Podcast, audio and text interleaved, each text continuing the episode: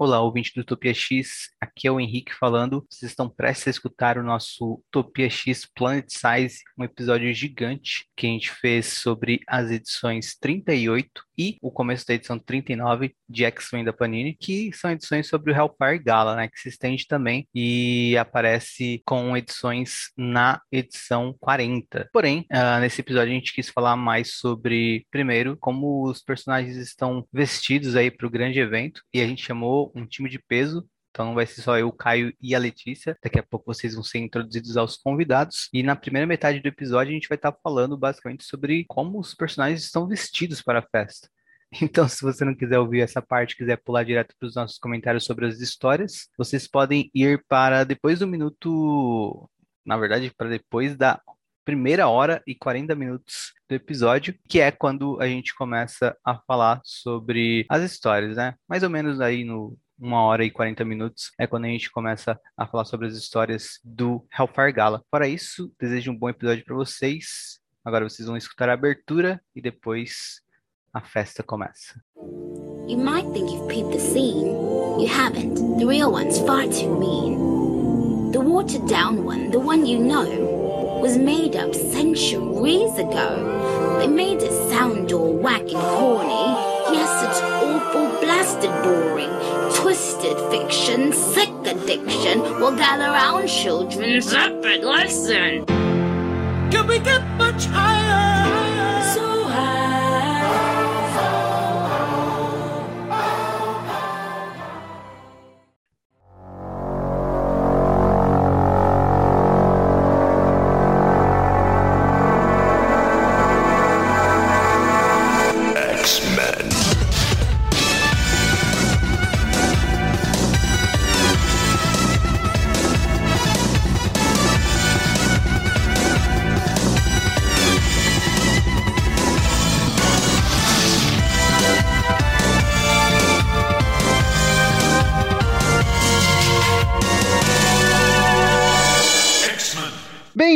A Cracoa! Bem-vindos ao baile de gala do Clube do Inferno! Meu nome é Caio e é um enorme prazer estar com vocês hoje, representando aí o Utopia X na cobertura da grande noite de celebração mutante do ano. E é claro que eu não estou sozinho, diretamente do tapete vermelho, meus companheiros de sempre vão estar de olho aí nos deslumbrantes looks das estrelas da noite. Então é um prazer apresentá-los a vocês que nos escutam, Henrique e Letícia. Por favor, digam um oi, digam um olá aí pra nossa audiência. Oi, meu nome é Henrique e eu tô com um traje que vocês já conhecem, que eu uso bastante, que é o meu moletom dos X-Men. Só que, como é o baile de gala, eu também coloquei uma gravata. Sabe muito, Henrique. Aqui é a Letícia. Eu estou usando o pijama da última coleção da House of Carnation diretamente aqui para esse grande evento de gala de X-Men que a gente veio cobrir. Pô, eu tô de pijama. Só um pijama? Não foi feito por nenhum estilista? É, não. Caio, honra a casa Carnation, cara. Cara, eu tô com uma camiseta escrita Vader needs you to the Dark Force. ok. Bom, nós temos aí mais três convites, que aliás eu gostaria de agradecer muito a Emma Frost por ter nos dado esses seis convites, né? Então a gente trouxe companhia também. O nosso primeiro convidado que veio aí muito melhor vestido do que eu para a ocasião é o Felipe. Fala aí, Felipe, dá um oi pra galera. Fala galera, boa noite. É, eu vim vestido para fazer jus, né? Incarnation. Eu vim com moletom, meia, camiseta listrada, e a florzinha para entrar no portal. Tu tá admitindo que não é mutante, cara? Puts. É, eu não, eu não, só os humanos precisam de flores, cara. Ah, mas eu sou um mutante que mora fora. Eu preciso de. o nosso segundo convidado é aquele que já coleciona bastante participações no Utopia X. É o Bruno Mael. Mas poucos sabem que nós estamos usando esse convite do baile como uma proposta para a compra dele em definitivo do HQ Corp, né? Como você se sente aí no baile de gala, Bruno? Me sinto uma mera propriedade sendo contrabandeado. Nem perguntou meu look, já chegou assim, já chegou assim, ó, estão comprando você. Não, não importa o que você está vestindo. Diretamente da companhia do Clube do Inferno, né, cara? Tá sendo contrabandeado. E estreando aí no Utopia X, é um imenso prazer apresentar o, o Paolo, que é tão talentoso quanto o Jubo Carnation. Paolo, por favor, fala aí ao nosso público pela primeira vez. É, já aproveita e passa também suas redes sociais, suas páginas no Instagram, seu perfil no Twitter, os seus perfis no Twitter, na verdade, né? Porque a gente sabe que você está administrando mais de um. Por favor, sinta-se à vontade e pode também aí passar o seu look. Oi, pessoal é Paulo aqui, mas também conhecido como Jean Grey Dopada. É, eu também administro a página Novos X-Men e se puderem seguir, dá uma força lá. E no Instagram eu vendo roupas também inspiradas em super-heróis e nos X-Men também, que é arroba paolotopia. É, vocês podem ver os modelitos lá. Eu, inclusive, estou usando um que eu mesmo fiz a esse evento tão especial, que é esse bailão de gala aí, né? E muito feliz por estar aqui. Que chique. O mais bem vestido de nós. Como eu sou o único que tô de pijama, eu vou ser o primeiro a fazer uma encomenda lá no Instagram do Paulo. Como ele disse, sigam aí, prestigiem o nosso convidado. E é claro que a gente ia trazer um especialista para falar das roupas do baile de gala, né? Enquanto os convidados do Utopia X já estão presentes aí no, no baile de gala, né? E enquanto os convidados mutantes e humanos estão ainda chegando, a, a gente vai comentar os melhores looks da noite, mas Antes, eu sempre gosto de puxar aí para o nosso correspondente Krakow, Henrique, o que você tem para falar para os nossos ouvintes, já que sabemos que você vai xingar a Panini. Que isso, claro que não. Bom, Primeiro eu quero esclarecer uma fake news, né? Atualmente muitas pessoas caem no conto do vigário de que podcast é um programa em vídeo disponibilizado no YouTube, onde pessoas completamente desqualificadas recebem um convidado desinteressado para uma competição de quem fala mais bobagem. Como vocês que nos escutam bem sabem, mas ainda assim se faz necessário que eu reforce, Podcast é um programa de áudio, cujo feed pode ser alcançado em quaisquer agregadores. E assim sendo, claro, vocês nos escutam, mas não nos veem, né? Sendo assim, vocês não podem ver nem nossos fabulosos looks, ou o look do Caio, e nem dos mutantes do universo 66. Então, tendo isso esclarecido, uh, os poucos de vocês que estavam procurando nossa transmissão no YouTube já desistiram da ideia e agora se perguntam: onde eu posso conferir os looks do Gala? Na descrição desse episódio vocês encontrarão um link para o site da Marvel, onde vocês podem baixar gratuitamente o Hellfire Gala Guide, um guia que usaremos como base para comentar os looks da festa. Vocês podem baixar e conferir enquanto a gente vai conversando sobre os visuais, né? Parte do conteúdo desse Hellfire Gala Guide tá na edição 38 da Panini, no espaço onde costumam aparecer as capas variantes. Mas a Panini deu um vacilo para bater cartão, né? E o vacilo foi que Marauders 21, né? Cascos 21, uh, ah, nos Estados Unidos saiu com uma história extra no final, né? Que é uma história do primeiro gala visto nos quadrinhos, né? O primeiro gala do Clube do Inferno. Originalmente foi publicado em Classic X-Men 7, escrita por Chris Claremont, desenhada pelo John Bolton, com cores de Glynis Oliver e letras de Tom Orzechowski editada pela queridinha Letícia Anocente. Essa história foi republicada então, como eu disse, em Carrasco 21, mas não entrou no volume 38 da Panini, que além de Carrasco 21, conta com Satânicos 12, Excalibur 21, X-Force 20 e X-Men 21. Bom, essa história aí que o Henrique citou de Classic X-Men 7, né? Falando que ela foi escrita por Chris Claremont como se ele fosse ninguém, se trata aí da. Né? Ele falou tão normal.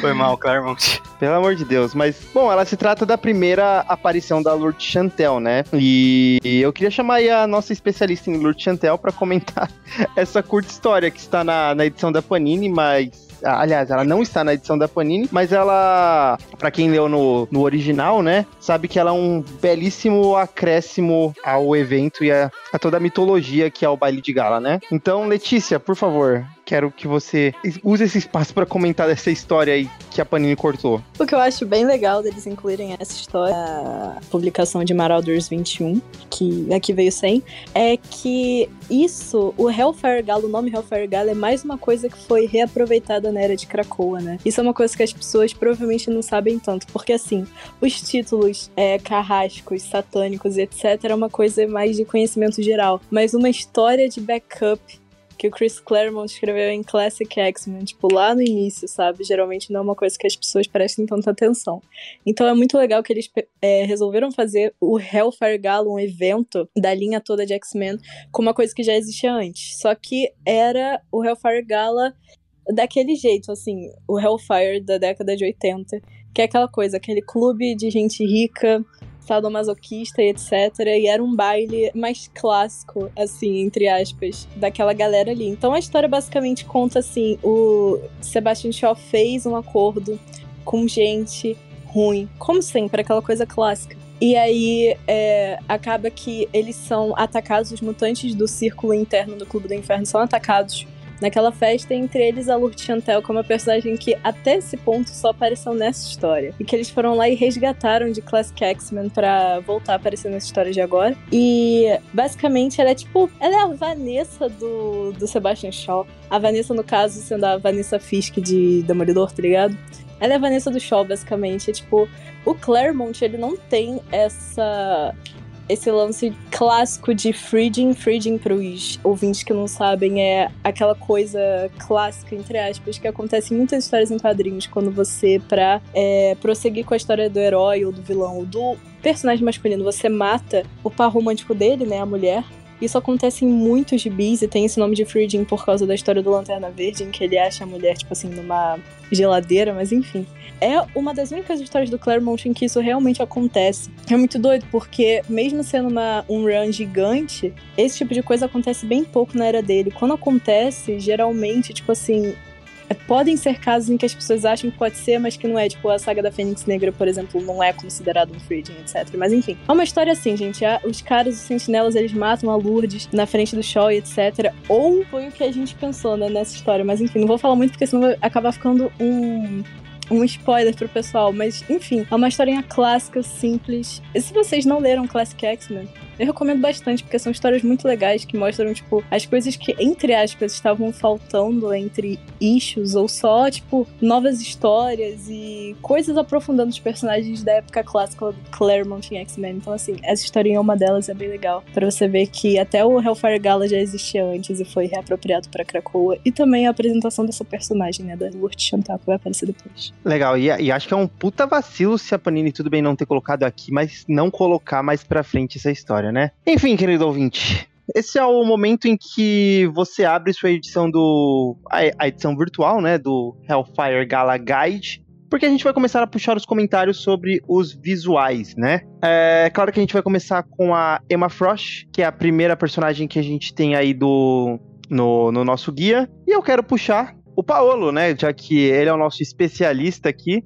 Mas eu quero também convidar todos os os participantes aí a comentar após ele. Vamos começar com a Emma Frost. A gente tem três visuais, né? No, no guia. Isso aí. Olha, eu sou suspeito para falar porque eu acho que a Emma é, além de já estar tá ligada ao mundo da moda, tá ligada, tá ligada ao jumbo, é, ela arrasa nos visuais. Eu acho um dos melhores assim. É, mas antes, antes eu queria dizer assim, de uma forma geral, eu acredito que, que todos os visuais ficaram muito bons, muito legais, mas tem muito puro é, suco de moda, né? De, de alta costura, assim. Você vê que os, os desenhistas se inspiraram bastante, assim. E, e para mim poderia ter sido uma coisa mais parecida com o look da Tempestade, que é uma manifestação do poder dela, né? Poxa, eles são mutantes. E aí eu gosto muito quando, quando dentro do look existe a manifestação do poder. E, na, e a Emma usa um, em um dos looks, né? Ela tá na forma na forma de diamante. E uma coisa que eu acho que enriquece bastante também o visual dela, principalmente, outros é, tem também, são os adereços, né? Ela usa adereços de cabeça que são. que saem muito do cotidiano da roupa. Porque Poxa, você tá num baile de gala, que coisa chata usar um smoking. Ou usar só um vestido. Sei lá, pode ser um vestido bonito. Usem pijamas. Ou, é, pijama a gente usa aqui, que a gente não tá aparecendo, né? Mas imagina a gente lá num baile mesmo. Ou eu ia querer ficar igual a Emma Frost, sei lá. E, eu acho que a Emma ela tem um lance que é muito de diva pop, assim, né? Porque ela vai trocando os looks conforme as coisas vão acontecendo. Então, para cada ocasião, ela tem um look diferente, assim. Eu acho isso. Sim, cara. Ela é Lady Gaga no Met Gala do Ken. High fashion, assim. Total. Ela é Lady Gaga, exatamente. Ela tem um look. É Lady evento, Gaga, cara, total no, no Met Gala, que ela usa três looks diferentes. Eu gosto dos looks da Emma também, cara. Mas assim, ela é anfitriana, ela tem que estar tá muito bem vestida. Tem que falar que ela é amiga pessoal do Jumbo Carnation. Uma coisa que eu acho legal da gente comentar também é uma coisa que é muito novela em X-Men, que eu acho muito engraçado, que só tem, tipo, uma unidade de estilista em Krakoa, sabe? Só tem um. E, ele fez a roupa de todo mundo. Ele não fez, fez. Todo mundo. Eles mostram depois como é feita, né? É, em alguma dessas edições mostra que o Jumbo pensa e ele mostra para as Stepford Cuckoos e aí elas, tipo assim, é, colocam toda o, tudo que a pessoa precisa saber para aprender a fazer, a costurar, etc., nos clones do. nas dupes do Madrox. E aí o Madrox, que é o homem que mais trabalha em Krakoa, vai lá fazer, tipo, todas as roupinhas, etc. O que é maneiro. Inclusive, é, uma, é uma, um jeito engraçado que eles acharam, mas eu acho muito engraçado, cara. Pra ficar mais ah. novela, só se ele tivesse um inimigo, um arco-inimigo, tipo Tititi, tá ligado? Ia ser muito legal, cara. Ia ser muito legal se tivesse, tipo, o Jack Leclerc e o Victor Valentim de Krakoa, agora que tem o Hellfire ah, Gala, e aí eles competem, tipo eu assim. Eu vou ser mais bagaceiro, Letícia. Codovil e, e, e, o Ronaldo Esper, assim, uma coisa meio rivalidade brasileira, assim, sabe? Cara, é, tinha que ter. Eu acho super que tinha que ter, cara. Mas eu tô falando, tipo, eu usei o exemplo de novela, porque eu acho que as pessoas vão, tipo, reconhecer mais que tem esses dois estilistas, assim. Eu acho que ia ser muito legal pros próximos Hellfire Galas, assim, tipo. Eu acho que é ok só o Jumbo fazer as roupas, porque depois a gente descobre que, assim, não é, uma, é um baile para todos os mutantes em Krakoa, né? É só pra, pra elitezinha lá dos, não, mas vai dos X-Men. Do... Gente. Vai muita As... gente. Assim, eles têm que manter as aparências, mas alguns não são convidados, né? Não, mas eu acho que vai todos os mutantes, cara. Tipo, pra. É porque eles até falam, tipo, na... em uma dos Marauders, eles até falam: ah, vai ter o baile e vai ter as after parties entendeu? Em Krakow, é... por Krakow inteira. E tem, então, e assim, tem, que ter vota, tem que ter a votação, né? Eles têm que estar todos sim, lá pra todos cara, fazerem a votação. É um. Como é que é o nome? É um carnaval de um dia só, tá ligado? Um carnaval de 24 horas. Eu, eu desconfio que eu desconfio que seja algo assim. O carnaval é lá, aliás, o baile é na ilha lá da Emma Frost. E aí é só mais pra elitezinha, tal. Até porque a votação era, ela foi por telepatia, né? Mas depois as festas, o after foi em Cracoa mesmo. Aí tava todo mundo convidado, era o povo na rua mesmo. Eu acho que também tem um lance de tipo quem é muito encrenqueiro, acho que também não, não, não foi convidado, tipo, ou sei lá, acho que o Grosso não foi, tá ligado? É. Aí eu me esqueci Coitadinho de mandar o convite pra algumas pessoas. É o que a gente fala. Propositalmente. É. Bom, Seguindo aí a Emma, na, na, nossa segunda página a gente tem Vampira, ah, Anjo, peraí, peraí, peraí. Rachel. Antes da gente sair da Emma, eu queria falar pro pessoal que tem, tipo assim, na Panini não tem, mas no original tem uma entrevista dela com Ben Urich. Eu queria dar um, um, um shout-out aqui pro Ben Urich, o cara mais completo do Clarim Diário, que foi lá e fez uma, toda essa reportagem sobre moda pro jornal também, cara. Muito incrível. É muito legal a entrevista com ele, é muito engraçada. É, e eu recomendo que a galera leia aí também. É, a Panini devia Nunca ter li. traduzido e colocado no encadernado da, da, do 38, sabe? Da edição 38. É bem engraçadinho. Aí tem isso do Ben Urich tentando investigar, né, o lance da, das drogas de Krakoa, porque ele é o Ben Urich. E a Emma fica tipo, por que, que a gente não continua essa conversa no baile? Aí o Ben Urich fala, tipo, mas eu não fui convidado pro baile. Aí a Emma fala, ai, que pena, senhor Yuri. Adeus. Bom, acho que seguindo então, a gente tem a Vampira, o Anjo, a Rachel, a Capitã Britânia, a Tempestade, a Kate Pride, a Monet, a Jean Grey e o Ciclope. Bruno, você que fala um pouco menos dessa vez aí, qual que é o seu preferido aqui dessa segunda página? Hum, eu fico meio indeciso entre essa, essa diagonal aqui, ó, indo da esquerda pra direita, essas do meio. Que é a Rachel, a Aurora e a Moneta, assim, que... Não é o Ciclope? Não, não é da, da direita Deus. pra esquerda. Da minha, da minha direita pra minha esquerda. Tá todo mundo na frente do Bruno, diferença. Ele tá conformado que você não escolheu o Ciclope, só isso. Mas assim, eu gostaria de fazer um comentário sobre o Ciclope, porque quando saiu o look do Ciclope foi todo mundo falar mal, né? E teve até uma edição de Cable que aparece o, o Ciclope, tipo, é, tirando as medidas com o Jumbo e tal. E aí o Jumbo meio que reclama, e o Ciclope fala, ah, vai dar pra fazer roupa, e o Jumbo fica uma cara, tipo, é, vai dar, mas vai ficar uma merda, assim. E pra mim, a roupa do Ciclope é muito isso, assim, que é tipo assim, ela é o que o Ciclope acharia que, é um, que ele deve vestir, sabe? o que o Jumbo fez vai ser, vai ser muito high fashion. Não, o Ciclope falou assim, não faz uma roupa aí pra mim, vai ser assim, assim, assim, tal, tal, tal, tal, tal. E ele acha que ele tá, tipo, bafando, mas na verdade, tipo assim, é uma roupa de super-herói. Sabe o que eu gosto de pensar? Que o Ciclope falou assim, não, coloca um detalhe verde, um detalhe é, laranja e um detalhe, tipo, roxo. Aí o Jumbo falou, beleza, aí fez essa roupa e como o Ciclope só enxerga vermelho, ele acreditou, tá ligado? eu, não, eu não acho, eu não acho o, o, Ciclope de todo ruim. Eu acho que o único problema desse desse look todo aí é o visor dele, assim. A única coisa que me incomoda de fato, falar, assim. Porque Não, o visor é o pior. a roupa eu achei ok, assim, não tem nada demais, não achei nada, nenhuma aberração, mas agora o visor, cara, o visor eu acho que foi o que estragou tudo, assim, e, e aí meio que não casou direito com o uniforme, achei meio estranho, assim, não rolou, não. O anjo, Não, ele se- tá utilizando do seu corpo, né? É, tra trapaceou. É assim. um anjo, né? Quando você, quando você, quando você é rico e gostoso, você pode vestir qualquer coisa e tá tudo certo. Exatamente. É. Um Ele tá terninho vestido pra fora, tem aquela joia ali segurando, sabe? Já tem as Mentira, asas. a calça é um pouco. é, a calça Mas tem um. Eu gostei, eu não sei se é propositalmente, mas a calça ela meio que lembra. Tipo, as asas fechadas, assim, né? Tipo, precisas da calça ter as dobras, caralho. Eu não sei, eu Uhum. pensei nisso agora, assim. Mas eu acho que é uma coisa faz meio algum sentido anjo, até, assim, mas. uma coisa meio andrógina, né? Parece que ele tá. É uma calça que parece meio saia e tal, acho da hora. É, é, tem, é, tem isso, faz sentido. É um meio calça de alfaiataria, né, cara? Eu acho É. que. Tá bem bonitinho. Eu acho que o anjo teve também, por causa do papel dele na, na- no quadrinho, que é né, tentar lidar com as várias pessoas que querem fazer parte lá da diretoria da, da corporação, tem uma coisa de sedução, né? E aí ele fica com esse peito aberto aí, essas asas, e ele é bonito, né? Ele é tipo. É, é um ideal antigo de beleza, né? A gente diria assim.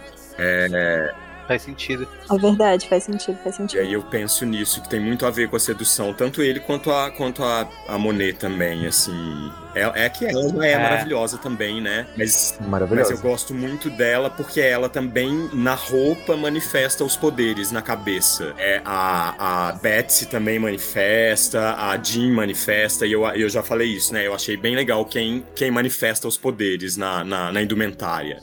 Acho que isso enriquece muito o, o nível de. de é, é, de, de alta costura do supostamente assim da alta costura mutante O da, o da Moneta, eu acho até, tipo, um equilíbrio muito bom. É, tipo, todos os trajes ele tem um pouco, tipo, de. Eles brincam um pouco com o lance de uniforme super-herói, junto com a questão fashion e a questão. É, a questão de, tipo, ser algo. De algo chique, ser um bar de gala e tal. Eu acho que ela é mais equilibrada nesse sentido. Tipo assim, você consegue ver essas partes do fashion, essas partes do super-herói e essas partes, tipo, dos poderes, ou tipo, de Eu quem ela é como pessoa, como Eu personagem. acho que isso assim, que sabe? você falou de ser equilibrado entre o herói e, tipo, entre ser roupinha de herói e roupinha de baile, eu acho que isso é dos looks que o Dalterman fez especificamente, porque com os outros eu não sinto tanto isso, não. Verdade. Eu acho que tem vários que são bem outras propostas, sabe? Mas o Dalterman, ele parece muito que ele fez, tipo, ah, a gente pode mudar algumas coisinhas e fazer com que isso seja o uniforme desse, desse personagem, sabe? Com É, algum. É. Inclusive, eu vou citando conforme ah, a gente for passando, né? Os desenhistas que trabalharam os visuais, né? Todos esses que a gente falou até agora são do Dalterman, né? O Russell Dalterman. Queria só falar assim do look, que pra mim é o melhor look de todo o baile, de todos, até eu acho que é o melhor uniforme também já utilizado, que é o da Tempestade, assim. eu Ah, eu ia que- falar o dela também agora. Caralho, eu acho que assim, belíssimo, é tipo, essa capa que, que são, é, o- é o que o Paulo disse, né? A manifestação dos poderes dela, o cabelo dela passou a ser uma nuvem e a capa dela é, virou, virou uma nuvem também, cheia de raios. Cara, isso é genial. Eu acho que é isso, sabe? É, é, é a manifestação de todos os poderes dela no próprio corpo, assim. E uma coisa que, que representa também realeza, né? Essas coisas douradas que ela tem e tal. Eu achei assim, eu acho que esse uniforme, eu gostei muito do, do uniforme, pra quem não acompanha a Tempestade, já, já mudou o look já atualmente, ela já voltou a usar moicano e tal, mas eu acho que ela deveria permanecer por muito mais tempo com esse look, assim, porque eu achei fantástico, maravilhoso. Há muito tempo eu não vi um uniforme tão legal na eu Tempestade. também É concordo verdade. O dela é muito bonito, cara. Concordo, porque a Tempestade é uma é uma semideusa. Quando ela quando ela quando eles Uhum. colocam esse novo último look dela, que é esse moicano e tal, eles eles trazem ela pra uma para um patamar, um status quo muito humano, sabe? Ela deixa de Uhum. ser é- ela deixa de ser imperial e acho que isso é, é imperativo pra ela. É, esse look realmente tinha que permanecer, Lip. Eu acho mesmo que ele tinha que permanecer aí durante uns bons tempos, bons anos aí. É muito disso, assim, tipo, é um look que é muito tempestade, que faz muito sentido com o histórico da personagem e tal, que brinca um pouco com os poderes dela e a questão, tipo, dos raios, das nuvens, do cabelo e tal, assim, tipo. É, volta pra essa coisa que eu tinha falado da, da moneta, mas eu também gosto mais desse do que da moneta, assim. É, de, tipo, equilibrar o que é super-herói, o que é fashion e com o que que é personagem, assim, sabe? Tipo, tem alguns outros looks que a gente vai falar depois que eu olho e falo, tipo assim, legal, mas. Ou não tão legal. Mas, tipo, por que essa personagem tá vestindo isso, sabe? Tipo, e tem outros que é um pouco mais claro. Você fala, ah, não, beleza, isso. Você bate o olho e faz sentido com a tempestade, com o histórico dela e com, tipo, o que ela apresentou antes e tal, assim. Cara, e pra... o que me pega muito desprevenida nesse é o, é o da Raquel, da de, Deixa eu comentar, deixa eu comentar sobre isso, Letícia, por favor. Porque pra uma quantidade de bom gosto, sempre tem uma quantidade de mau gosto, né? Sempre tem a Lady Gaga entrando lá com um vestido de carne, tá ligado? Aí vou defender. Mano, Pô, eu também vou ah, defender, viu? Eu também vou defender. Mas, mas antes de vocês defenderem, deixa eu explicar o porquê. É, só antes do Caio falar o que ele vai falar, só introduzindo o que ele vai falar, o que, vai, o, que o Caio vai falar agora é, foi um debate muito intenso quando saiu esse visual da Rachel, né? Então, é, quando saíram algumas imagens promocionais do. ou até mesmo esse guide, uh, o visual da Rachel foi uh, uma coisa que gerou muita polêmica, né? Então, isso que o Caio vai falar Sim. agora foi uma pauta no, no X spoilers do Twitter por uma semana, assim, de muita gente debatendo sobre, mas pode ir, Caio, fala aí. Não, mas exatamente, uma coisa do orgulho mutante, ela me veste um uniforme que relembra a época que ela caçava mutantes para aprisionar e matar, tá ligado? Tipo, eu achei um pouco de mau gosto. Então acho que era, é, é dependente do, do visual punk, assim, eu, eu fiquei meio, pô, você podia ter escolhido outra coisa. Eu vou defender porque eu acho que, tipo, a graça é essa, assim, ela tá pegando algo que foi traumático para ela e que Gente, ela... A mesma coisa é a, é a Monet. A Monet também, essa forma da pena também, ela... era uma parada é. ruim para ela, sabe? Ela tá fazendo referência, tipo assim, ela tá ressignificando aquilo para ela, porque agora ela pode. Eu gosto da detalhe que ela tem a boca tampada, é telepata, então, tipo, não precisa falar, ela pode se comunicar telepaticamente, assim. E eu acho que, tipo, o X-Men tem um certo histórico disso, assim, que as coisas são traumas pros personagens e com o tempo eles absorvem aquilo, seja por questões de fora, tipo, editorial, ai, fez sucesso, caralho, ou por questões que a gente assume que eles internamente, tipo, tipo assim, a Betsy usou aquela roupa, tipo, Psylocke por 20 anos, assim, e é a roupa que ela foi colocada quando ela trocou de corpo, foi trabalhar pro Mandarim, ela decidiu falar, não, tá, tá da hora essa roupa. Essa roupa que o Mandarim botou quando ele botou em outro corpo, é, tá da hora, foda-se. Sabe, tipo, próprio de nomes. Psylocke. Não foi um é. nome que ela escolheu, foi o nome que o Mojo deu pra ela. Não, codinome o tempo todo, assim, tem isso do tipo do vilão dar um codinome, ele ficar e tal. E eu, eu acho que uhum. funciona, assim. É que eu acho que mais como a Rachel recente tinha se desprendido um pouco disso, tá bom que aquela, aquele design do bacalo com os espinhos também remete um pouco isso, mas esse lance da roupa grudada, mais referente diretamente a BDSM, bem. Era o que eu ia falar. É, eu isso gosto do BDSM da. Jack Excalibur, assim, fazia um tempo que ela não usava e tal. Mas, Mas eu, acho que funciona nessa proposta, assim, sabe? Tipo, de ela tá. Tipo, dentro do universo, ela teve esse trauma e ela tá se apropriando dele como ela já se apropriou antes e montou esse look, assim, que mistura isso, assim, tipo. É, ele é o menos super-heróico de todos, assim, mas é o que faz muito sentido com ela, eu acho, assim. Eu acho que também. Ah, acho. Eu adoro essa coleira de cabelo, cara. Que... Assim, eu entendo o que vocês estão falando, mas é meio que você pegar uma coisa que é um símbolo de caça mutante e usar e falar, ah, eu superei. Mas, então, mas, mas sobre você isso, mostrar cara, isso pra outras pessoas, sabe? Mas é sobre isso, acho que meio que faz parte um pouco da mitologia mutante, que é de ressignificar certas coisas que faziam mal para você, assim, até o que os X-Men significam, assim, no fim das contas. Eu acho que já indo mais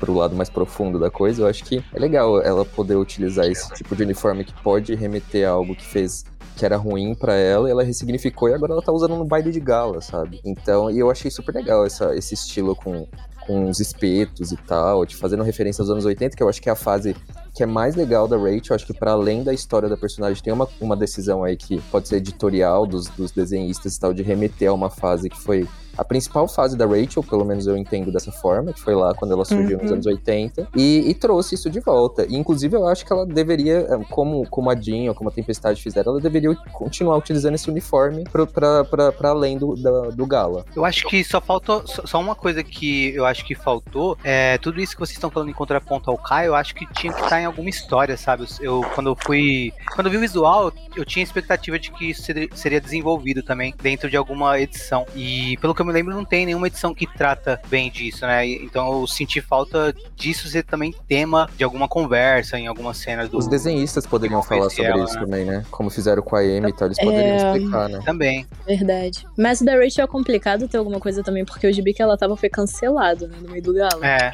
sim. É, verdade. X Factor. Então, assim... Tem outro lance também que o dela é o que mais remete a uma coisa do uh, Hellfire Club original, né? Que é a questão do é, sadomasoquismo que a Letícia citou no começo. Isso é verdade. E outra E outra também, que é assim, a Rachel tava lá pra chocar mesmo, entendeu? Ela tava querendo que o dela reclamar. E ela sabia que ele ia reclamar, e ela foi esperando ele reclamar, ele reclamou, e ela ficou feliz, sabe? Tipo assim. Ela, eu, como convidada foi... do baile, eu, eu, eu, fiz, eu fiz umas fofoquinhas. Eu fiz umas fofoquinhas assim, falando, e Olha lá, ela achando, que, ela achando que tá bonita lá. Mas ela descobriu porque eu falei baixinho, mas ela é telepata.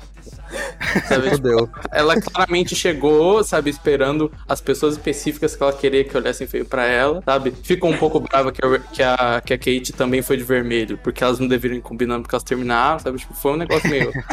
acho que é intencional. Tipo assim, tem essa questão de apropriar, mas acho que o choque também é proposital, assim, tipo assim. Concordo. Especialmente o Ciclope, eu acho que o Ciclope e a Rachel, na minha cabeça, hoje em dia, assim, tem uma relação meio não, não tanto, tipo, Polaris Magneto, mas um pouquinho. Aquela, tipo assim, qual que é a minha personalidade, pai? Eu não sei, sabe? Então foi meio, tipo assim, ele, ele não vai gostar. Eu vou, vou vestida disso, sabe? Ela pode falar mas, pro Ciclope, não, pai, a gente, eu tô de verde. O Ciclope vai acreditar. A roupa da Kitty, cara, que bota horrível, cara. Não, não é, mas faz olhar. sentido também ela se vestir mal, fala aí. Faz sentido porque ela sempre se vestiu mal, é. né? Quando essa mulher... Eu gostei, eu gostei. Quando essa mulher teve um uniforme decente, Kate Pride, quando? É. Ah, eu é. gosto daquele. Eu gosto daquele azul. azul todo é. azul de Excalibur ah, original. Excalibur, é. Eu acho é que é o menos mesmo. pior de todos. Mas eu não gosto muito. É o menos pior. Mas essa roupa, cara, ela tá tão esquisitinha. Ela é tipo mega cinética e tal, mas ah, sei lá. Eu fico imaginando ela, pô, tá da hora essa fantasia, mas vou meter uma maquiagem facial, tá ligado? Bem era do apocalipse, né? Que todo mundo tinha essas coisas. É verdade. E da vampira? O da vampira eu curti bastante. Mas o dela é mega simples. Tem renda, porque, tipo, a vampira durante a década de 90 usava 90. renda pra caralho. Total. É, mas o dela, o dela é muito. Motoqueira. É muito roupa qualquer, né? Eu achei, eu achei ele, é, eu achei ele muito ordinário, sabe? Eu, eu, eu esperava mais. Mano, cê, pra um gala, né? Pode crer. Você vai pra é. balada em São Paulo, você encontra essa roupa aí da galera usando. Nem na balada. Inclusive o óculos. Na rua. Na Augusta, na, na Praça Roosevelt. É, isso aí. Pois é. é eu, eu acho que quando você olha, tipo assim, bota uma linha assim na cintura, em cima tem a questão, tipo, tem a questão da renda, aí tem essa jaqueta com a gola enorme, só que tá cropada assim e tal. Tipo, é legal, só que aí embaixo parece que o Dalton desistiu de fazer é, qualquer coisa. É. Ah, é uma calça e uma bota. É, acabou. O conceito, o conceito. Tipo assim, em cima é muito mais interessante você tampa assim, sabe? É visual, muito mais visualmente interessante. E aí embaixo ele Sim. perde a inspiração, assim, sabe? Gente, deixa eu só voltar num, num, look anterior, que a gente tá falando da vampira, mas eu só queria comentar uma coisa da, da Kate, que eu acho muito legal que ela usa o, o brochezinho que a Emma deu pra ela, né? O, o de diamante, assim. Eu acho ah, é bem, fofo. bem fofo essa, essa parte, assim, porque ela foi uma lembrança, foi um presente que ela ganhou da Emma, as, e quem acompanha X-Men sabe do histórico das duas. Então eu achei bonitinho, assim, ela, ela lembrar e utilizar isso. Ela tá usando o colar dela também ainda. É, verdade. É verdade. E eu quero defender um pouco essa roupa da, da Kitty, porque eu gosto, assim, porque parece que ela é meio.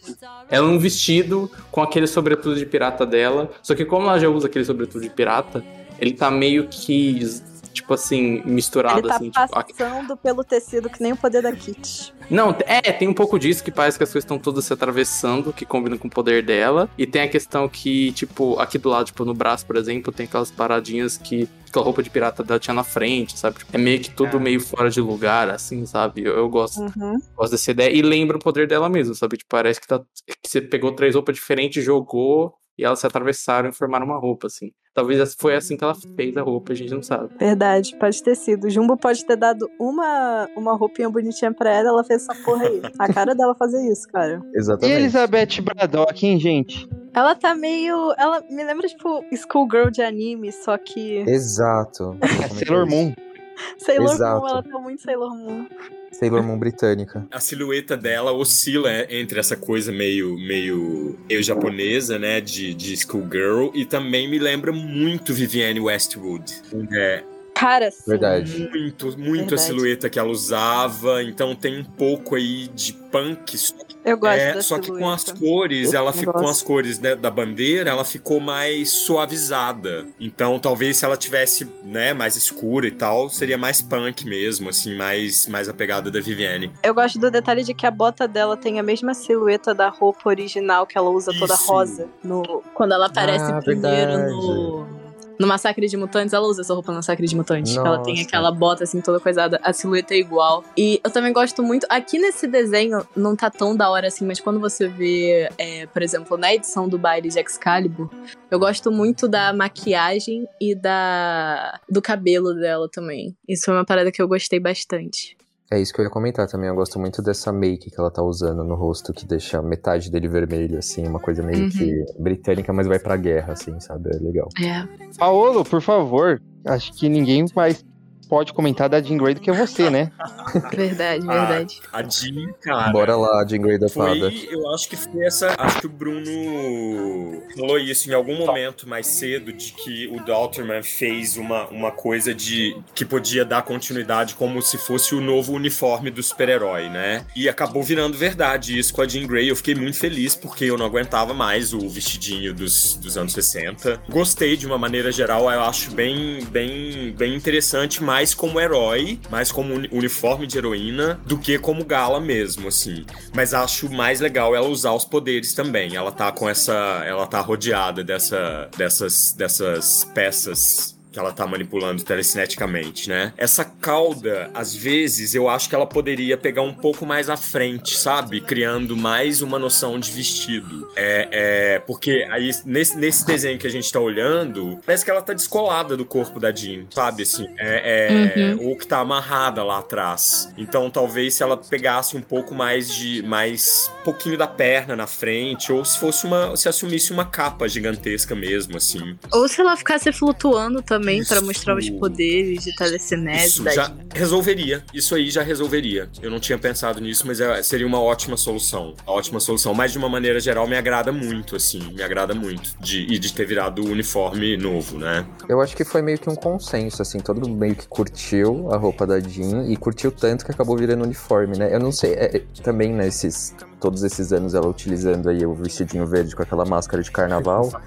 Parece que levaram a sério finalmente ela, né? Finalmente estão levando a Jean Grey a sério. E, enfim, a gente sabe que a Jean Grey tem uma, um, um, número de fãs bem grande, assim, e, era, e, a reclamação era constante sobre o uniforme dela, né? Era muito. A gente não entendia direito o que, que o Hickman tava querendo com, com esse, com passar pra gente com ela, com ela utilizando esse uniforme dos anos 70. Mas fez super sentido, eu adorei também, e adorei que ela continuou utilizando até hoje esse visual aí. Eu só Parece acho que, que pra mim a, a, máscara de carnaval era, era icônica e eles podiam, tipo, não obviamente colocado nessa roupa, assim, mas incorporado na tiara. Tipo assim, pô, o, o Neil Adams, acho que não só o Neil Adams, né? Mas tipo assim, como essa roupa foi usada, sei lá, até ela virar Fênix depois agora, é o Neil Adams e poucas pessoas, né? especialmente ele, porque ele tava desenhando na época, assim. Ele usa de formas muito criativas a silhueta da máscara e tal, assim. E, quando ela voltou com essa roupa, a, a, alguns artistas usam também e tal. E eu achava icônico, talvez teria colocado, lá, de uma maneira na cabeça dela, na tiara. É, assim, eu tal, acho a mas... máscara a única coisa da hora também. Sim. Do vestido. Sim, tipo, e é tipo, o objetivo geral é, tipo, desprender ela de Fênix, basicamente. Tipo assim, vamos pegar a única roupa da Jean Break que não tem conexão nenhuma com a Fênix, que é basicamente essa. Tipo assim, ela caiu com essa roupa no lago, quando levantou já era. Não, mentira, nem, não foi nem enfim, não lembro agora quando essa roupa apareceu pela última vez, mas deu pra entender. Tipo, pegar a grande roupa dela roupa de frente de Fênix. E aí utilizaram por é. três anos e agora ela tem uma outra roupa de volta nesse tipo, lance verde dourado. Completamente desprezo disso, sabe? Tipo, e eu acho, acho legal que conseguiram desassociar a personagem da, da Fênix de uma forma que, tipo, que, que é bom para ela, assim, sabe? Porque, tipo, por mais que eu goste muito sabe, da fase Morris, por exemplo, é, tem essa questão que, tipo assim, é uma outra fase que a gente fala, porra, é a fase mais foda tem a Jean Grey, só que ela também vem da Fênix. É, tipo, até, até que X-Men Red, explicar pra alguém o que é X-Men Red é fácil. Tem evento da Fênix antes de você ler, que ela voltou e tal, eu acho que, tipo, quando ela muda pra esse look, ela tá na equipe nova e tal, tal, tal, meio que parece que completou essa, esse ciclo, assim, tipo, ah, tá desprezo disso, assim, tal, sabe? Vamos passar pra próxima, então? Mestre Mental, Celine, Jamie Madrox e o ícone brasileiro Roberto da Costa. Cara, o Mastermind e a Celine, eles são os que estão vestidos pro Hellfire Gala original. É, eu fiquei é, um pouco tipo... decepcionado com esse, com esse uniforme da Celine, porque eu acho que ela, ela é, tipo, uma Emma Frost, assim, ela é super elegante e tal, e aí, sei lá, ela parece estar tá uma coisa meio Batman, sei lá, tá meio estranho. Cara, assim. eu também não gostei muito, não. Tipo, ela é a Celine, ela, tá ligado? Eu acho que, Exato. Poderia ter feito mais. com a Celina Kyle, sabe? Ela parece um uniforme do mercado. é verdade. Parece, cara. Até que sim. Até Vocês gostaram sim. do uniforme de, ou do uniforme, né? do, da roupa de algum desses personagens aqui dessa página? Cara, eu gosto da do Madrox, menos a calça que parece que ele tá cagado, é esquisito. Mas fora isso, eu gostei Ele da não tá de saia, Madrox. não? Parece que ele tá com uma saia, não tá? Isso é. Eu não sei, É cara. Pra mim parece aquelas calças, assim, que são tipo. Tem essa parte que é muito Eu sei, larga, tá ligado? Sim. É que o desenho não tá terminado, né? Aí fica. É, é um esboço. Né? É, mas é- eu, acho, eu acho que tá muito reto pra ser uma calça. Acho que realmente é tipo uma saia mesmo. Cara, se for saia, eu acho que fica mais da hora. Se for a calça, fica bem ruim. Mas se a saia é maneira. Eu gostei do, do Mestre Mental, o cabelo dele, achei que deram uma modernizada nele, assim. E, inclusive, ele me lembrou É. muito, eu não sei se vocês assistiram, mas aquele anime dos X-Men, é, que tem, tinha na Netflix até pouco tempo atrás, o, o Mestre Mental, ele aparece lá, o cabelo dele é meio assim, meio arrepiadão e tal. Eu gostei da modernizada, porque ele sempre parece, sei lá, ele parece meio um, um seu mendigo, tempo, sei né? lá. É, ele parece meio mendigo, assim, ele é meio largadão. Mas eu vou te falar que eu, acho que se eu visse essa vibe, ia, ia parecer tipo aqueles caras que são muito velhos tentando parecer jovens, sabe? Ah, mas ele faz referência aí também ao uniforme que ele utilizou quando ele quando iludiu a Jean Grey, né, na saga da Fênix Sim, Negra, né? total. Ele tá total isso, né? vestido de Ah, eu não digo o uniforme, eu mestre digo o mental cabelo. 1781, tá ligado? É, exatamente. Naquela ilusão. O cabelo, cabelo pra dele- mim, é canônico que, que as gêmeas Lady Mastermind, tipo, viram o look dele e aí passaram um gel na cabeça, assim, tipo, e puxaram pra cima, assim. Eu acho que ele não faria isso sozinho, vai.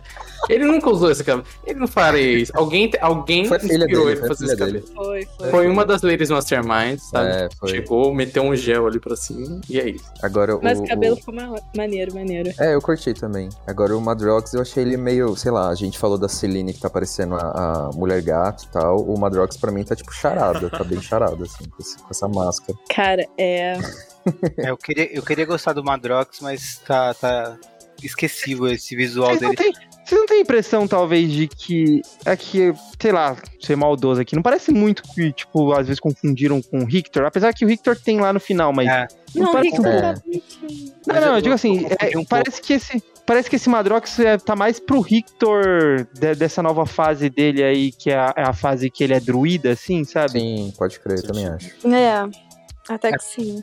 Faltou É. uma identidade visual melhor pro Madrox. Vale citar que esses quatro que a gente tá falando aqui são designs do Alberto Foch. O aí. Madrox tem a parada icônica daquela, das bolinhas amarelas que ele usa na roupa. Eu acho que, tipo, ele. Na roupa normal. Nas roupas normais dele. E eu acho que isso foi muito mal aproveitado também. Tipo, tem uns pequenos detalhes. Tipo, a, a pintura na cara eu achei muito legal a ideia.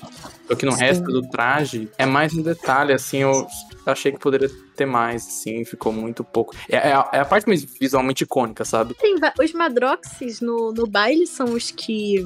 Como é que é o nome? São os, a galera que serve, tá Garçom. ligado? Os garçons. Garçom. Então, é todo Madrox. Nossa, Mas acho que é-. Eu acho que podia ter Que algum detalhe que. te- podia ter algum detalhe que mostrasse essa multiplicidade Roupa, dele na sim. roupa, né? Visualmente. Acho que realmente não tem. E eu não entendia, eu não entendia a máscara. Por que, que É, tem uma exatamente. máscara? Fez muito sentido pra mim. Pra mim também. era tipo um, um óculos, na real. Deixa eu abrir Ah, X-Corp porque ele- 2. É, Ah, parece- sentido, é. porque ele tá usando um óculos dá- agora. É, Sim. você dando, É. ampliando a É um imagem, óculos é- mesmo, é, pode óculos. Os caras meteram o Madrox pra trabalhar, velho. Eu tinha esquecido disso. É, ele Cara, é, sim, ele. São as- os dupes. Eu falei que ele é o cara que mais trabalha em Krakoa, cara. Verdade. E eu acho que, tipo, pensando nesse lance dos poderes, por exemplo, talvez ele ter. Tipo assim, ele tá trabalhando como garçom, mas ter três, dois ou três Madrox com roupas diferentes. E em algum momento, ele, quando eles vão se fundir, as roupas meio que se misturam, sabe? Tipo assim, pega a parte de cima de uma roupa, a parte de baixo da outra, uma capa de outra, sabe? Cara, Deve eu um acho pouco que no disso. gibi normal tá até um pouquinho melhor do que aí, tá ligado? Porque tem algumas roupas que estão mais legais quando você realmente vê ela no gibi e tal, do que assim. Mas essa parte da, da calça ainda é muito estranha. Ainda é muito estranha. E o ícone, gente? Roberto da Costa. Cara, não, Cara, não tenho muito o que comentar, assim, sinceramente. Ele parece que Cara, botou um pano aí. Isso aí. Foi pelado, mano. É, ele botou um pano aí e foi dar um rolê. Ele se transformou e queimou metade da roupa. O David Baldeon, que fez designs da X Factor, ele faria um belo design do, do, Beto, do Beto, eu acho, assim. A julgar pelos designs que ele fez do, do Prodígio, do, do iBoy, da Polaris, do Extrapolar, assim, tipo. Cara, que- concordo.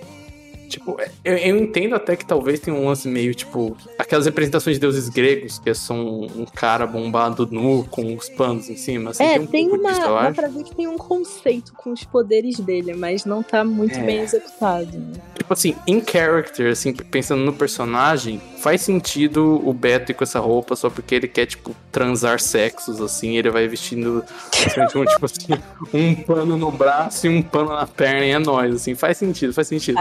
After party na casa do Roberto, né? É, vocês concordam que da, desses quatro aqui talvez sejam os mais fracos, talvez? É, concordo. É, eu acho que sim, eu acho que tem mais fracos aí pelos estão por vir aí, mas esses daí estão tão figurando. É porque todos eles estão juntos em um lugar é, só pra gente É verdade, é. Agora, se a gente virar a página, ali eu vou falar uma coisa para vocês. Em qualquer roupa eu vestiria ali, tranquilamente Cara, no dia a dia. Os próximos são, são do Lucas Werneck, né? Os próximos cinco que a gente vai comentar. Teremos a Wolverine, a, o Synchro, o Míssil e os, o Solaris. Cara, o, o Sam, ele tá muito aluno de Hogwarts, né? Nossa, Nossa eu, usaria essa, eu usaria essa roupa Pode tranquilamente crer. no dia a dia. Eu achei muito bonito, mas eu olho pra ele e eu fico, caraca, o Sam tá muito, muito Harry Potter. Ô, Caio, fiquei imaginando agora você com essa roupa aí no centrão de Osasco, comendo um dodô. ah, eu apanharia. Oh, mas legal, do, do Solaris eu achei muito bonita a roupa, cara. É, o, o, tá linda. Tá se, o Caio usasse o do, se o Caio usa o do Sun, eu usaria o do, do Solaris, assim, lindo, lindo, lindo. Não, eu usaria qualquer uma, dos cinco é, do também. Solaris é uma, do Solaris da tem Laura uma também. imperial muito legal e o uso da máscara dele. Lindo. É.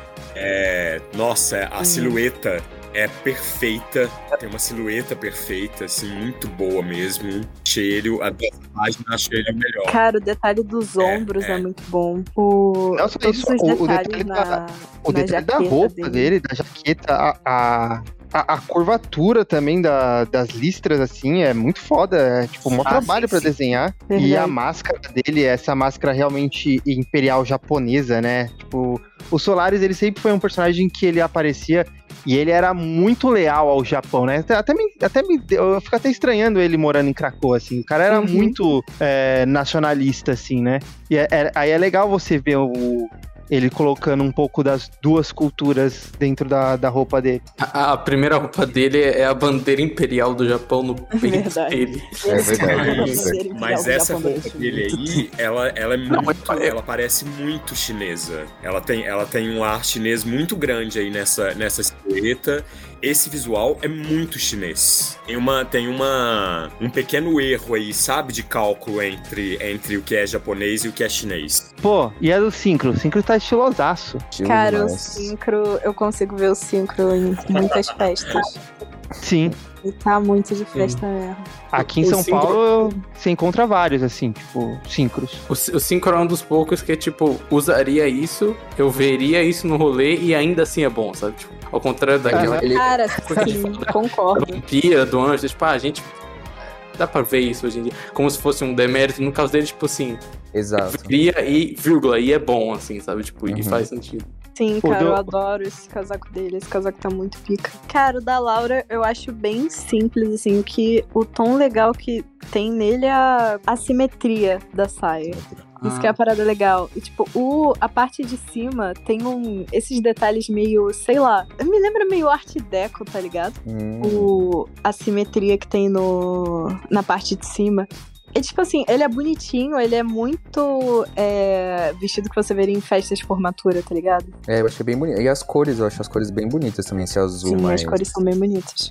É, e ele, ele é meio degradê, né? Ele vai ficando mais escuro uhum. no, no, fim, eu acho bem, bem da hora. Só essa é bota. A cara dela mesmo. Tipo, cara, eu achei a bota muito, tipo, é só deixa, tudo preto, tá ligado? Deixa, é, deixou ela meio adolescente, essa bota aí. Se ela tivesse usado um outro sapato, talvez ela ficaria mais mulherão, assim, eu acho. É, eu acho é. que o erro é realmente a bota, sabe? Eu acho que ela sabota o visual. É. é essa bota aí. Uhum. Eu, eu gosto do look da, da Laurinha. Eu acho que ele tem um falta um pouquinho da cara dela. Eu achei que o look que fizeram pra esse ano, que foi o da Alterman, ele é mais a cara dela. Nossa, sim, é o look desse uhum. ano dela tá perfeito. Sim, e, eu também achei mara. Talvez pudesse ter isso assim na bota, sabe? Tipo, um lance, tipo, os cortes de marcas, assim, tipo assim, essa, esse lance do vestido assimétrico brinca um pouco com isso, sabe? Tipo, é um personagem com garras e o vestido parece estar tá cortado no meio e tem um pouco das, da, no tópico que ela tá usando, dessas linhas, assim, tipo, podia ter brincado um pouco mais com esse lance da garra, do corte e tal, que é algo que tipo, tem. E como o Wolverine não, não foi vestido de porra nenhuma,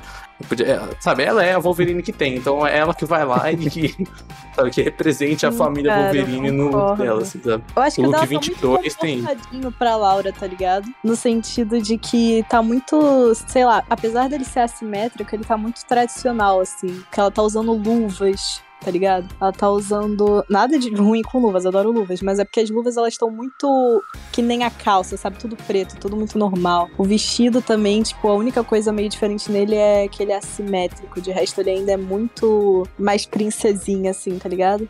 Eu acho que não tem tanto E, de e Laura talvez nele. se tivessem usado a própria máscara dela, icônica de Wolverine, é, como uma tiara ou, ou como um acessório no cabelo também, eu acho que fica faltando alguma coisa na cabeça dela. Sim, concordo. Viramos a página então e temos o deslumbrante Colossus, né? Nossa, Cara, ele tá muito. É um dos melhores looks de melhores. todo o baile.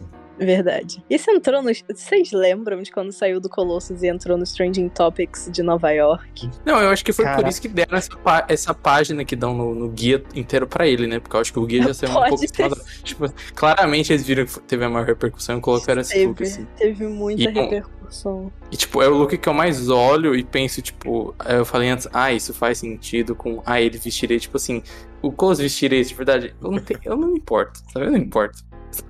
Nessa ocasião, eu não importo se usar isso. Ah, é porque ele não é o estilo dele, né? Foda-se que não usar isso, sabe? Não, Não, cara, o Jumbo perfeito. Carnation deu, ele usa. É isso. Exatamente. O Jumbo, o Jumbo fez, o Jumbo olhou e falou assim: eu vou, tipo assim, vou, fa vou fazer um negócio aqui, entendeu? E ele fez, ele usou e acabou, sabe? Hum. Eu acho que é o Eu fico equivalente pensando que ele passa calor. Ah, ele tem o Tá corpo de aço, pô, ele não sente calor, não. É, eu, vou, é. eu vou pensar nisso também. Também tem uma quote do Colossus que ele fala, tipo, não importa se. Eu vou tentar traduzir aqui ao vivaço. Mas, tipo, não importa se eu chamo Krakoa de casa, é importante também sempre lembrar que, tipo, eu sempre vou carregar as memórias do meu país comigo. O orgulho da Rússia está no meu sangue e no meu estilo. Então, assim, ele pegou já aquela capa pra invocar a mãe Rússia. E tem uma versão aqui do look em que ele tá com, a, com o chapeuzinho. Exato, com o chapeuzinho russo. Que é muito foda, bonitinho. muito foda. Ele é o equivalente, assim, o cuidado que tiveram em criar esse look pra ele foi o mesmo cuidado que tiveram em criar os looks da Emma, por exemplo, sabe? Tipo, o Ju- o Jumbo olhou assim e falou, eu vou, esse vai ser o homem da festa, assim. A Emma é a mulher, ele vai ser o homem. Cara, foi. sim, ele é o melhor homem da festa mesmo, Colossus. É, é tipo de ficar sem fala, né? tipo, é tudo bom, assim. É porque tem, Todo mundo tem uma boa silhueta, ele representa o país dele, ele é orgulhoso na roupa, ela tem. Ela, ela traz elementos que fazem parte da, da, a- da própria Rússia mesmo, assim. Essa, ela, ele é austero e, nossa, é muito belo. Muito belo mesmo, assim. A régua. Ele tá com o cabelo na régua. Eu também. gosto também do. Tipo, desses detalhes que ele tem, assim, do, do lado, assim, em cima, até mais ou menos embaixo da cintura, assim. Tipo, essas faixas, assim, que lembram o próprio design dele, que é essa, essa, parada das linhas. Da das pele, linhas, assim. né? É, da pele dele, tipo, isso incorporado na roupa, assim, tipo, pô, muito bom, assim. Eu acho que é realmente um, um dos melhores e, tipo, é um que claramente não foi feito para isso, né? Tipo, eu não acho que a Marvel chegou e, tipo, ah, Lucas, faça um design mais foda do Colossus que a gente colocar numa página dupla e que vai ser a capa da edição, sabe? Claramente ele fez algo muito bom e aí repercutiu muito. E a Marvel falou, não, vou dar uma página dupla e colocar aqui.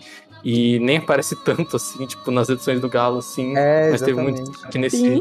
nesse pré por causa disso, assim, né? Porque, tipo, é um puta design, assim. Inclusive, eu fico imaginando que, tipo, o Colosso teoricamente tá no X-Force, ele teve, teoricamente seria segurança, ele nem deveria ter uma roupa, Sim, eu acho, cara, mas, tipo assim. que eu pensei, mas eles falaram não. Colossus não. E, É que o Colossus pegaram. ele não participava bem da X-Force, né? Tipo, ele não era um membro da X-Force ativo. Ele era só um, um cara fazendeiro que aparecia nas revistas da X-Force, né? Mas membro da X-Force mesmo ele não era, né? Cara É, e, teve, e teve toda aquela treta com o Fere, tá? Eu acho que meio que ele tá usando essa roupa pra dar um tapa na cara da, da sociedade, né? Eu Como estou bem, bonito, babem. E não você segurança. É, É o, é o Fera, o Fera, tal qual o Michel Temer estava aderindo à terceirização, então ele só chamava o Colossus por fora, mas nunca de fato colocava ele na equipe para ele não receber o É, benefício, receber área, seguro, saúde, passar na frente da fila de ressurreição, sabe? Essas coisas. Bom, então continuando aí, a gente vai pra próxima página, da próxima página, né? Que diferente, provavelmente o Colossus dividiria uma página aqui com essa galera. Ou não, né? Porque aqui é a galera do X Factor, na verdade. Tá o time inteiro do X Factor, né? Se eu não me engano, é isso mesmo. Ah, Isso. tá só Exceto sem a a Rachel, Rachel. né? Exceto a Rachel. E aí, comentários. Pô, o Dakin nem pra colocar um sapato. Nossa, muito preguiçoso, velho. Já começa assim. Cara, eu não acredito que eles vestiram o Daken. Of all people, de todas as pessoas que estão andando por aí no Hellfire Gala com pouca roupa, eles falaram: não, o Daken a gente vai colocar num, num terno normal. A única, a única diferença que tem é as tatuagens dele, versão terno. Eu, eu gosto dessa ideia da. Mas é real, acho que o Daken não. O Daken não diz. Tipo assim, essa roupa é muito mais vestida do que o Daken regular é vestido, sabe? Ele provavelmente iria ainda menos vestido. Ele iria, tipo. Sim. Tudo Beto sunga, fez, né? sabe? Ou vai ver, É, é. falaram, pro, falaram pro Daken, tipo, é um baile chique. Aí ele falou, tá. Não vou Um usar terno. sapato, obviamente, mas vou colocar aqui o que eu acho que é chique. É, tal, talvez. Terno. Ou, ou pra, né, tipo, a Laura olhou e viu ele seminu na, na, na casa dos Wolverines lá de Krakow falou, não, não, Cara, é, um terno Os Wolverines, eles estão muito. é, como é que é o nome? Eles estão muito próprios, assim, pro baile, né? Eles não estão, tipo, ou exagerados ou com looks muito extravagantes e tal. A Laura meteu um, pô, o pai vai estar lá, né, meu? Vamos passar essa vergonha. Tá trabalhando o homem. Vai vir o Capitão América, vai ficar zoando o cara. Aí é foda. O Prodígio, é, eu achei muito massa, porque, Tá é assim, nem, nem é um look que, que me agrada muito, assim, pessoalmente, mas eu achei muito legal porque ele, ele deu pra perceber que eles meio que se inspiraram naquele ator, o Billy Po- Potter, não sei se vocês já Sim. conhecem e tal, e assim, é exatamente, dá, dá pra ver que, que é o Billy Potter ali, tipo, é, é- tá muito da hora isso. Eu gostei muito dele também. Eu achei bem criativo, cara. Que ele tá de vestido, né, é uma coisa Aham. bem As legal. asas e tal. O do iBoy também tá maneiríssimo. Tá muito aqueles memes do, do anjo bíblico, tá ligado? O, o legal do A-Boy é que, tipo, tem essa estampinha do olho no, no- no vestido que é muito legal, na saia, não sei, que é muito legal. Aham. E tem a questão que faz muito sentido, né? Que a gente para pensar que, tipo, sei lá, você ter olhos no seu corpo inteiro deve ser extremamente desconfortável você usar roupa. E ele faz um look que é basicamente ele ali seminu, assim, e com todos os olhos dele aparecendo, assim. Tem um lance que é legal no sentido, tipo, do personagem, de qual o poder dele, lance, tipo, ele tá ali orgulhoso, sabe? Tipo, é interessante, sim. Também. Eu também gostei do, do design do, do Estrela Polar do Kyle, assim. Gostei que eles Sim. Parece que estão um pouco combinando, assim. Eu não gosto dessa roupa da Polaris, cara. eu Ela acho. me eu- lembra eu- uma, estilista total. que chama Iris Van Harpen, que faz umas roupas impressas. E é uma estilista. Cara, pode dar aquela lembrada, Não, mas não. a Iris Van Era, Harpen eu era acho que foi uma melhor, tá tentativa de fazer isso, sabe? Mas aí mas foi preguiçoso e na execução virou esse absorvente. É, é muito ruim mesmo. E, mas em alguns desenhos Cara, eu achei que era manifestação tá de poder. E não era. É um vestido mesmo. E uma pena. Sim. Saiu agora um X-Men é, que se passa no Game World, etc., que tem a Polaris. Ela tá com esse vestido e o vestido tá Sim. diferente do que ele tá aqui. Eu não sei se vocês leram a edição. Tem esse Eu li. vestido, esse vestido tá um pouco diferente. Eu acho que ele tá um pouco melhor. Tipo, o caimento dele e tal tá mais bem desenhado. Desenhado pelo Pep Larraz. Mas mesmo assim, cara, eu não consigo com essa roupa. O que, que a Polaris tá pensando, mano? O pior, pior é que eu, eu gostei do vestido da Polaris. Tipo, eu gosto mais da ideia, tipo, do design. É isso, assim, tipo, aqui. E, tipo, em todos os outros lugares que ele apareceu, ele tá melhor que aqui, assim. Mas eu gostei até da ideia, assim. E eu acho que ele tem um pouco da. Daquela cara da Polaris, de, tipo, tenho 30 anos de idade, mas eu finjo que eu tenho 25, sabe? Ninguém falou, ninguém falou da Aurora. Coitada. É, Ela eu ia falar agora da Aurora. Eu gostei Quase, do cara. vestido da Aurora. É bonitinho, assim. Tipo, não tem grande coisa, mas é bonitinho. Básica. Devia ter feito a roupa dela combinando com o do Estrela Polar, eles dariam Eu concordo. dado- dado um efeito, assim. Concordo, cara. Deveria estar combinando com Estrela Polar. Ia ficar tão bonitinho. Todos esses designs são do David Baldeon, né? Que é o desenhista de X Factor mesmo. Nossa, mas na moral, esse, esse uniforme do Banshee tá muito engraçado, cara. Só, só, só pra. Caio, você vai falar. Você falou que a gente ia entrar nessa página, você não apresentou, né? Não é. Não, eu já, eu já me perdi na pauta. A gente- Você tem É. que apresentar a página agora, falar que a gente vai pra Pô, próxima. página. desculpa, gente. A gente tá. Eu, eu- eu fiquei, eu fiquei inconformado com o uniforme do Banshee, mano. O cara tá com aquele sapato. tá O cara bizarro. tá com aquele sapato de tio. Mocassim, Aquelas gravata. Aquelas gravatas, tipo. Ele nem tentou, né, a Ele não gravata. tentou, é. Ó, uma dica, assim, eu nem, eu nem sou. Eu não sou. Eu não sou que nem o Paulo, que entende muito de moda e tal, mas tem uma coisa que eu acho bizarra é você usar mocassim sem meia e calça, sabe, no tornozelo. Eu acho, acho bizarro esse o look, mocassim assim. já. Não sozinho. Bom, ouvintes, vocês já sabem que nós estamos falando da página seguinte, onde temos o Bishop, o Sebastian Shaw, o Pyro, o Banshee e o Homem de Gelo. E estamos falando mal do uniforme do Banshee. Todos por Matthew Lolly, né? Que é o desenhista de Carrascos. Eu acho que dessa página aí, o mais legal pra mim é o Pyro. Tipo, Cara, é, Eu o Pyro é o único legal. O É. Bishop parece. Cara, o Bishop. Gogo Boy. O uniforme, o uniforme do Bishop talvez seria o uniforme que o Dakin usaria. Era o que eu ia falar. O Bishop É. tá muito stripper, cara. Vai ser tipo tá muito. YMCA, né? Uma coisa assim. Ele tá pra caralho. O Sebastian Shaw não tenho nem palavras pra dizer que porra é essa. O Shelton perdeu tudo.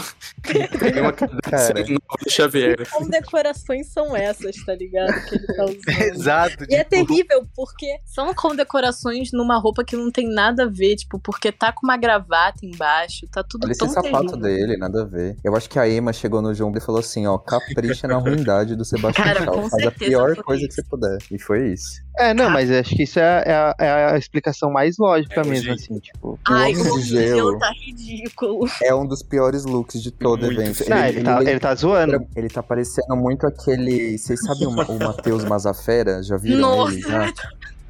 É, é o Matheus Mazafera, cara. É bizarro, bizarro. Cara, tá assim, o horrível. Matheus Mazafera acha que ele é o Pyro, mas na real ele é o Bob, tá ligado?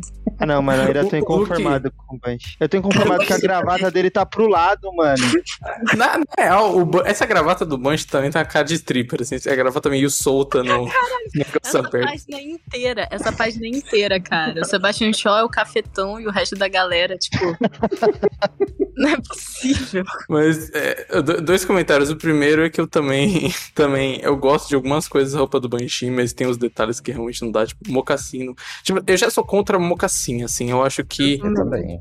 é, pouquíssimas pessoas além do Clodovil conseguem usar o mocassim e eu ser a favor. Eu, eu, eu fico feliz de ter trazido vocês aqui hoje pro episódio, porque eu, eu, eu falei no começo que eu não gosto desse sapato de tio. Vocês sabem o nome, sabe o Mocassim. nome. É mocassim. Não, e outro detalhe é que essa roupa do Bob é uma roupa que me lembra muito que, tipo, hum, verdade, essas pessoas são desenhistas de super-herói e não designers de moda, assim. Essa é, a- em especial, uma que eu falei, ah, é verdade, né? É um time Tem super-herói. Tipo assim, têm os a caras. sensibilidade, tem outros que não, entendeu? É, nem todo mundo é o Dalterman e o. e o. O Werner. e o Lucas Werneck. Ou até o próprio É. Baldeon que fez o vestido do prodígio do iBoy ali, sabe? Tipo assim, falta um pouco. O Mateu Lori não, não manjou. Assim, tipo, legal colocar o Gelo no vestido. Legal ser um vestido Uhum. de gelo com as coisas de gelo. Eu não sei quão prático é esse vestido de gelo. Ah, Eu não sei se ele só parece ser de gelo, eu não sei. É Pô, legal na a moral. ideia, mas. A tipo, é- ideia é ok, só que a é execução, óbvio. ela tá muito ruim, sabe? Tô imaginando que o Bob tava tipo. O Bob falou: Ah, acho que eu não vou. Essa festa aí vai flopar. Ele fez só uma estatuazinha dele e deixou ali, tá Poxa, ligado? No meio da festa. Eu fico imaginando Ai, como cara, o Christian. Frost deixou ele usar essa roupa. Tipo, o Christian Frost, sabe? Tipo, como é que ele olhou pro Bob e falou: Ah, pode usar esse look aí que você vai ficar muito Perto legal. de mim, você não vai usar essa porra, não. Não dá, pô, não dá. Ele falou, Jumbo, deixa comigo que eu vou fazer uma roupa de eu mesmo, tá ligado? De gelo, vai ser pica. Pode confiar. E o do Pyro vocês gostaram. Eu Sim, o pai tá bonitinho. Eu usaria. E nem é mocassim que ele tá usando, né? O Pyro. Ele não tá usando Sapato, mocassim. ele Não, tá o Pyro tá usando Um sapato normal. Um É, um sapato, sapato. sapato. Pô, mas na moral, agora a página seguinte Essa Tá geral montado.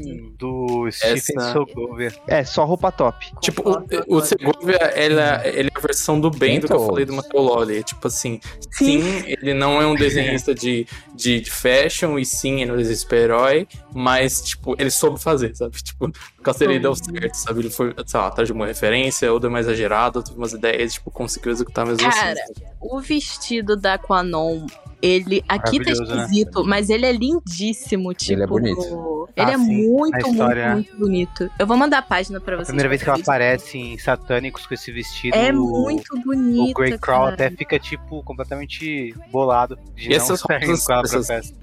Essas rosas ou flores, não sei que flores são, mas tipo, essas flores parecem, um, especialmente em Hellions mesmo, de bi, uma Sim. parada telepática, né? Tipo as borboletas que a Betsy faz, assim. Sim. também Sim, cara, saudando do vestido e tá rosa, assim, tipo, bonito. uns de usar o poder e tal. Eu gosto que o Sinistro e o Exodus, eles estão prontos pro baile, mas É. eles também estão prontos pra luta, né? Eles estão.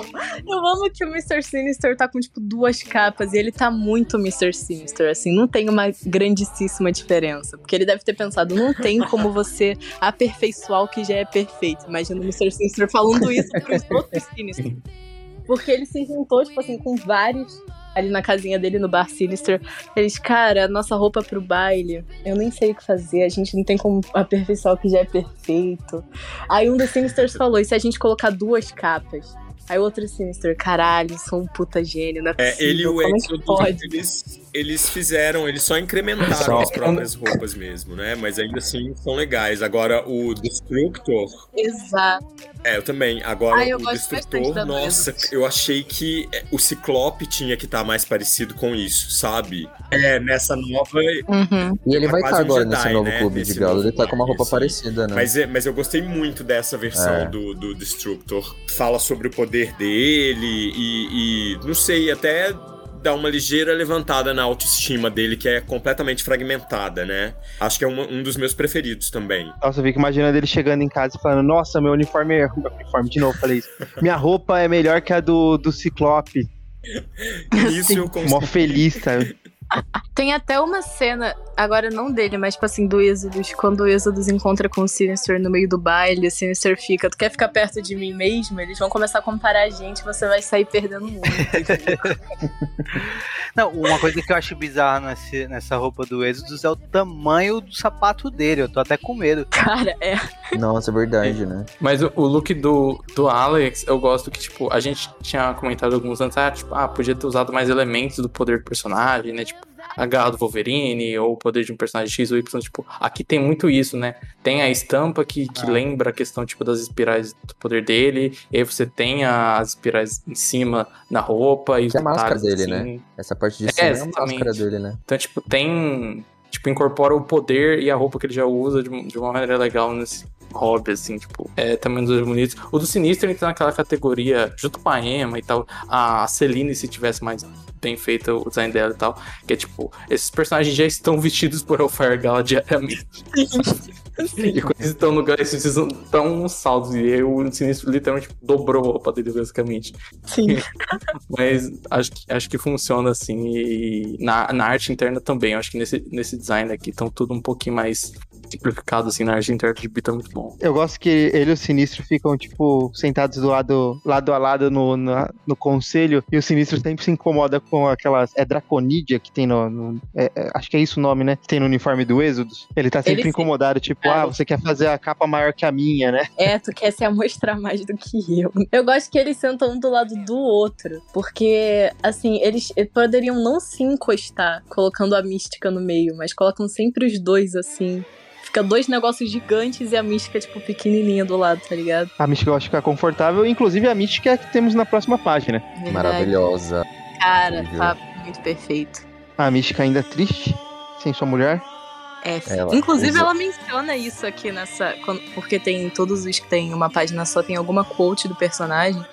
E aí ele tá explicando, tipo assim, o, eu gosto de pensar que é o próprio. Como é que é o nome? Ben Urich, que entrevistou Uhum. todos eles. Mas enfim, Ben Urich, ele fala, tipo assim, que tem partes do, da, da roupa da mística, que é o poder dela, e tem partes que são só, tipo assim, tecido real oficial que o Jumbo Carnation fez. E aí, tá escrito no final, tipo, a senhorita Darkholme vai ao baile desacompanhada. Aí ela fala, por enquanto, com uma ameaça sempre em sua voz. Maravilhosa. É, nem tenho muitas palavras pra dizer assim, porque realmente é um, é um vestido muito massa, assim. Essa, Cara, é um- sim. são é umas nome penas, dela, né? Uma né, coisa que também. remete um pouco ao poder dela Bem, mesmo também, né? assim, né? De transformação. E é o nome dela. É, é, exatamente. Eu gosto que no guia tem, um, tipo, um- umas partes escrevendo look, né? E tem a parte, tipo, falando dessa a caveira que tá na testa e Sim. a, a caveira dela é mesmo. Eu gosto muito desse detalhe, assim, que um dia ela chegou e falou, vou colocar uma pequena caveirinha na minha testa. E Cara, ela é totalmente comprometida com esse visual, assim. Mas quando ela renasce até em Krakow, ela sempre já tá com a caveirinha na testa. Então é tipo, ela já veio de fábrica com a caveirinha na testa. Caveirinha. É, será? Oh. Mas é muito bonitinha a caveirinha. Tá escrito ali, tipo. Pelo visto, tem algum salão X em Krakow, porque tá escrito Hair and Nails. o que é ótimo, porque ela poderia simplesmente só se transformar. Ela não precisava ir no salão, mas assim, grande dia. E ela fez Pô, as mas- unhas, hein? Porque as unhas dela também. Você Cara, um zoom, fez, você vê. assim, a mulher dela, né? Vai fazer o É. quê? Bom, na página seguinte a gente tem tipo uns o- uns mutantes que foram estavam esquecidos lá, foram ressuscitados. A Cristal, Loa e a Mercury. A Mercury na verdade estava aparecendo, né? Cara, a Cristal, que decepção. Nossa, tá muito zoado. Eu acho que eu acho que assim, É. se a gente for pegar, na verdade, é, tem a página que tá a Cristal, a Loa e a Mercury, aí depois tem uma do Noturno e da Fada, né? E aí depois tem a, a Karma, Miragem, o Warlock, a Magia e o Apache. Cara, eu acho que aí já ficou qualquer coisa, né? Nessas três páginas, assim. Eu acho que todo o cuidado que a galera teve no depende. começo. Entende? Cara, o da Cristal tá muito horroroso, eu não consigo olhar. Não dá, é uma, é uma, Não uma questão. consigo olhar. Pagaram na Cristal, mano. Porque não, não tem como, assim. É, é- quando eu falo de Pagaram manifestação muito. do poder, é pra fazer uma, um pedaço, um trecho, uma, uma alusão. Não deixar. Ela virou um, um, fo- um monte de foco de luz sem sentido, assim. Bem estranho mesmo. Com a Só roupinha que ela patins, com a né? primeira roupinha que ela usou lá, só que sem o patins, né? É, Eu acho Nossa, que o cara. Bobby Queen claramente fez a roupa do Kurt e da Pixie, que estão melhores no gibi também. O design aqui tá mais simplificado no gibi, eu acho que funcionou melhor. E a da Nossa, Loa também. Noturno e a Pixie tão tão bonitinhos. Tão Eu, eu gostei da Loa, assim, só que aí, é, nossa, na Cristal e, e na Mercury, tipo, bateu muito, tipo, ah, esse cara não é pago pra dizer a moda, e ele realmente tipo, desistiu, desistiu, falou, ah, não, O da Loa eu acho não, não sou pago. Bem o É, eu suficiente, também, também Tipo, acho. o da Loa pra mim tá de boa, sabe? O da Loa tá até bonitinho e tal. Ah, tá de gala. Mostra, né, o, o- a estampa é legal, o negocinho que tem atrás dela é legal, tá de gala. Mas assim, a Mercury e a, e a Dazzler, cara, que que... A roupa da Cristal é muito, tipo, ela pegou a roupa mais velha que tinha no guarda-roupa dela e foi e falou, ah, vou usar um poder aqui pra não engambelada. É, vou, E vou fazer um revival aqui. Não, e não existe registro fotográfico dela com essa roupa. Por causa dos poderes, ninguém, ninguém vai ver. Então, assim. Não, ninguém, ah, putz, tava underdressed? Tava. Só que ela usou poder, ninguém viu nas fotos e boa, assim. Foda. Era uma experiência ao vivo só. Porra, mas a Cristal tem tanta coisa aí, tem um bilhão de diva pops pra você pegar os looks, tá ligado? Pra fazer o do Hellfire Gala dela. Muito triste. Não, eu- tô inconformado que o Jumbo pichou a Mercury. Tá com, tá com uns balde de tinta, né? Tipo aquelas, arte, aquelas artes abstratas, assim, sabe? Tipo, vai jogando as É. tintas. É isso. Quanto pagaram pro Alex Lins desenhar uma gravata no Warlock? tipo, é só isso, tá ligado? Ah, o do Orlock eu até entendo, o do Orlock eu achei engraçado, cara. Pra mim, o, o Cifra podia ter vestido, vestido com o Warlock, assim, o Warlock fazendo uma roupa de gala, assim, mas como Cara, é verdade, isso ia ser da hora. bom. Pode crer, pode crer. Teria ficado muito mas, bonito. mas essas do Alex Lins eu gostei da, da magia. Também. Aqui tá esquisito. Ah, ah É, mas- como é que é o nome? A É, aqui Dani tá bem também tá bonitinha no gibi. Página, tá bem feio Gibi, é. O da Karma é tipo o poder dela, tá ligado? A ass- a assinatura de poder, o que fez eu ter muitas questões. Porque, tipo assim, ela, assim, a gente vê no gibi a assinatura de poder da Karma, mas eles veem isso ao vivo quando ela tá usando o poder dela pra fazer essa roupa.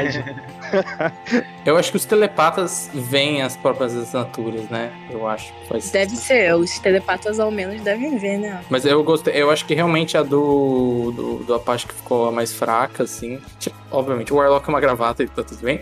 Eu gostei da, da Dani, assim, tipo, que parece integrar as várias partes do personagem dela. Então, tipo, tem um pouco do lance de Valkyria e tal, o vestido, o a saia que tem aquele lance das penas, e a gente lembra, tipo, de Valkyria, de Pegasus e tal, assim, tipo.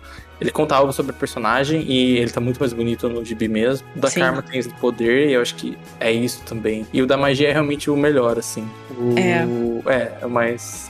O mais funcional, assim, mas esses, esses do Alex Lins, que é artista convidado, né? Então ele foi convidado para fazer os designs, fazer a edição. É, tá mais rabiscado, assim, na, É, na eu edição mesmo, que tá eu- mais, tá mais bonito. assim. Uhum. O do quadrinho da magia ficou muito top, mano. Eu achei Ficou. o da Dani, Da magia ficou tá mesmo. muito da hora. o da Dani muito legal. O nativo americano com a Valkyria e com a silhueta legal. E aí nem tá tão bem desenhado, né? Ele parece mais um rascunho, mas lá nos quadrinhos tá, tá bem legal mesmo, assim. Fiquei bem feliz. E o da Karma, eu acho que eles. é, na história, alguém fala que ela tá meio steampunk. E assim. Mano, nossa, não tem nada de steampunk nisso. Eu não sei, só a perna, Não, só por causa disso. tá. Falaram steampunk. que Eu é falei, nossa, que, que de resto. desvirtuação de conceito, assim, nada a ver, nada a ver. E o, e o, o Warpath tá, tá mesmo nada a ver, completamente nada a ver, assim, tosco, tosco. E Da fada vocês também não curtiram? Não, Eu do- curti. eu já falei que eu gostei do noturno da fada, eu achei muito É, bonitinho. o da fada tá É. bonito. Eu adorei o cabelo dela, que eles colocaram os negocinhos, as, as borboletinhas. Eu gosto muito do, desse lance da Pixie de fada rosa com, com bonito. preto, tá ligado? Essa dualidade Da hora preto e mesmo. negra. E o, e o noturno, cara, ele é o noturno, porra. Não tem como falar mal dele, não. ele tá muito bonitinho. Ele, ele tá tipo. Como é que é o nome? Cara, sei lá. Sei lá o que que ele tá. Piratinha, né? Ele tá Ele tá um pirata. bonito piratinha, mesmo. cara. Por mim, ele poderia ficar utilizando essa roupinha em Way of X, Ah. que teria seguido normal, assim. Parado. Eu não sei, eu não gostei muito da participação dele na festa, mas aí a gente comenta depois. No próximo. No Noturno tem isso que a gente falou do pirata, mas tem um lance muito. Eu não sei. Qual que é o nome do Zorro quando ele não é Zorro? Esqueci, é Dom, Dom Juan, Dom alguma coisa. Tem um lance meio assim, sabe? Me lembrou muito isso, tipo, acho que Tem. o- ele tá o- muito o aventureiro. É, meio que esse lance. Nossa, eu totalmente não sei o período histórico, nem o nome, mas deu pra entender. Vejam um filme dos Zorros, vocês vão entender, sabe? Me É lembrou tipo um o pouco. Homem da. Máscara de Ferro, né? Com... Dom Alejandro de la Vega. É, é- tipo, tipo, se. Tem um pouco disso que é desse herói meio. Os Três sabe? Meio sair. É, meio mosqueteiro, isso. Tem um lance mosqueteiro no negócio, assim, que eu acho que, que faz sentido, assim, porque tanto o Zorro quanto os mosqueteiros tem um pouco disso, de que esse herói que é meio saidinho, sabe? E Uhum. o Noturno é isso, assim. E, e gosto também. Triste que ele tava, tava bad vibe no rolê, né? Ele foi pro, Tava, foi pro Gala, tava, tava bad vibe no Cara, Gala, ele mas... tá bem Gene Kelly. Teve uma época que no Twitter ficou mó bombado um, uma fancam que fizeram dele. Ele tá literalmente o Gene Kelly nesse filme. Apesar dele tá, dele tá lindo, assim, o enxofre podia estar acompanhando alguma coisa, alguma coisa ligada a isso, assim, mas, mas a silhueta tá linda, ele tá lindo, assim, e como a, a Ticinha falou, é o noturno, mano, ele Sim. é perfeito. O Noturno tá, cara. O Noturno tá Gene Kelly in The Pirate, de 1947, com Isso aí. Jude Garland. Essa é a Ó. vibe que ele tá pra mim. Referência. Muito bom. Ele tem a mesma vibe pra mim, o Noturno sempre, que o Gene Kelly. Bom, na página seguinte temos ali o Magneto, a Frenesi, o Wizkid, que eu nunca lembro o nome dele em português, e, a, e quem que é Cora? Nossa, quem é essa? Eu não sei. É a, é a Cora do, do Coração Flamejante, como era, qual, qual que é o nome? Burning Heart, como traduziram, mas é que aparece no final da última edição, substituindo o, o Fábio Aparece em. Sword, na verdade. É uma personagem Isso. nova, né? Eu nem Boa. lembro desse Nossa. look na, na edição, inclusive. Quando eu abri o, Eu o acho guide, que ela nem nossa. aparece. Ah, eu acho que ele só fez de graça mesmo. Sim. Mas- Olha, gente, Eu mas- abri a edição aqui agora, ela não aparece. eu vou mandar alguns prints da edição, porque o vestido da Frenzy ficou bem bonito. E ao contrário da, da Cora do Coração Planejante, quem aparece é a Abigail Brand. E a roupa dela, tipo assim, tem uma. Tá ligado quando eles é, foram colocando vários previews de quem ganhou a eleição? Que era sempre mostrando dois personagens perdendo, e tipo assim, a reação deles perdendo a eleição. E aí tinha umas em que passavam na personagem, só que, tipo assim, era como se fosse na sombra e ela tava em preto e branco o desenho, basicamente. E aí eu jurava que era Calisto, mas quando eu fui ler o Hellfire Gala, era Abigail Brand. Olha esse look dela, cara. Ela tá 100% Calisto, assim, na minha opinião. Nossa, total, total Calisto. Tá total Calisto, Gente, mas eu cara. ia falar que eu fiquei muito decepcionado Totalmente. com o Magneto. É, é, o Eric virou um host de vou. com essa roupa. É uma roupa bonita? É bonita, mas poxa. É porque é, ele- que ele tá é. combinando com o Charles. Isso O que eu ia Charles falar, é pra mim é isso. Charles é ridículo. E, fe- e fez Então- referência com House of M também, né? Pode ser, pode ser. Que ele tá Então, todo mim, é- beleza, assim. E a gente não chegou no Xavier ainda, mas eu acho que o Xavier tá super cafetão aí. Ai, o Xavier tá horrível também. Ele e o Magneto estão combinando. É porque o vô, ele tá sempre muito. O vô que eu falo é Magneto, gente. O vô, ele sempre tá muito chique. Ele sempre tá impecável. Perfeito. Tipo, aquela roupa branca do Magneto que ele usa em Krakoa é perfeita. E aí chega no baile. E aí Xavier fica, ai Eric, vamos combinando, tipo, branco com dourado. Aí o Eric fala assim, né, porra, porque ele sempre é otário por causa desse Charles Xavier. E aí deu nisso. Agora do Skid eu, eu gostei do toque de humor, que ele tipo colocou um, aquele capacete de astronauta, já que ele tá da Sword, Sim, sabe? cara. O Skid tá muito da hora. Tá um look Super bem punk o visual andrógeno também, o do Skid. Tipo, principalmente no gibi, como você vai ver. Tá maneiríssimo. A Friends e ele, assim. A Friends eu gostei que, tipo, o look parece referente à aquela. Eu não sei se é a roupa da primeira impressão, tenho quase certeza que é. Que ela tinha, tipo, umas cintas de couro na perna e no peito e nos braços, assim. Tipo, ela tinha essas, essas tiras de couro amarradas, assim. Isso, eu lembrei disso Uhum. quando eu vi esse lance dela ter, tipo, as tiras do vestido amarradas no, no peito e na cintura, assim. E eu não sei se a peça da cabeça também é referente a alguma outra roupa dela ou é só a peça da cabeça. Eu acho que é só a peça da cabeça. Mas eu também Eu acho que é. Mas ficou muito bom. Na página seguinte a gente tem o Dobra, né? Porra, ele tá bravo. tá? Tá vestido pro M, né? É, vestido pro Remy. Todos esses que a gente comentou, incluindo o Dobra agora, foram designs do Valério Skit. É, ele caprichou no, no dobro, viu? Curtiu. Cara, o Valério Skitch ele é muito bom de roupinha. Falar um negócio. Eu adoro as roupinhas que ele cria pra Sword. É, eu pode adoro crer. as roupinhas do baile também. E, e a roupa, e a roupa é do dobra é. Faz. foi que nem falaram anteriormente, faz relação com Bem os legal. poderes dele, né? Também. Acho bem bacana. Tem uma também. vibe E- e acho- parecida com a, do, com a da roupa do Alex, só que com mais gingado. É, e, e parece que ele, ele- Parece que são, são brilhantes, né? Que ele tá usando. Assim, eu não sei se eu tô enxergando mal, mas é, parece que são Cara, diamantes, né? Que ele tá usando sim. no casaco. Não. Tá bem bonito. No chat eu mandei aí uma, uma imagem que tem eles com a Girl Brand, dá pra ver que a roupa E a dele pintura é bem dele também é bem legal, né? Eu gosto da, tipo, do lance dele ter o, o peito aberto, assim, e pintado, referente, tipo, a primeira roupa dele, que era ele sem roupa. Mas é basicamente, assim, tipo, é, é legal ter essa referência. O lance, eu só entendi porque Eu que gosto o... do sapato também. Por que, que ele tá com, tipo, a, essa bandana amarrada na cabeça? Eu achei que ele ia usar, tipo, aquelas.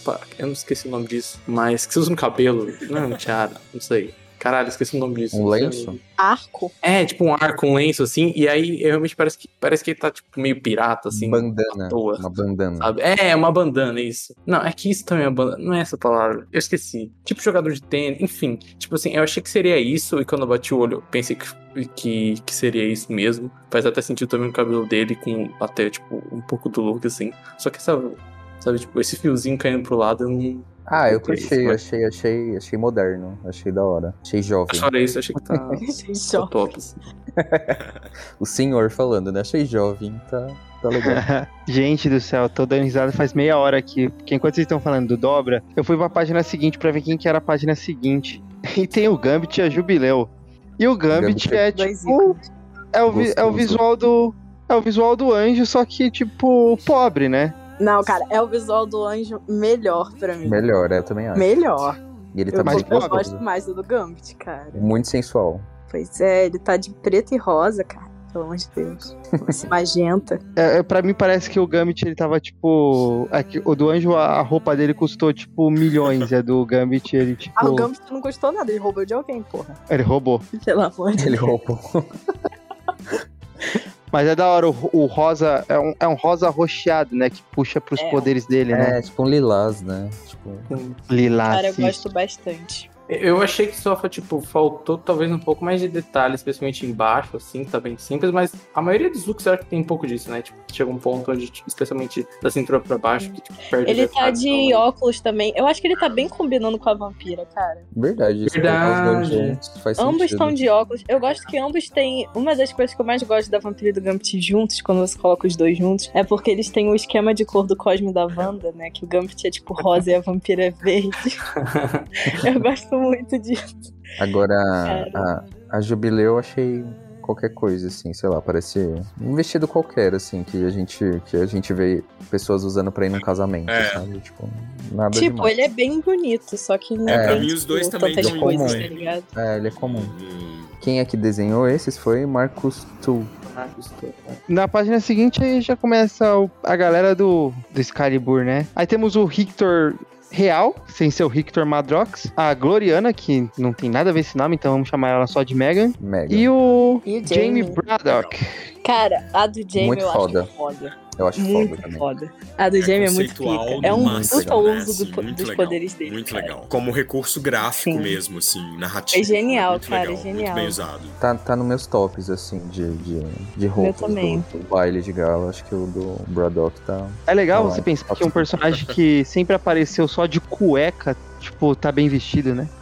Sim, cara, ele falou, não, eu vou, porra, Hellfire Gala, cara. Agora e ele ainda Megan, tá qualquer tecnicamente coisa de cueca, também. quando tu para pra É, pensar. então, é isso que eu ia falar. Ele tá de cueca ainda, só que com, com sobretudo.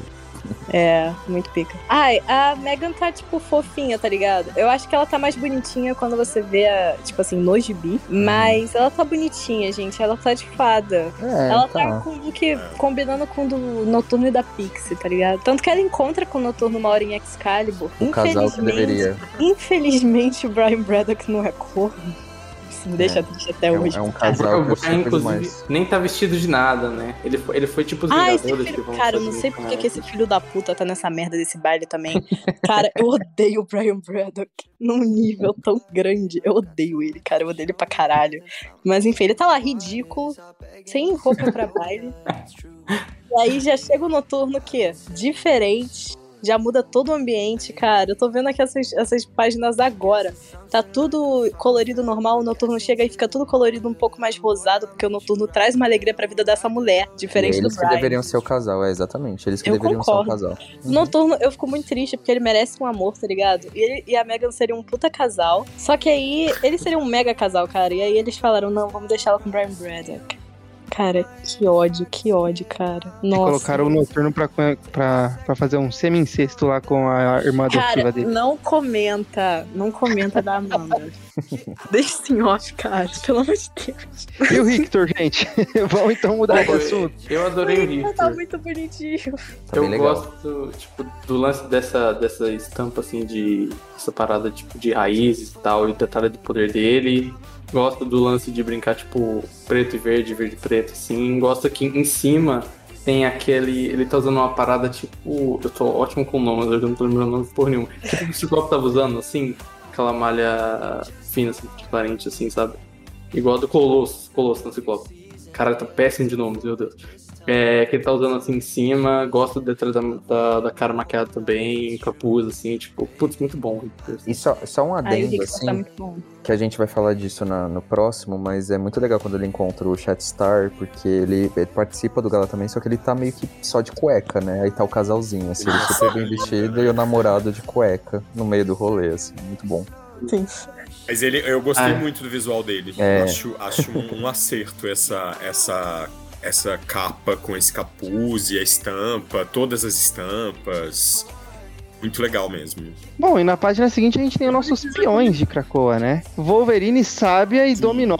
A sábia tá meio mortícia, assim, tá uma coisa Tá, meio... cara. A, a, a sábia é tipo assim, ela é a única que, tipo, ela, ela conseguiu, sabe? Tipo, ela conseguiu pegar o look da, da X-Force e fazer funcionar, assim. Lógico que tem mais alterações, ela tá mais fora do padrão, né? Tipo, ela tem um vestido, o resto ele tem umas, umas roupas mais padrões, assim. Mas ela é a única da X-Force, assim, que eu acho que o look funciona. De resto, eu entendo a ideia de Ela fazer... é a ah, única da X-Force que queria ter sido convidada pro baile, né? Porque a exatamente. vida da, da Sage, da Sábia, é meio que isso, sabe? Ela sempre tá quase perto de conseguir as coisas e nunca consegue, sabe? Tipo, ah, eu fui convocada pelo Xavier, tipo, lá no início, desde sempre, mas eu nunca fui uma X-Men, tá ligado? Eu fui convidada pro gala, mas eu vou ter que ficar dentro de uma merda de uma sala trabalhando durante esse baile inteiro, entendeu? Muito sábia. O Fera, pra mim, é o mais engraçado. E tipo, eu entendo, ah, vai padronizar e fazer um design aqui tipo. Tipo um terninho, só que versão é, roupa de super-herói grudadinha assim e tal. Só que, tipo, assim, não foi dessa vez, sabe? Tipo, É, eu acho que é, é, tipo, é uma roupa assim pensada exatamente pra fazer meio que o trabalho sujo do rolê, né? É isso, tipo, a gente tá aqui só pra o, o, o, o Kid Omega ficou na, na, na entrada lá, apresentando o rolê e o resto ficou cuidando, né? Segurança, né? Roupa de segurança. e Trabalho Eu sujo, de todos Pediu- eles usam essa gravatinha aí. Eu gosto. Gravata de cowboy. É, isso foi ideia do Logan, essa coisa do Logan. Não, eu acho que claramente isso é design do Ford. Eu meu cano e pessoal, todas as roupas do X-Force é do Forge que fez. Assim, faz uma roupa aí pra gente, Forge. Forge pro interno, eu não sei. Ai, mas é que o Forge, pra, na minha concepção, o Forge ele é um cara de bom gosto, sabe? Ah, Tanto na que minha a concepção, roupa, não. do, a, a roupa do Forge, desse gala que vai ter agora, é pica. É Não sei se você já viu. É Mas Eu enfim. não, eu não lembro do. do- E ele, fez a roupa dos Secret X-Men também, que é mó da hora. Forge é um cara de bom gosto, cara. Eu não gosto que fiquem falando mal do Forge aqui, não. Não, mas eu acho Vou que, defender. Tipo assim, tal qual os desenhistas são bons desenhistas, mas não fizeram bons looks, eu acho que o Forge é isso. Eles fariam uma boa roupa super-herói, mas ele não faria um bom look, assim, sabe? Entendi. Mas o For... eu não lembro do Forge nesse, nesse baile Eu também inferno. não, gente. Ele aparece? Não lembro. Não lembro de ter visto Eu o desenho. Acho, Nada. acho que não. O só cara, nesse- o cara não ia aguentar não. ver a tempestade tão bonita. Tipo, ele Pois decidiu não ir. é. Verdade, verdade. Puta que pariu. Tipo muito, deviam voltar, inclusive. Bom, e temos a última página do nosso guide com os nossos últimos looks. Xavier Kid Ômega e aquele que não deve mais ser nomeado, Sr. Fera. O Fera tá muito engraçado. Vai tomar no cu. Ele tá um ursinho Tá de, de de terno, né? cara, É. porra. Esse shortinho é. Ai, caralho, ele tá de shortinho, vai tomar no cu. Mas não tem, Muito é, mas eu, eu fico pensando o que, que o Fera poderia usar. Não dá pra usar muita coisa, né? Não vejo, assim, muitas outras roupas nele, assim. Talvez só uma calça diferente e tal. Sim, não tem Eu tanta acho, coisa. eu, acho, eu acho que aquela, aquela roupa que ele usava em Surpreendentes X-Men, é, que é só aquela Um calça, que é uma calça meio que faz um dele, X, assim. Seria legal dele usar ela aí também. É, é, eu Uhum. É, Ó. o Fera não tem tanta coisa assim pra usar. Mas, assim, se ele voltasse com a Abigail Brand e eu fosse a Abigail Brand, eu ia É. fazer o Fera e, tipo assim, vestidos de Fera da Bela Fera e a minha roupa ser versão, sabe, ser amarela, tá ligado? Nossa, ia ficar muito. Ia ser Não, da e- hora. E a Abigail Brand claramente tem um senso estético muito melhor que a do, do, do Fera, né? Tipo assim, Tem, cara. olha a Sword, caralho. olha, olha, olha os uniformes da Sword. Sabe, tipo, onde você gostaria de cometer crime de guerra? Com o Kid Omega com o seu macacãozinho de Ômega, o Wolverine usando a roupa que ele quer, sabe? Ou você gostaria de tipo, uma turma dripada da Sword, sabe? A turma que tem cada um com seu, seu corta-vento coloridinho, bonitinho e a sua roupa inteira no Hum, estilo. Cara, pelo amor de Deus, ela tá muito melhor. Até com essa roupinha bem Avril Lavigne, assim. Nossa, roupa é Avril Lavigne. É porque, olha. A, não, olha o cinto que a, que a É Abigail muito. tá usando. É muito Olha a blusa que a Abigail tá usando. É, claramente uma, uma adolescente dos anos 2000. Sim, cara, só que com roupa de pirata por cima, assim. É, o look dela tá muito muito doido, mas eu adorei. Bom. Agora Xavier cafetão, né, cara? Ele tá com esses colares aí todos, uma coisa Cara, muito... todos esses colares, tá tão. O que que aconteceu? O Charles tá numa crise de meia-idade do caralho, cara. Muito cafetão, muito cafetão. Ele tá muito numa crise de meia-idade, Ele, não é ele possível. transformou. Ele tá cheio desses colares, assim. Essa porra desse cérebro. transformou Ele mandou pintar o cérebro, de colares cara. Havaianos, né? pra Krakoa, sabe? Assim, pra receber os. É, cara, que isso? Tá estranho, tá estranho. Não gostei muito também, não. Apesar que eu lembro da primeira vez quando saíram as primeiras artes, assim, eu olhei Xavier e falei, caralho, tá muito foda. Mas aí depois eu fui analisando direitinho e vendo os detalhes, falei, nossa, nada a ver com ele, né? É, um, é uma roupa que não, basicamente não nada tem nada do Xavier aí, não tem nada.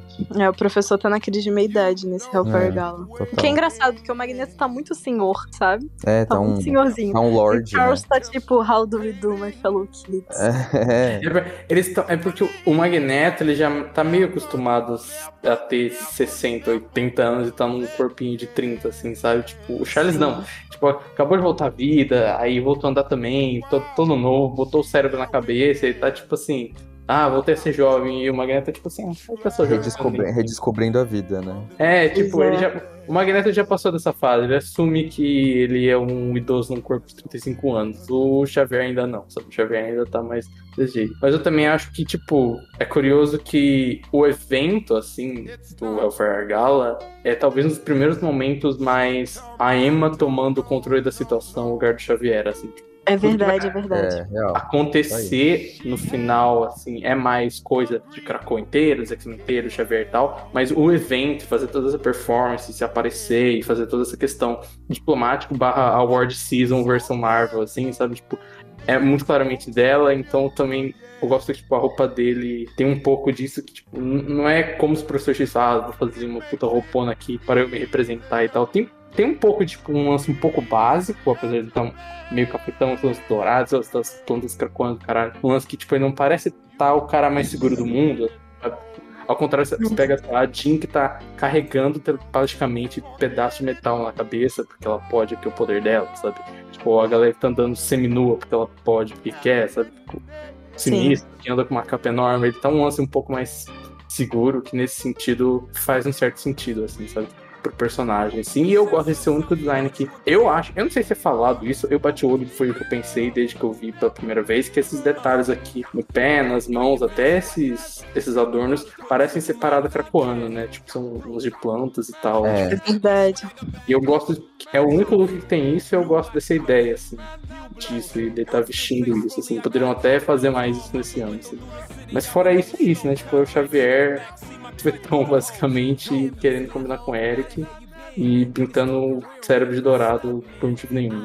Eu queria abrir um espaço pro nosso convidado estreante, o Paulo. É, agora que a gente já comentou todos os looks, eu queria ouvir um pouco dele aí sobre toda essa cultura de super-heróis e seus trajes e uniformes, que eu acho que vai ser bem interessante se pensar sobre é, dentro desse momento como como esse do, do Hellfire Gala, né? Tudo que isso representa, né? Já que a gente tá focando bastante na parte visual agora. E isso tradicionalmente caracteriza muitos personagens de história em quadrinhos, então, né? Vamos lá, vou tentar fazer uma, uma análise rápida aqui. É, ia falar um pouco sobre como, como é, sobre essa história do uniforme, né? Do porquê do uniforme do super-herói.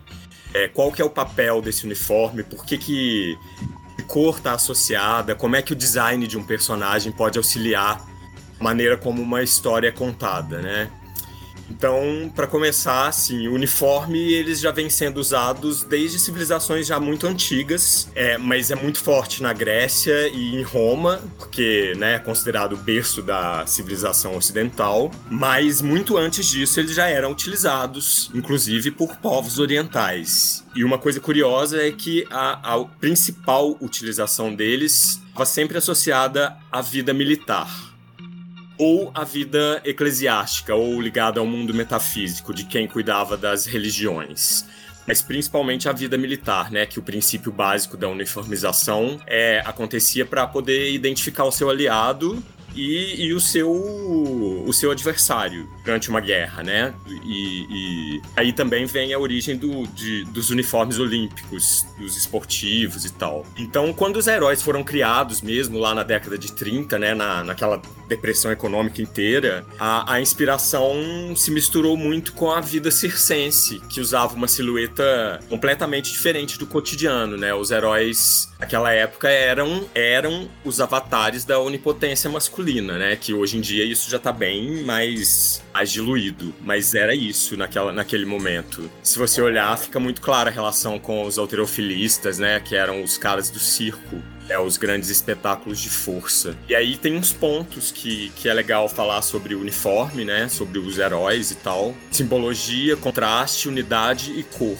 É, a simbologia a gente tem ela como, acho que é o principal elemento, né? Por mais que um uniforme mude, tem um elemento que sempre vai estar tá lá. Por exemplo, o S do Superman, ou as orelhas do Wolverine, lá, a máscara do Wolverine, que já foi pequenininha, já cresceu, já mudou de cor, mas elas continuam lá. É, e por que isso acontece nos quadrinhos? Porque o símbolo é uma forma de identidade imutável. É muito difícil desassociar, por exemplo, o S do Superman os olhos do Homem-Aranha, o raio da tempestade, o raio no Flash e por aí vai, né? E assim, os vilões em contraponto já tem, já trazem uma coisa mais monstruosa, já traziam, né, uma coisa mais defeituosa, mais monstruosa, que agora também isso já foi diluído, já não, já não tá tão presente, tão forte assim. Você já tem vilões bem bonitos aí. Existe uma diferença, né, na, antigamente os heróis, os mocinhos, estavam sempre com as cores primárias. Era o azul, amarelo e vermelho dominando, e os vilões usando as,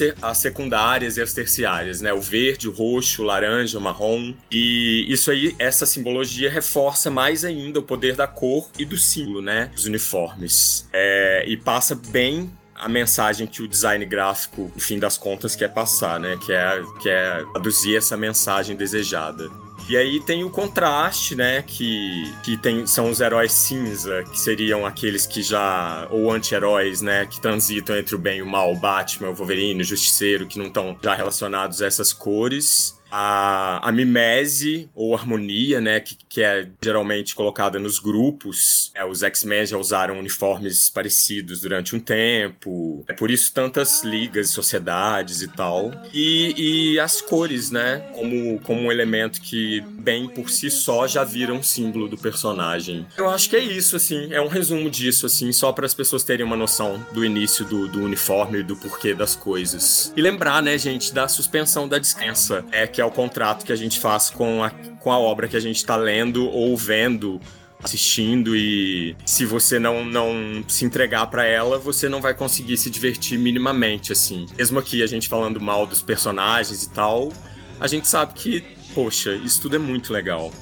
Bom que isso existe. Exatamente. E aí a gente tá aqui falando sobre esses personagens há sei lá quantos episódios, porque a gente ama esses personagens, né? Independente de tudo. Mas isso é muito legal, tudo isso que você mencionou, porque a gente é, começa a ter uma outra visão por trás de tudo aquilo que às vezes a gente acha que é uma coisa muito básica, né? Se criar um uniforme para um personagem. Mas isso vem da identidade do que está sendo mostrado, não só da história, como é, a identidade e os valores que aquele personagem vai passar. Isso é bem bacana. É, tenho certeza que muita gente nunca nem parou para pensar em todos esses conceitos que você falou, principalmente quem nunca estudou algo como teoria das cores ou essas, essas questões mais gráficas e visuais, né? E outra coisa também interessante é que os X-Men meio que rompem com várias regras, né, de quadrinho de super-herói quando a gente percebe que, principalmente com a segunda gênese, né, porque é um dos grupos de super-herói onde a individualidade é mais marcante, né, e onde o, a questão toda visual é sempre muito importante, né, nos X-Men e é sempre muito mutável também, né, se a gente pega várias fases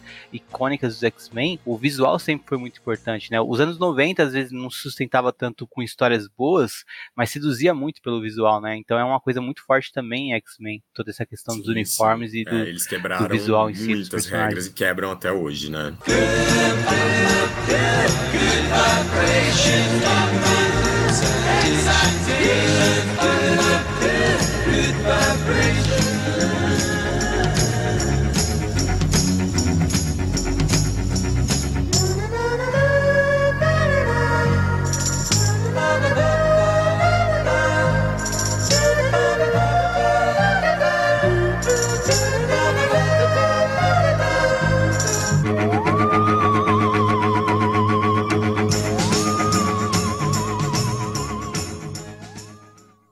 Os convidados vão chegando em Carrascos 21, heróis dos Vingadores e do Quarteto Fantástico e até mesmo o infame Doutor Destino. Além de políticos importantes, todos chegam a Cracoa. Todos recebem uma flor que será como uma credencial. A X-Force cuida da segurança do evento e a primeira atração é uma apresentação musical de Rhapsody, que é ampliada pelos poderes psíquicos de Jean e das Cucos, para os que os convidados, ao mesmo tempo que escutam, sintam como se eles mesmos estivessem tocando um instrumento. Muitas conversas interessantes e instigantes são presenciadas pelo leitor e muitos plots futuros são iniciados aqui.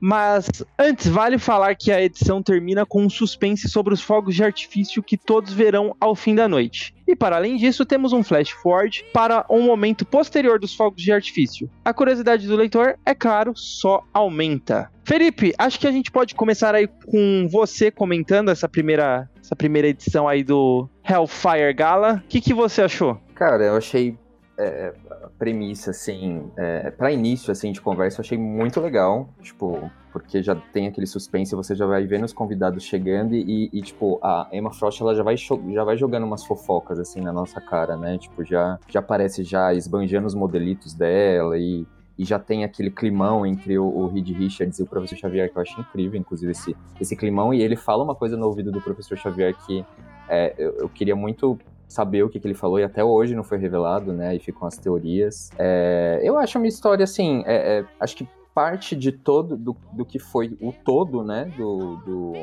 do baile, eu acho que é uma introdução maravilhosa, assim. Não tem é, em relação a, a, roteiro e tal, acho que é muito difícil a gente pegar essa, as histórias assim da, dessa do Hellfire Gala é, de uma maneira assim é, que a gente tenha que analisar separadamente, assim, porque eu acho que é, tem um conjunto aí, tem um fator, tem vários fatores aí que, que contribuem para o que você está vendo no início e depois ver a conclusão, né? Então, é, eu acho, eu acho bacana, assim, inicialmente, para início de, de, apresentação de como é que vai ser a vibe, eu acho legal, assim. E os pontos fortes, como eu falei anteriormente, é a relação, né, com, com os heróis de fora de Krakoa chegando, e aquela, aquele entrosamento que às vezes parece até um pouco forçado, né, entre os mutantes e, e os demais convidados, enfim, parece que coisas ficam no ar e é uma edição super misteriosa. Eu acho bem legal isso. Parece você tendo que cumprimentar aquela, aquele parente que você não gosta, né? Tipo, todo mundo é... tem que ser, tipo, amigo. Exatamente, fica Mas ninguém, tipo. Assim, é. O que eu gosto do Hellfire Gala, uma coisa que eu gosto muito é que sempre tem alguma parte, alguma, algum quadro aleatório de um monte de personagens conversando um com o outro. Tipo, tem uma. Tem um desse que é, sei lá, o, o Coisa jogando algum, algum jogo com uma galera, assim, dos Marauders. Aí tem a Emma conversando com o, com o Banshee depois de sei lá quanto tempo, finalmente. Tem, sei lá, deixa eu lembrar outro, gente. Tem o Vindicator conversando com. Caralho, Vindicator. Conversando com, o, com o North Star e tal. Eu acho Não, eu acho que eu acho que é mancada não convidar os satânicos e convidar o Indicator pro Hellfire Gala, né, mano? Cara, eu também acho, cara. E ele veio ainda fantasiado de Indicator. Não, todos os heróis eles foram fantasiados. Esqueceram de. No, no convite da Emma, tava, tipo. Tinha, esqueceram de falar roupas de gala, né? Cara, de heróis. eles sabiam que era um baile. Eles vacilaram. Foram, tipo, o único que eu aceito o único que eu aceito chegar lá com, com roupa de herói era tipo o Capitão América. O Capitão América tinha cara mesmo, que ele iria pra um baile vestido de Capitão América. Ele dorme, né? Caralho, ele dorme com essa roupa. Mas uma coisa que é muito legal dessa edição de, de Carrascos é, eu acho que o senso de humor. Aquela cena é, que o, o, a Emma tenta, tá conversando com o Capitão América e chega o Doutor Destino e tal, e aí fica aquele, aquele climão falando que ela não não conquistou, como é que é a sensação de ter conquistado o mundo, aí chega aquele convidado de Chiar e, e, e, tipo, fala para ela que legal, que agora os mutantes conquistaram esse planeta e tal. Eu acho essa cena muito engraçada, muito engraçada. E a cara que ela faz, assim, é muito boa, muito boa. Sim, cara, é ótimo. É nessa edição que tem a Emma falando do Capitão América, tipo, ah, ele... ele tá cara, assim. E eles dão uma risada. Ela falando, ele, eu lembro a mãe dele. Uma... é verdade. É muito engraçado isso. Tem uma coisa muito legal nessa edição que é esses ela é cheia de painéis, né? E a, a narrativa é muito bem criada. Pare... É, pensaram muito para para construir essa essa narrativa inteligível, sabe? Assim, igual né? São muitos detalhes. A gente fica olhando e descobrindo coisas. Hoje eu tava folheando e falando assim, nossa, perdi isso e, e, é cheio de nuances, né? Eu acho um, um começo muito bom. Eu acho Também que é, mexe maneiro. Eu acho que essa, essa, essa fase toda do Hellfire, assim, todo esse, todo esse arco do Hellfire, cada vez que você lê de novo, você vai descobrir uma coisa nova, assim, porque e é gostoso de reler, sabe? É, eu relia é sei lá, mais duas vezes eu achei muito gostoso. Assim, é uma leitura, mesmo com algumas edições que não fazem jus assim, ao evento no total, mas eu acho que no, no completo assim é, é, bacana de reler. Assim. Mas uma coisa que eu quero Foda. saber é o que, o que vocês acham que o Reed Richards falou no ouvido do professor Xavier. é, eu espero que não abandonem esse plot. Eu, que ainda resgatem isso. Não, mas em algum momento tem que resgatar, tem que resgatar isso. Porque a gente não esquece. É. Mano, uma coisa que eu também acho importante nessa edição é que o, toda a polêmica do Franklin Richards não ser mais mutante não tinha sido abordada dentro das histórias da, do Núcleo X ainda, né? Até essa edição. Então, o leitor de X-Men que não acompanha ou notícias ou uh, a revista do Quarteto Fantástico, e eu acho que inclusive nem a gente talvez tenha comentado uhum. aqui no Utopia X já que o Franklin Richards atualmente não é um mutante, né? Porque o Dave fez um retcon. Isso é pois é. Porque, pior, porque ele fez Mutant Face e se alterou para fingir que era mutante. É, então. é, é a, a, ideia do Dan Slott é bizarra. Não, mas então, assim. O Henrique tá errado. O Franklin Richards é mutante. Nem, nem tem por Não, que ele sim, ficar claro. comentando isso. Eu também. Não, não.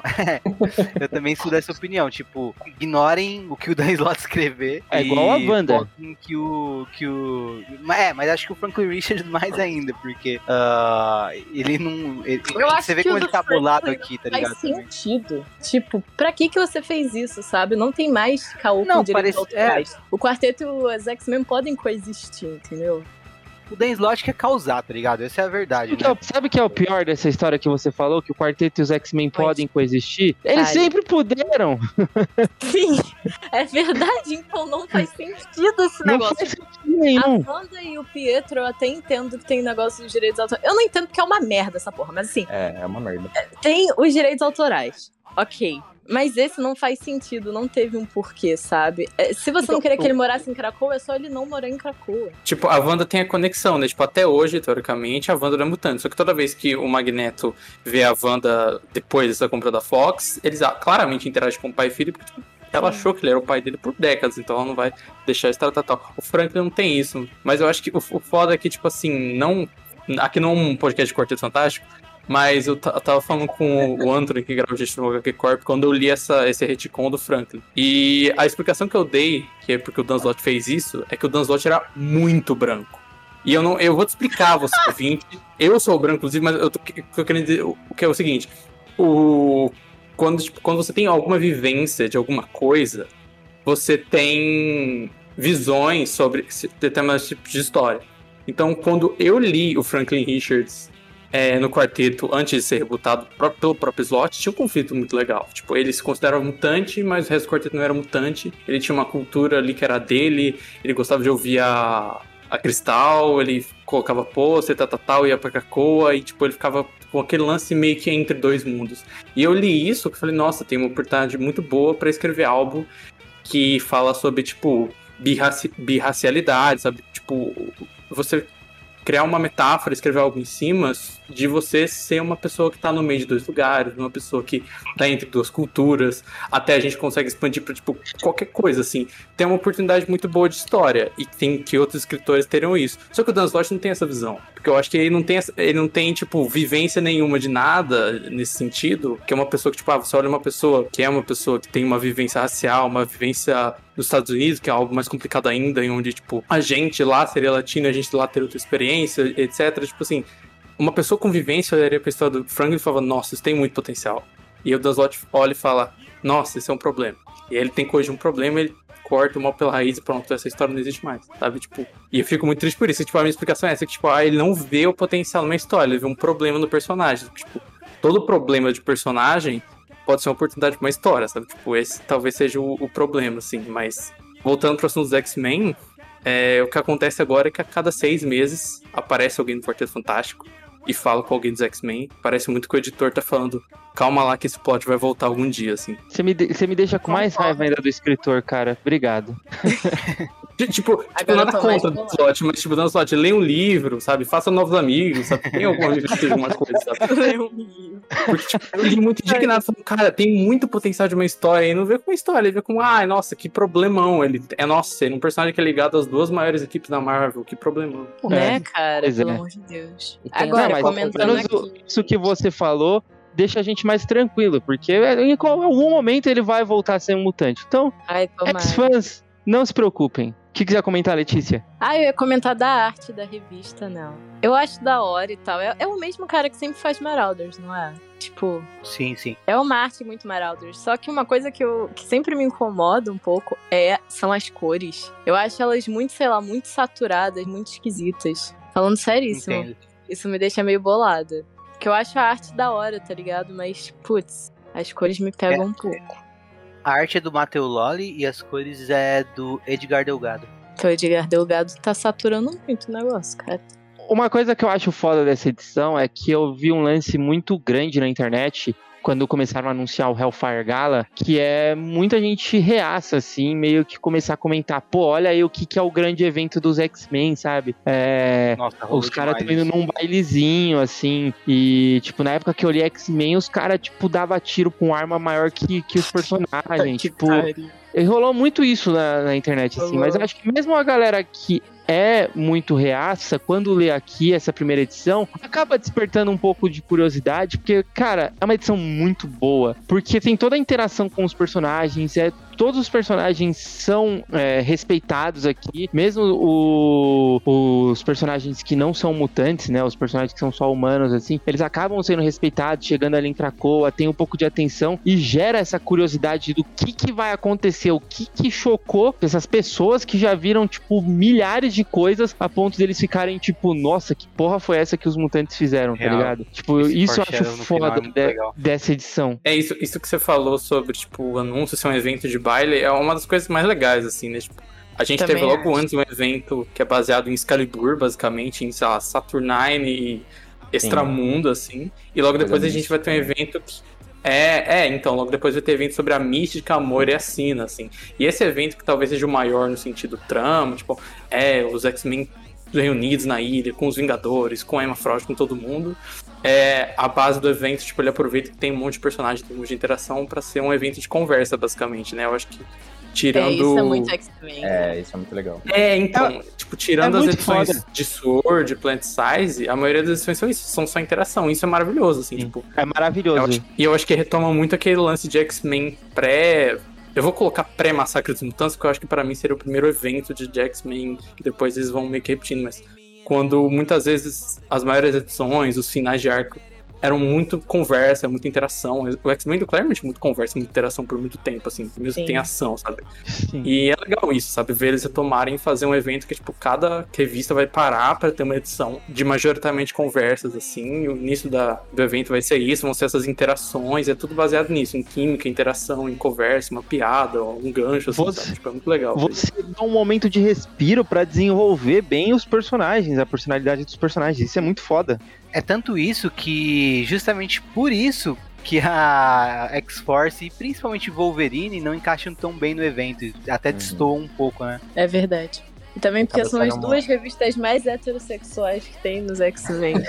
Aquela super destoada. Ah, mas fica, mas fica um, um, É engraçadinho também. Tipo, eu, eu, entendo. É que o Benjamin Percy, acho que, tipo, ele não consegue sair muito da, da zona não. de conforto dele, assim. Tipo, ele. Eu, eu entendo que ele tentou fazer um humorzinho ali que não deu certo. Mas vamos puxar pra ela e aí a gente já comenta. Beleza. Bom, em X-Force 20 termina aí com uma crise diplomática. Mas vamos pelo começo, onde acompanhamos o mesmo momento entre Kid Omega e o Homem de Ferro que vimos na edição de Carrascos. E o Wolverine escolta os convidados do Império Shi'ar que trazem uma grande quantidade de diamantes de lógica ou algo assim, como um presente ali para os mutantes. Os embaixadores de Terra Verde chegam à festa com um estranho sorriso no rosto, mas o Fera diz que está tudo bem que isso é uma coisa dele. E isso, caros ouvintes, é algo que vem lá das histórias que acompanhamos em X-Force 9 e 10. Acontece que o Fera tem controlado o país inteiro, que deu trabalho para os mutantes naquelas histórias. E eu, quando eu falo controlado, é controlado mesmo, de maneira inescrupulosa, usando a mesma tecnologia que os mutantes combateram por lá, né? Uma tecnologia chamada, acho que era teleflorônica. E aí o Fera argumenta que a, a pra sábia que é ele que está fazendo, que o que ele está fazendo não é errado, já que o objetivo final é altruísta. O que o Fera não contava era que a Emma Frost descobriria tudo e tiraria o controle controle que ele estava exercendo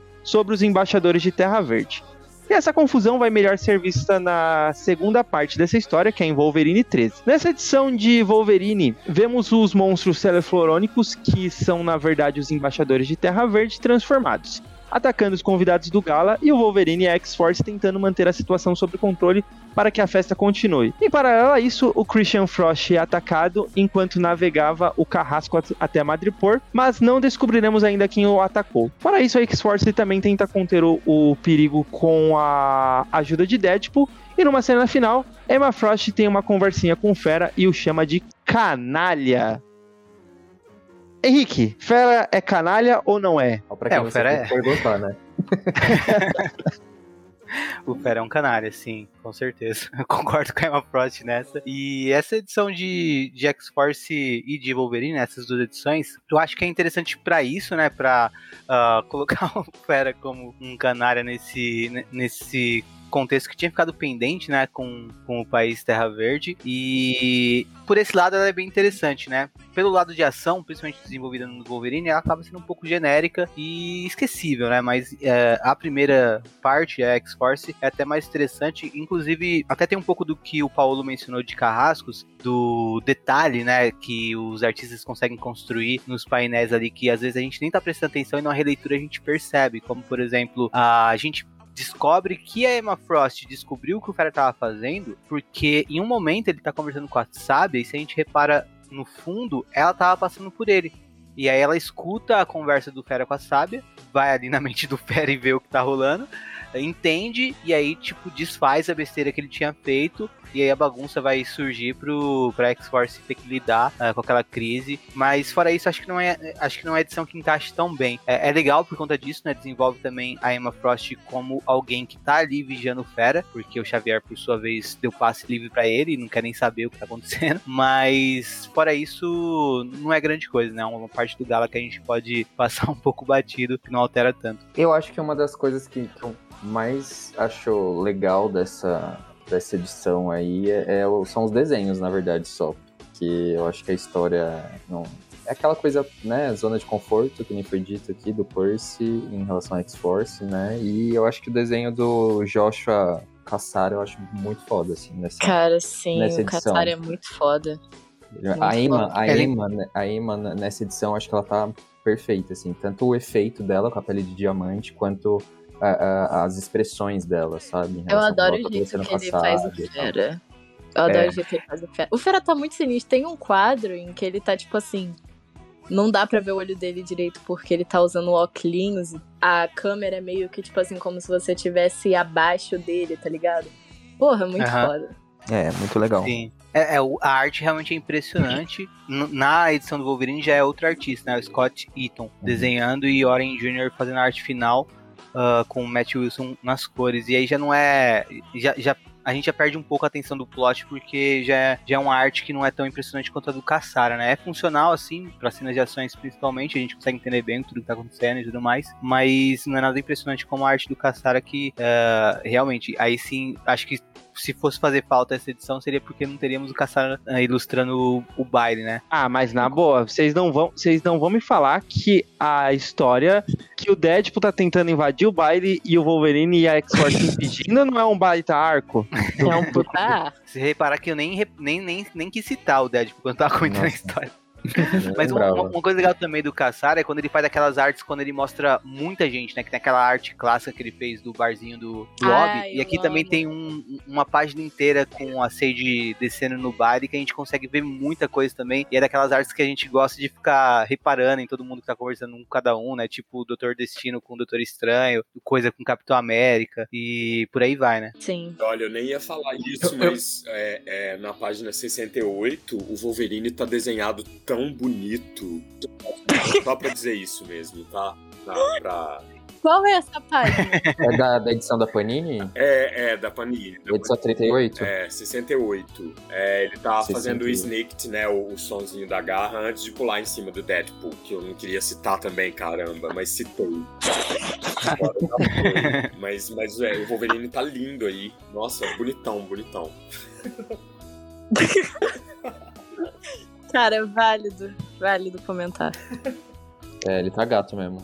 É, o, Percy, o Percy nessa edição, ele meio que aproveita pra, tipo, fazer essa, essa ponte de plots, né? Tipo, ele pega, ah, tem esse plot todo de Terra Verde com Fera, que ele aproveita que é um cenário diplomático para trabalhar, e ele inicia o plot todo lá do, do barco e da mercadoria roubada da Emma, dos diamantes do cérebro e tal, que vão importar depois em, em Wolverine X-Force, assim, tipo é meio burocrático, assim. Tanto que em entrevistas, né, eles falam que é, nem todo escritor precisava fazer parte do Gala. Lógico, só o Dugan, o Hickman, né, o Jung são os centrais, ele tinham que fazer, porque era a área dele, só que os outros podiam meio que escolher se faziam ou não. Tanto que Cable, por exemplo. Então, e aí disse que o Percy não ia fazer, e isso era, tipo, no planejamento, então não foi em cima da hora nem nada. Tipo, mês, meses antes, assim. Só que aí deram a ideia da X-Force ser os seguranças, e aí ele chegou na história com isso. Tipo, ah, beleza, vocês vão ser os seguranças, eu consigo criar uma história em cima disso e tal. Não só eles andando por aí interagindo, assim. É, de, é daí uhum. de onde vem.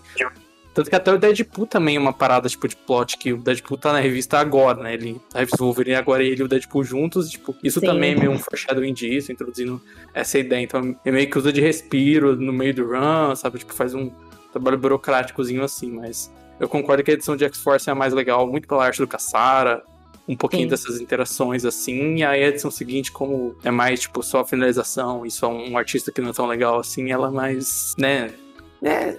É. A edição do Wolverine também tem mais um dos crimes de homofobia do Benjamin Percy, né? Adora maltratar um gay, cara, é impressionante. Tudo que o Blackton sofre em X-Force, cara. Nossa. É verdade. É, é muito. Ele adora, cara. Morre? Ele adora. Aqui ele mata o Christian Frost, assim. Caraca, esse, esse baile de gala aí, tipo, é, é, é só morte, tá ligado? Sim, é foda. Você vira uma esquina, tem um, tem um corpo. Mas tudo bem. Não, e sem falar do que ele faz também com, com o Kid Ômega, né? Porque assim, tudo bem que ele tem relacionamento lá com a menina, mas ele é um garoto mega afeminado, né? Tipo, ele é bem uhum. afetadinho, assim, e o Percy vai lá e mata o filho em toda edição. Cara, é. Não, o Percy, ele é foda, cara. Nossa, e a X-Force. Um spoiler, mas eu não vou comentar que é da, do evento do X-Deaths, que também tem crime contra gays, assim. é impressionante, é impressionante como ele não consegue se segurar, cara. A X-Force tá fazendo um péssimo trabalho, né? Que o que tem de crime de, que acontece dentro desse Hellfire Gala. Total, total. E, e, e uma coisa Muito que eu queria comentar é que a Dominó, pra uma, pra uma personagem que tem o poder dela como sorte, né? Pra tá tendo uma festão lá em Cracoa e ela ser escalada pra trabalhar nesse dia aí, eu não sei não, né? Esse poder dela talvez é. não esteja funcionando muito bem. Assim, Caio, o que, o que, que você espera de segurança de um evento onde o líder da segurança está cometendo crimes de guerra enquanto o evento acontece? É. Assim, é, você tem um ponto.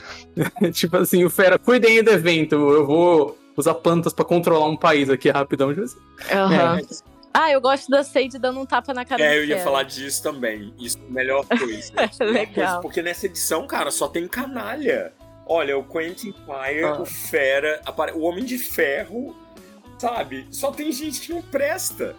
E o Homem de Ferro insuportável, insuportável. né, cara? Não, não respeitando né, nenhum, nem o dress code direito da, da florzinha, ele, ele quis, é. tipo, bem, bem insuportável. Não, o Homem de Ferro ele é, um cara muito fácil. Bom, vamos avançar aí. Agora a gente tem aqueles que não foram convidados para a festa. A gente tá falando, claro, de Satânicos 12. Destructor e que foram convidados, assim como o Senhor Sinistro, é claro. Mas o resto dos Satânicos ficaram no quartinho deles. Só que não.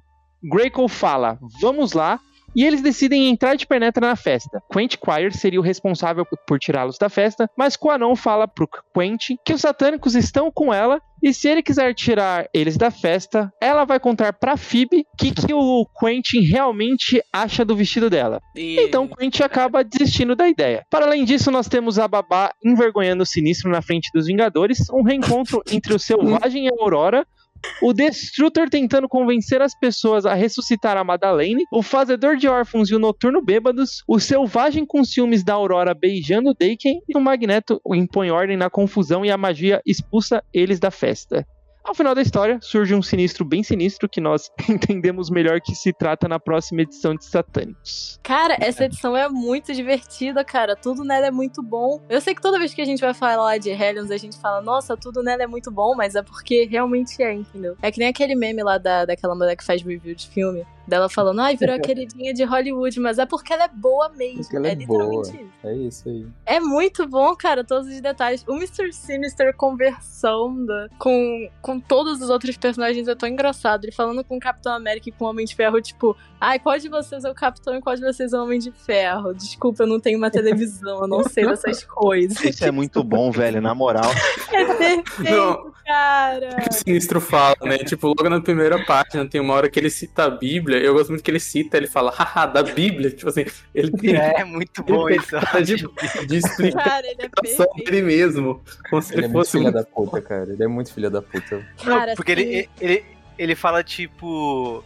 Uh, não olhem para mim a não ser que vocês queiram ser cegados pela glória. Ele dá risada, haha, isso é da Bíblia. muito engraçado. Ele falando isso, com. mano. Tem uma cena muito engraçada dele falando com o Thor com o Pantera Negra, que ele tá tipo, ah, eu sou um geneticista, mas eu sou tipo um artista, tipo um músico, entendeu? Que nem você, Thor, por exemplo. Aí o Pantera Negra tá, nossa, que impressionante. Ele é, you're a doll. E aí aparece o. e aparece a babá do nada. Assim, aí ele. Você é o filho da. Você mata crianças. Aí o Thor e o Pantera Negra ficam tipo, caralho, o que que tá acontecendo? Só voltando na, na- Tem duas coisas, né? A piada dele, dele não ter uma TV e então ele não sabe quem é o Capitão América e quem é o Homem de Ferro é muito boa. Mas essa piada do. Do é da Bíblia, tipo, eu ri alto e eu fiquei rindo um tempinho antes de voltar à leitura, as duas vezes que eu li essa edição, tá ligado? Porque foi engraçado, porque as duas vezes minha namorada tava junto comigo enquanto eu lia, né? E aí, ano passado, quando eu li, eu comecei a rir que nem besta. Ela, do que, que você tá rindo? Eu, Não, o Ser Sinistro citando a Bíblia aqui. E aí, esse ano de novo, mesma coisa.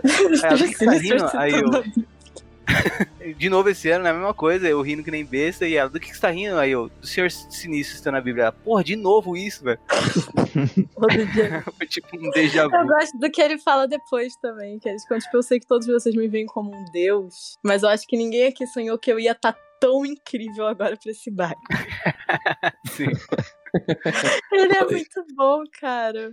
Puta que pariu. A Cada gente já falou selvagem, né? muito das roupas, mas eu tenho que falar de novo que a Aquanon tá muito linda nessa edição. É. Ah, pode crer. E a Tá roupa do Senhor perfeito. Sinistro também tá muito legal. A roupa Sim, do. Sinistro é uma das mais legais. Alex Ele também. tá. Ah, e essa edição tira um pouco da dúvida do que a gente falou na primeira parte, né? Que nem todos os mutantes foram convidados, né? Tipo, teve Pois é, realmente. Tem uma galera que a gente deixa em off. Realmente a- acaba não entrando pro. Não, não faz parte da patotinha, né? Essa revista tem uma das melhores infopages de todas, que é que são as Das cucos, né? As cucos cocos conversando falando, né? sobre o que tá É acontecendo no muito bom baile. isso. Cara, é muito engraçado. Se você está ouvindo isso e você não leu, leia só essa página, cara. É muito bom. É, tem uma galera que tem preguiça de ler as data pages, mas essa daí é recomendada. Essa é muito boa, que ela fala, tipo, alguma delas fala alguma parada, tipo. Como é que é o nome? Caraca, minha mente apagou total o que elas falam.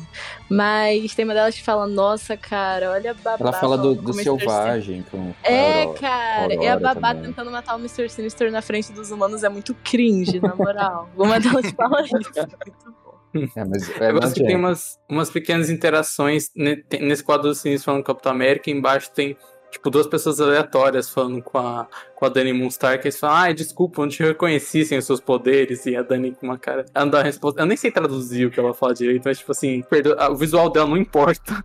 Os poderes dela é só algum, humano dando chega pra lá, tipo assim, ai, perdão, eu, eu não te reconheci. E tem também É. um quadro um quadro da Beth e da Quanon se, se cumprimentando, que é muito legal se também. olhando assim, tipo, Ah, mas na minha interpretação, um lance meio respeitoso, assim, porque eu lembro que na Sim, primeira sim, edição de. Excalibur, elas se olham assim e elas se, evitam, assim. Vai cada um pra um lado, assim. Que é um- algo que é. Eu não sei da parte do ou não, pra- mas pra mim é algo muito que a Betsy faria, né? Tipo, a Betsy é a pessoa que viu o, que o Wolverine ia morrer na Austrália e falou o seguinte, gente, vamos todo mundo fugir pra gente não morrer e deixei ela morrendo, tá? Assim, essa pessoa que evita problemas. Eu gosto que. Ela falando deles matarem Excalibur- o Alex na Austrália me aca- acaba toda vez, cara. Me escangarem com aquela porra. Ela, tipo, o Alex agora sabe demais de tempestade, a gente tem que matar ele. Não, é, não, aquela fase é tipo assim, a tempestade, então, vamos lá fazer tal coisa, e a Beth falou assim, e se a gente matasse essa pessoa? E a tempestade falando assim, não. Mas é legal também porque a Quanon e a Beth tiveram um arco que, tipo, tem a ver com essa interação das duas e a troca de corpo, etc, em Excalibur, e também em Hellions vai ter toda uma... Ai, não, é depois, né? Não, pera, antes. Agora, agora eu tô lembrando que Você lance tá da... falando daquela eu não parte sei. que tem o arcade, etc. É antes. Isso, isso. É, É antes. antes. É. É um Ah, dos tá. primeiros arcos. É um dos primeiros arcos. É, em Satânicos também teve a questão lá do, do arcade, que colocou a Quanon pra viver todo, tipo, anos preso lá num loop, que também tinha a ver com a Betsy e tal. Então, tipo, faz muito sentido elas, depois disso, elas se cumprimentarem, tipo, respeitosamente.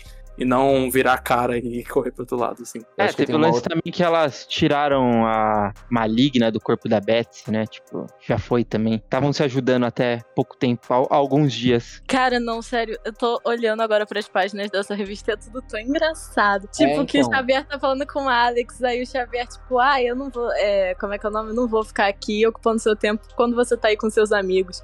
Aí o, o Grey Crow aparece pra falar, e aí, Alex? E o Alex começa a tapar a cara dele assim, falando, não, cara, dá licença, eu não, eu não posso ser visto com vocês aqui. E o Noturno também aparece bêbado lá, falando, ah, galera, vocês chegaram. Tem mais uma cena do Sinistro, para além de todas que a, que a, gente comentou, porque eu gosto muito da relação do Sinistro, por mais que eles não tenham interagido muito, mas a, a relação do Sinistro com o Êxodos, para mim, ah, é maravilhosa, porque os, os, dois se odeiam, né? E aí, quando o Sinistro encontra o Êxodos na festa e o Êxodos vai avisar que a babá tá lá enchendo a cara, ele fala da roupa dele, ah, você não veio aqui pra, pra mostrar que a sua roupa é melhor que a minha, né? Você vai acordar em outro mundo, né? Em outro planeta.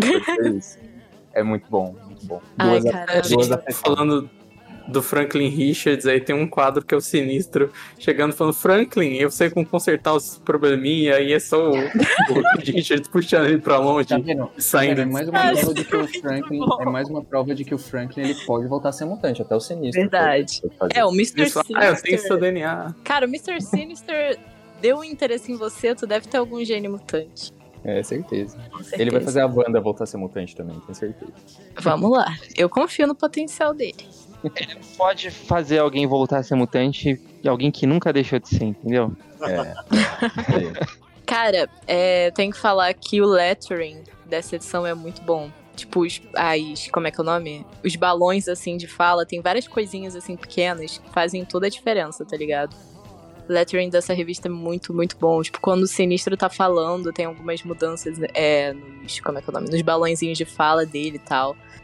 É um ótimo trabalho. Que tu vê que hoje em dia, sei lá, não sei. Dessas todas do Gala, não tem nenhuma que o lettering me chamou muita atenção, mas esse me chamou bastante. Uhum. Alguém sabe me explicar qual que é o lance da, do Selvagem com a Aurora? Alguém ia. O, a tropa Teve alfa? Teve uma época. É porque isso daí é de, de X Factor e de Weapon X. Teve uma época, inclusive, ah, que, que a Aurora andava Alpha. com ele. Como é que é o nome? Ah, tropa alfa também tem, mas tipo. O que eu lembro mais dessa parte, porque Assim, eu não li Tropa Alfa, galera, desculpa. Mas. Tudo bem. O, tudo bem. É Teve uma época em que ele literalmente. Que a Aurora literalmente andava com ele em uma coleira, que era assim, icônico. São flashes que eu lembro deles dois, mas eu tô falando seríssimo, cara, era muito bom.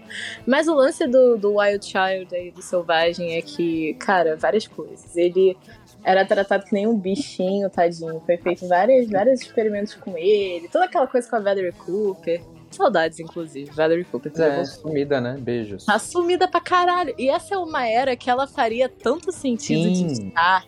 O fato dessa mulher não estar tá na Orcs é um absurdo, cara. É, é isso que eu ia comentar. Se ela tivesse aparecendo, ela ia aparecer como membro da Orcs. Eu gosto também que, que essa edição mostra mostra a, a Nene e a Babá bebendo, né? E ela, tipo, tem um, um, Ela abre um buraquinho na cabeça e bebe. Que foi quando eu notei que a boca dela era completamente cenográfica, só um desenho, assim. Sim.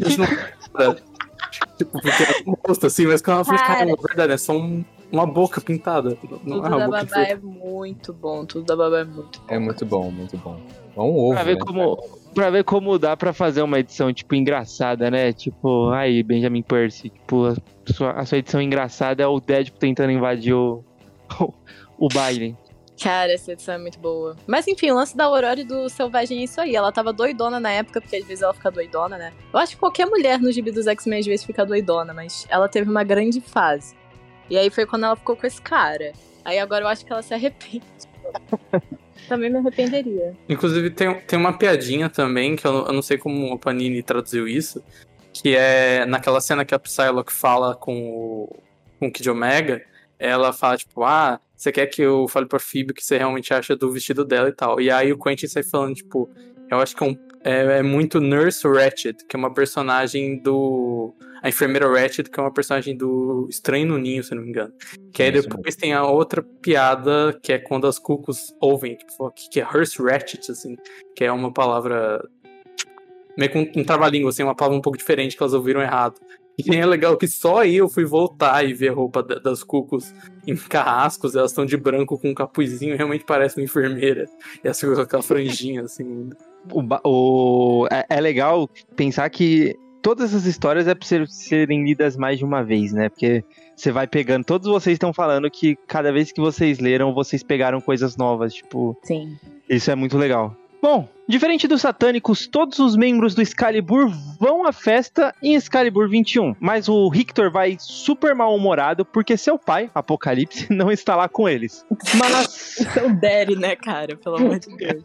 Mas sua atenção vai ser roubada quando Star, como vimos na última edição que falamos de X Factor, está de volta. E ele chega à festa ensanguentado, morto de saudade de seu ex. Mas o Victor segue bolado e dá um gelo nele. Betsy estava consolando o menino quando Pete Winson a chama para uma dança e conta para ela tudo o que aconteceu enquanto ela estava ausente. Ele conta que o Ruben Brousseau agora é o embaixador do Reino Unido, o que coloca em risco os acordos entre as Ilhas Britânicas e a Ilha de Krakoa, já que Ruben é da Convenção Acaba, né? Para quem não lembra, eles são os principais vilões lá do começo de Excalibur. E a história então segue e Ruben vai até Xavier e Emma contar justamente que o acordo entre eles e os mutantes está terminado. Assim, os portais krakoanos serão proibidos no Reino Unido.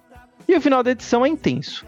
Como o Excalibur agora não é mais bem-vindo na Inglaterra, o Victor cria e move ali o farol Braddock, que cria meio que uma ilha Braddock na costa da Inglaterra, mas agora ali é terra dos mutantes, né? Já que a, é, essa parte ali do farol Braddock não tá mais vinculada à ilha. Morgana Le Fay é ressuscitada.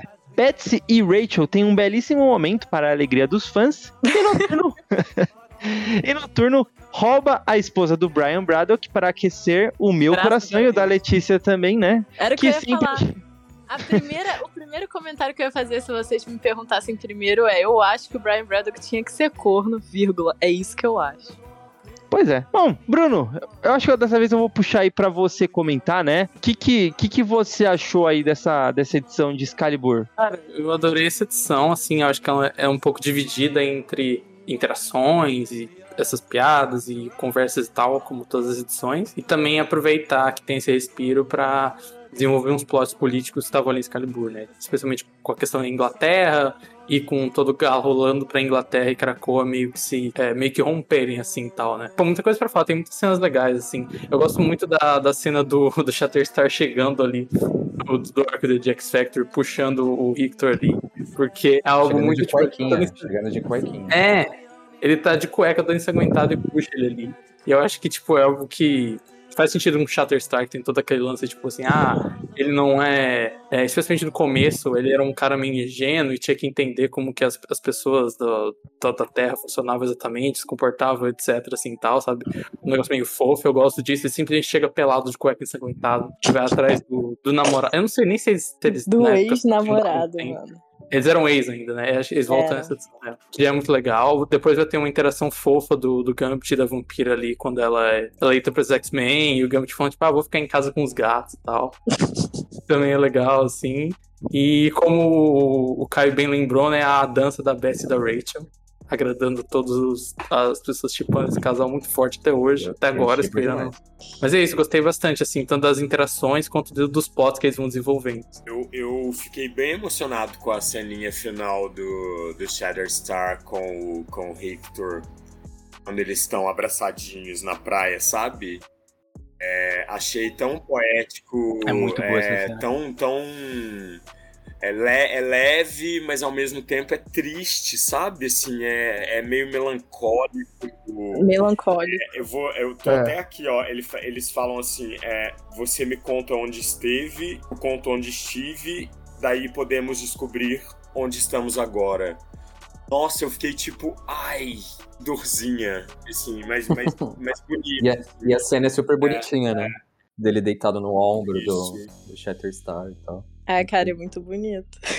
Eu gosto muito. Excalibur, Excalibur acaba sendo um gibi mais é, romântico, é. né? Eu acho que tem uns plots é, românticos, Apocalipse, Vampira, e agora. É.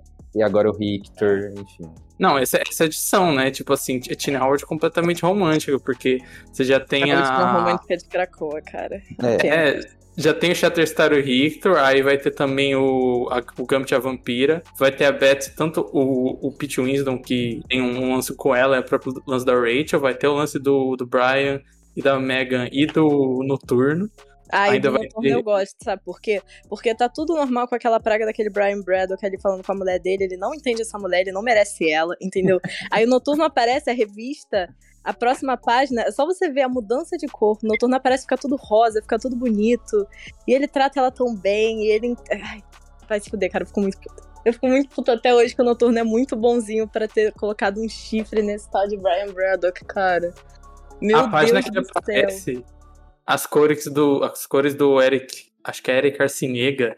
Tipo assim, nossa, é- aquele roxo, toda a fumaça é maravilhoso. Sim, A- aliás, é cara. de- né? Tem o verde também dos poderes do Richter, tipo, desde Excalibur, eu- as cores já eram legais no começo, mas aqui que tipo já tem 20 edições dele colorindo. Ele pegou muito assim o jeito dos personagens, das, das interações assim, tipo, é muito legal ver eles usando os poderes de cada um e colocando cada um em cada cenário. Acho que a Letícia tinha falado nos programas atrás, né? Tipo, como tem esses momentos mais dark, assim, onde é, o, e o arte finalista e o colorista fazem um negócio mais sombrio, né? Tipo, essa parte do Coven acaba, que tem muito menos cor, muito mais é, nanquim na. Nanquim, é, muito mais preto, muito mais nanquim, assim, tipo. Enfim, Cara, a arte também. Eu adoro a arte de Excalibur, cara. Eu acho que combina muito. E ela é uma das revistas que é mais consistente com a arte, né? Tipo, não fica trocando e tal. E é muito bonito. Eu gosto do estilo porque ele é mais, tipo assim. Eu acho ele mais, sei lá, conto de fada, tá ligado? Ele é mais delicado, assim. Que nem o do Alan Davis também meio que é, sabe? De Excalibur clássico. Eu gosto bastante, eu acho as cores muito bonitas sempre. Pete Winston morre, né? Nem lembrava nessa edição. É sim, sim, ele é nessa? sacrificado no final, né? Tadinho. É, ressuscitam a Morgana Le Fay. Ah, é a Morgana, pode crer, por isso que ele morre. É, cara, coitado. Mas essa edição é ótima, cara. De arte, de cor, de coisinhas de baile, De romance. De romance. É, cara, Tini Howard é a última romântica do X-Office. É, não, nessa daqui ela tá bem romântica mesmo. Ela tá, cara. Ah, e aproveitando que o próximo bloco que a gente vai fazer já é de X-Men, é a última edição da Vampira, né? Em Excalibur. Ai, é. Coitada, foi virar figurante. Ela já era figurante, mas ela ficou mais figurante ainda. Spoiler pros ouvintes. Mas o Gambit não funciona sem a vampira, mano. Discordo, discordo completamente. Eu discordo completamente também. Eu acho que eu, eu gosto mais do Gambit na revista depois que a Vampira sai. Cara, e... pra mim depende. Depende. Porque eu não gosto muito da caracterização que a Tini Howard faz com ele depois. Principalmente agora em Knights of X. Eu não consigo, cara. Eu acho que ele tá muito ruim em Knights of X. Mas ele tem momentos dele ser alguma coisa pra além do par romântico dela, tá ligado? Sim, Tipo, é, tem alguns momentos assim. porque Eu ele era gosto do só Gambit isso, dono tá de casa, tá ligado? Mas eu acho que combina com ele. Ele foi um cara que foi consertado. She fixed him. O Gambit sem a vampira, ele tá em Excalibur Knights of X, tipo, dando show, assim. Tá sendo um personagem divertido, que faz uma piada e usa uma carta de tarô é, no mom- no momento certo pra fazer a coisa certa. E em X-Men ele aparece como dono de casa, assim. Tipo, a, a vampira aparece lá na, na casa da Darby e tá tipo, opa, eu tô jogando, tô jogando carta com coisa, sabe? Tô usando uma coisa assim.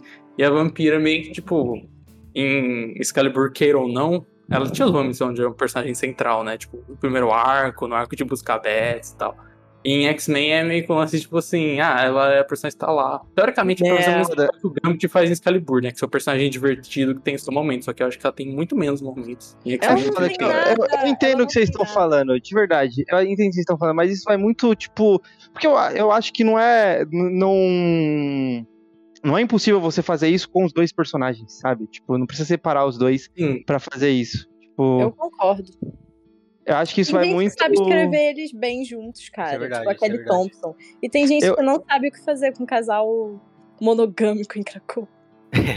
E é foda, porque parece muito que a vampira foi pros X-Men, porque a vampira, tipo, chama também é, leitor. Tipo, ser. ela é um personagem grande. Ela foi pros X-Men lá e tá lá jogado, como outros personagens também estão um pouco jogados na equipe de X-Men. Mas aí é culpa do, de novo, do escritor, Mas né? é culpa do Douglas Mas pra tem- caralho. Ele colocou o Sync na mesma equipe que a vampira, cara. Pelo amor de Deus. É, isso Mesmo é poder. Mas o- é. eu, eu acho que Cara. também, tipo, é muito mais fácil você escrever um par romântico quando ele tá numa fase mais. Será que a gente vai ficar junto? Ah, do que quando ele tá numa fase mais estabelecida, sabe? Eu acho que Não, os isso é batem fato. muito isso mais é cabeça, fato. né? Mas assim, você pode criar outros conflitos pra Vampire Gambit, cara. Eles É, que não sim. querem fazer. Eu acho que tem uma questão aí muito do que o público quer, né? Porque, tipo, Vampira e Gambit juntos é uma coisa que, sei lá, o público gosta muito de ver, assim. Nem sempre tem muita, muita coisa pra explorar ali. E aí, às, às vezes, acaba decepcionando mesmo, porque é algo que tem que fazer. Porque os fãs querem que Vampira e Mas, Gambit mas eu acho que foi. Acho que acima de tudo foi mal selecionado, sabe? Os dois pra a equipe de Excalibur. Sei lá, Ah, eu esse acho que também. isso, Parece isso, muito isso é o ponto. É tipo, a Tini Howard gosta deles e É. eles na equipe, tá Mas ligado? não, não tinha muito o que contar com eles lá. É. É, eu, eu acho também que tem um lance que, tipo, o público quer os dois, só que o público não quer os dois do jeito que eles estão. Tipo assim, todo mundo gosta do casal, que é o casal, tipo. Eles, eles são o máximo do casal de bi, que é o casal que nunca pode, é, de fato, ter, tipo, uma relação estável ou fazer sexo. Assim, porque no gibi, todo mundo que é casado ou namora vai terminar ou fazer um pacto com o demônio. E não tem sexo por causa da censura, por causa do dia pesado. Então eles eram um casal que eram literalmente só tensão sexual pra sempre, assim, sabe? E isso era algo que, tipo, atraía, porque é isso, tipo, é o que você consegue ter no gibi, sabe? E agora, tipo, é, a proposta deles é ser, tipo, um casal funcional, onde, tipo, ah, às vezes ela Sabe vai dar que umas que que roubadinhas ele é o Não. marido fofo e tal, sabe? Não, é, sim, sim. Eu concordo total com você, cara. É porque não tem mais algum tipo de plot, algum tipo de tensão. Então o que eu acho que tinha que acontecer é vamos dar um bebê pra Vampire Gambit, cara. Minha Não, opinião. não, não, nada- Minha não, opinião, não. cara. Minha Nossa. opinião total. Mas, eu mas aí, que tinha que ter. Ó, se a Cara, Letícia gente, continuar defendendo essa ideia, eu vou começar, eu eu vou começar a defender os, o Cifra casado, hein? Ai, para. assim não dá.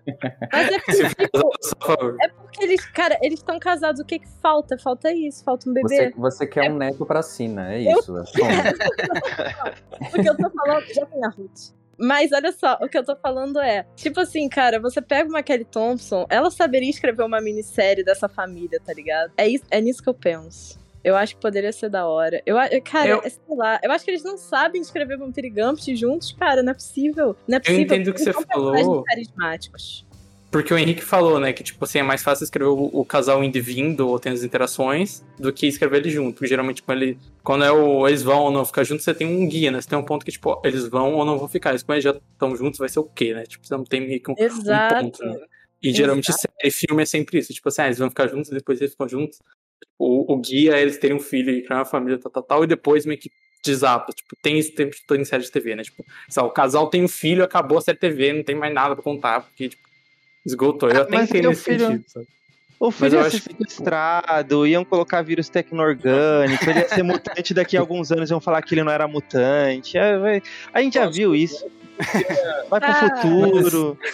Aí daqui a pouco vão descobrir que o filho da vampira e do Gambit é filho do Ciclope, tá ligado? Tipo, todos os, os personagens são filhos do Acho que Ciclope. podiam dar uma pegada. Não, mas ele pode ser sobrinho do Ciclope se a gente revelar que o Gambit é o quarto irmão só. Meu Deus. Que Mas isso quase foi, quase aconteceu. queria ver os dois numa, numa dinâmica meio. Bonnie e Clyde, sabe? Uma, uma... ia ser maneiro. Aí, tá vendo? Tá vendo? Eu falo. É, é- é só, se, é só se esforçar um pouco. Aí o Paulo, meu, já, já deu uma puta ideia. Eu já, eu já fiquei empolgado com essa história. Tá vendo? Precisa separar os dois.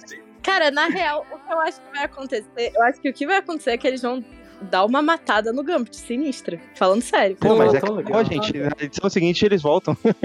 Não, mas vai morrer no é extramundo, porque ele né? vai morrer no No extramundo. extramundo, mano, no extramundo.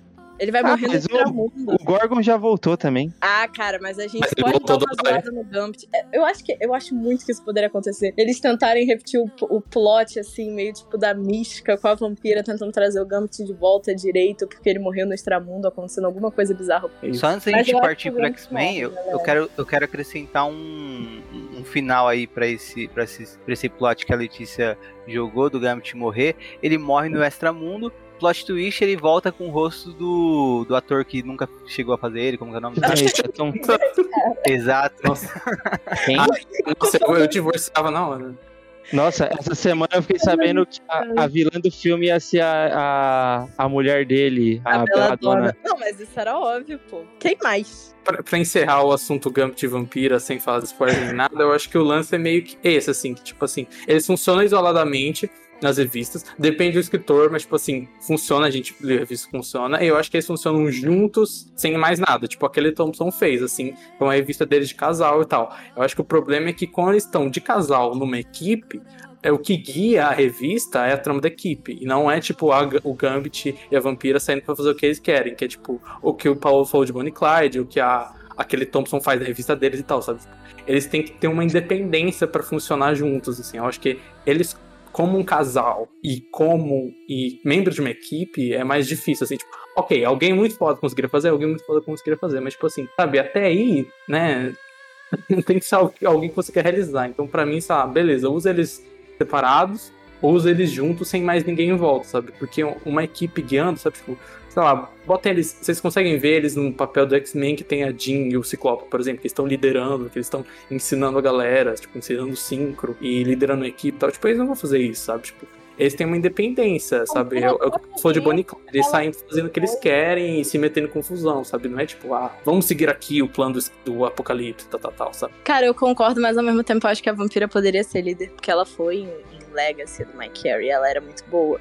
Só que eles sempre ficam regredindo ela pro, pra algum ponto, tá ligado? Aí a vampira me deixa muito triste, caras, nessa era de Krakow, porque ela poderia fazer muito mais coisa, principalmente com o fato de que literalmente as mães dela são tipo plot principal, mas ela não faz nada. Isso me deixa tão triste. Isso me deixa muito triste. E agora vamos ao final de X-Men de Jonathan Hickman. O título escrito pelo criador de todo o início dessa nova fase, né, o queridinho do Henrique, se encerra nessa edição. E claro, a passagem de Hickman se encerra de fato em Inferno, mas o título X-Men aqui X-Men 21 começa com uma conversa bem acalorada entre Xavier, Magneto e Namor. Logo depois disso, é chegado a hora de apresentar ao mundo a nova equipe de X-Men. É claro, antes disso, eles têm de ser escolhidos em uma votação. Jean Grey co conduz telepaticamente essa votação com todos os mutantes do mundo, abrindo sua mente para eles. Doutor Estranho explica para o confuso Deus do Trovão o que está acontecendo. Todo mutante que assim deseja se candidata mostrando o motivo para ser eleito. Então, os mutantes todos escolhem. E aí a, a Jean Grey acaba anunciando os cinco que se juntarão a ela e ao Ciclope. Como a gente já adiantou, Vampira, também Solaris, Wolverine, que é a Laura, Synchro e Polaris. Então todos celebram um novo time de X-Men. Todos, até mesmo o, o Eminem e tantas outras celebridades que podemos ver aí na, nas páginas, né? A história segue Mística, que está de olho enquanto Emma revela uma coisa que ela quer muito de membros de uma sociedade secreta vindo de uma cidade sem nome. O conteúdo da caixa de Caracacutuxa Seja lá o que isso for, gente. Enquanto o Ciclope conta sua complicada história aí para o Kevin Feige, Espero que o Kevin Feige tenha entendido o que o Ciclope falou para fazer isso bem no MCU. E depois disso, a Emma discursa ao final da festa. Ela anuncia que vai conectar a mente de todos, mutantes e humanos, para que vejam os fogos de artifício. Mas isso é uma conversa para a gente falar depois. Vamos primeiro comentar dessa edição eu só quero falar que essa edição começa com o Namor, né? Tipo, o Xavier e Magneto indo conversar com o Namor de novo, porque no início, todo de Roxbox e tal, eles já vão tentar convencer o Namor de, de ir pra Krakoa e integrar o Conselho Silencioso, eles vão tentar mais uma vez.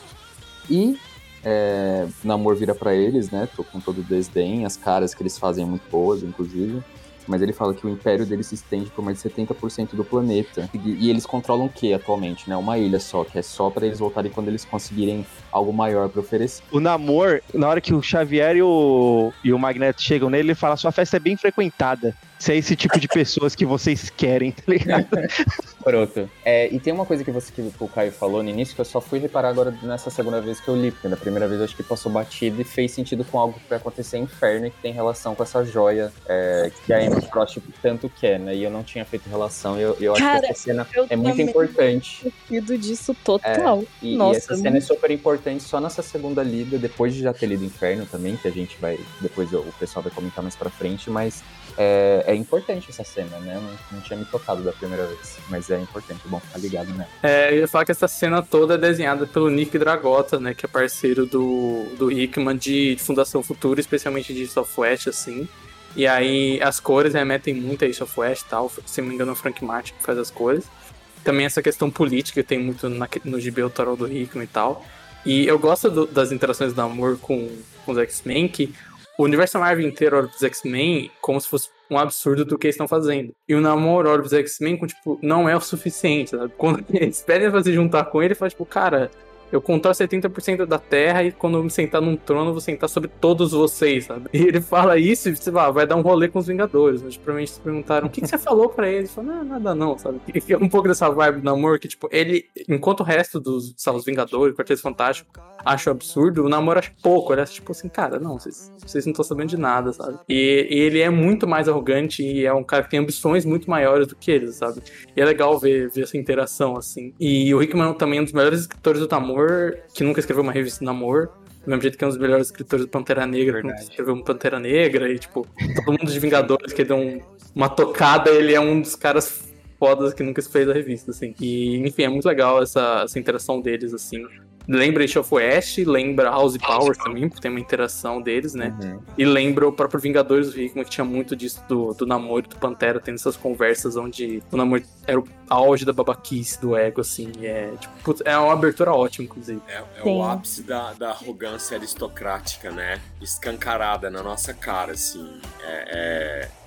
E muito bem escrito. É, é, ele joga na nossa cara tudo bem que depois vai ter lá uma surpresa pra frente, mas, mas ele. É isso, assim. É, é um mundo. É quase um retrato do mundo que a gente vive, né? É os poderosos decidindo tudo ali. Falando, cara, eu tenho 70% Total. do oceano.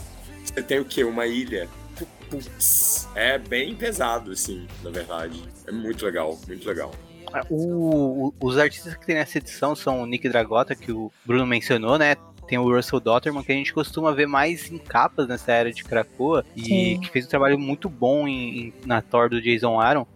Uh, e só que aqui eu, eu não acho que tá tão bom assim, mas principalmente se a gente compara com o que ele fez nos Giant Size X-Men que ele fez, né? Que ali sim acho que tava muito mais impressionante. Aqui eu acho que acho que fica um pouco bagunçado também. Além deles, deles dois também tem o Lucas Werneck e a Sarah Pichelli fechando a edição também, né? Cores de Frank Martin, Matt Wilson, Sunny Go e Nolan Woodard. E essa quantidade de artistas, tanto desenhando como colorindo, é uma coisa que me incomoda Sim. na edição, sabe? É, isso é uma coisa particular minha. Quando tem muito artista numa só edição, eu meio que me perco, sabe? Tipo, eu, eu, eu se são dois ainda, tipo, eu consigo gostar, principalmente se os dois uh, fazem sentido ali pelo storytelling e tudo mais, né? Mas quando são muitos assim, eu, eu, eu fico. Acho que é um pouco demais para mim. Eu, não tô falando que nenhum uh, trabalho eu desgoste, assim. Eu gosto dos, dos quatro, do trabalho dos quatro artistas, mas juntos, assim, para mim, distou um pouco. Fica sem um senso de unidade, sabe? Particularmente, eu não, eu não gosto muito com você, Henrique. Eu também não... Eu, me incomoda um pouco, assim. Eu, eu... Parece que eu me disperso. Parece que eu tô mudando de história. E, é, exatamente. Lá, eu tenho essa sensação. Nessa edição, Vocês... pra mim, fica de boa isso, porque eu acho que todas elas são. Essa história é meio fracionada, tá ligado? Tipo, ela não é uma história muito contínua, mostra vários núcleos diferentes do que tá acontecendo no Hellfire Gala, então eu achei super de boa. É. O, o, roteiro tem, tem disso mesmo, né? Tem uma coisa meio quebradiça, tipo a cena inicial é, que é tipo... desenhada por um artista do namoro é uma cena ali e finaliza ali, né? Cada coisa finaliza em si, nela mesma, né? É então, tipo que a gente não tá conseguiu enfiar em outras revistas e a gente coloca aqui. É, acho que também por isso eu não gosto tanto dessa edição, porque parece muito mais isso, sabe? Momentos que. Uh, se fossem. Parece que são tipo quatro one-shots do, do Gala compilados numa só, sabe? Ou quatro acréscimos que sairiam no final de cada revista. E para mim é, é, é, uma das, das revistas das 21, das 21 que o Rickman escreveu que não me pegam tanto assim, sabe? Eu gosto muito do momento que o Ciclope fala sobre a história dele, eu acho bem bacana também. E eu gosto muito da data page do Sinistro também. O Segredo Sinistro também, se, se vocês pegam para ver os que apareceram em, em, Rocks, em alguma edição de Rockspox, eles mostram como a linha está sendo planejada, porque ele sempre estão falando sobre alguma coisa de fato, sabe? Quem não veio ainda, mas que realmente está em andamento. E eu acho isso incrível, sabe? É meio que o sinal do planejamento. Né? Eles botam essas dicas que você só vai entender quando você reler depois. Isso. E meio que olhar e falar assim, ok, um ano antes ou mais eles já tinham planejado isso aqui, sabe? É legal. Isso é muito é, foda. Isso, isso é, é foda isso demais. Foda. Tipo, porque assim, é, a gente entende que tem barriga, tem barriga, é necessária a barriga, porque quer que não, a gente tá falando de uma empresa que depende de vendas e vai colocar uma porrada de coisa para vender, enrolar para chegar até lá. Mas chega, você tem um norte e você sabe para onde essas histórias estão direcionando. Isso é muito foda. E eu gosto muito do lance do sinistro ter controle de várias coisas que estão acontecendo e ele tá manipulando várias e várias coisas para o bem dele. Tipo, isso vai muito daquilo que a gente já vinha falando ali nas últimos, nos últimos episódios, que eu falei também aí no, na primeira parte, que eu gosto desse lance dos personagens que são vilões, eles continuarem sendo vilões. Porque o Sinistro sempre foi um cara cruel. Ele é cruel, ele, ele é um cara só ambicioso pro que ele gosta.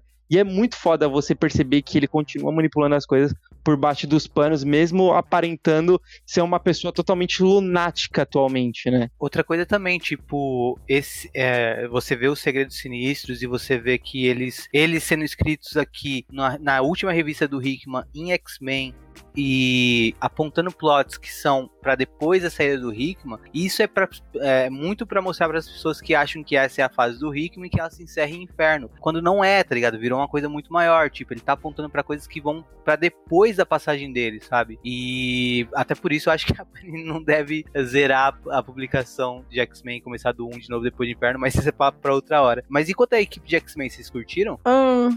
Eu gostei. Queria perguntar antes pra vocês se vocês votaram na época que teve. Como é que, você, que, que vocês acharam Roberto, da né? eleição? Né? Votei no Roberto da Costa. Eu, eu votei no Roberto também.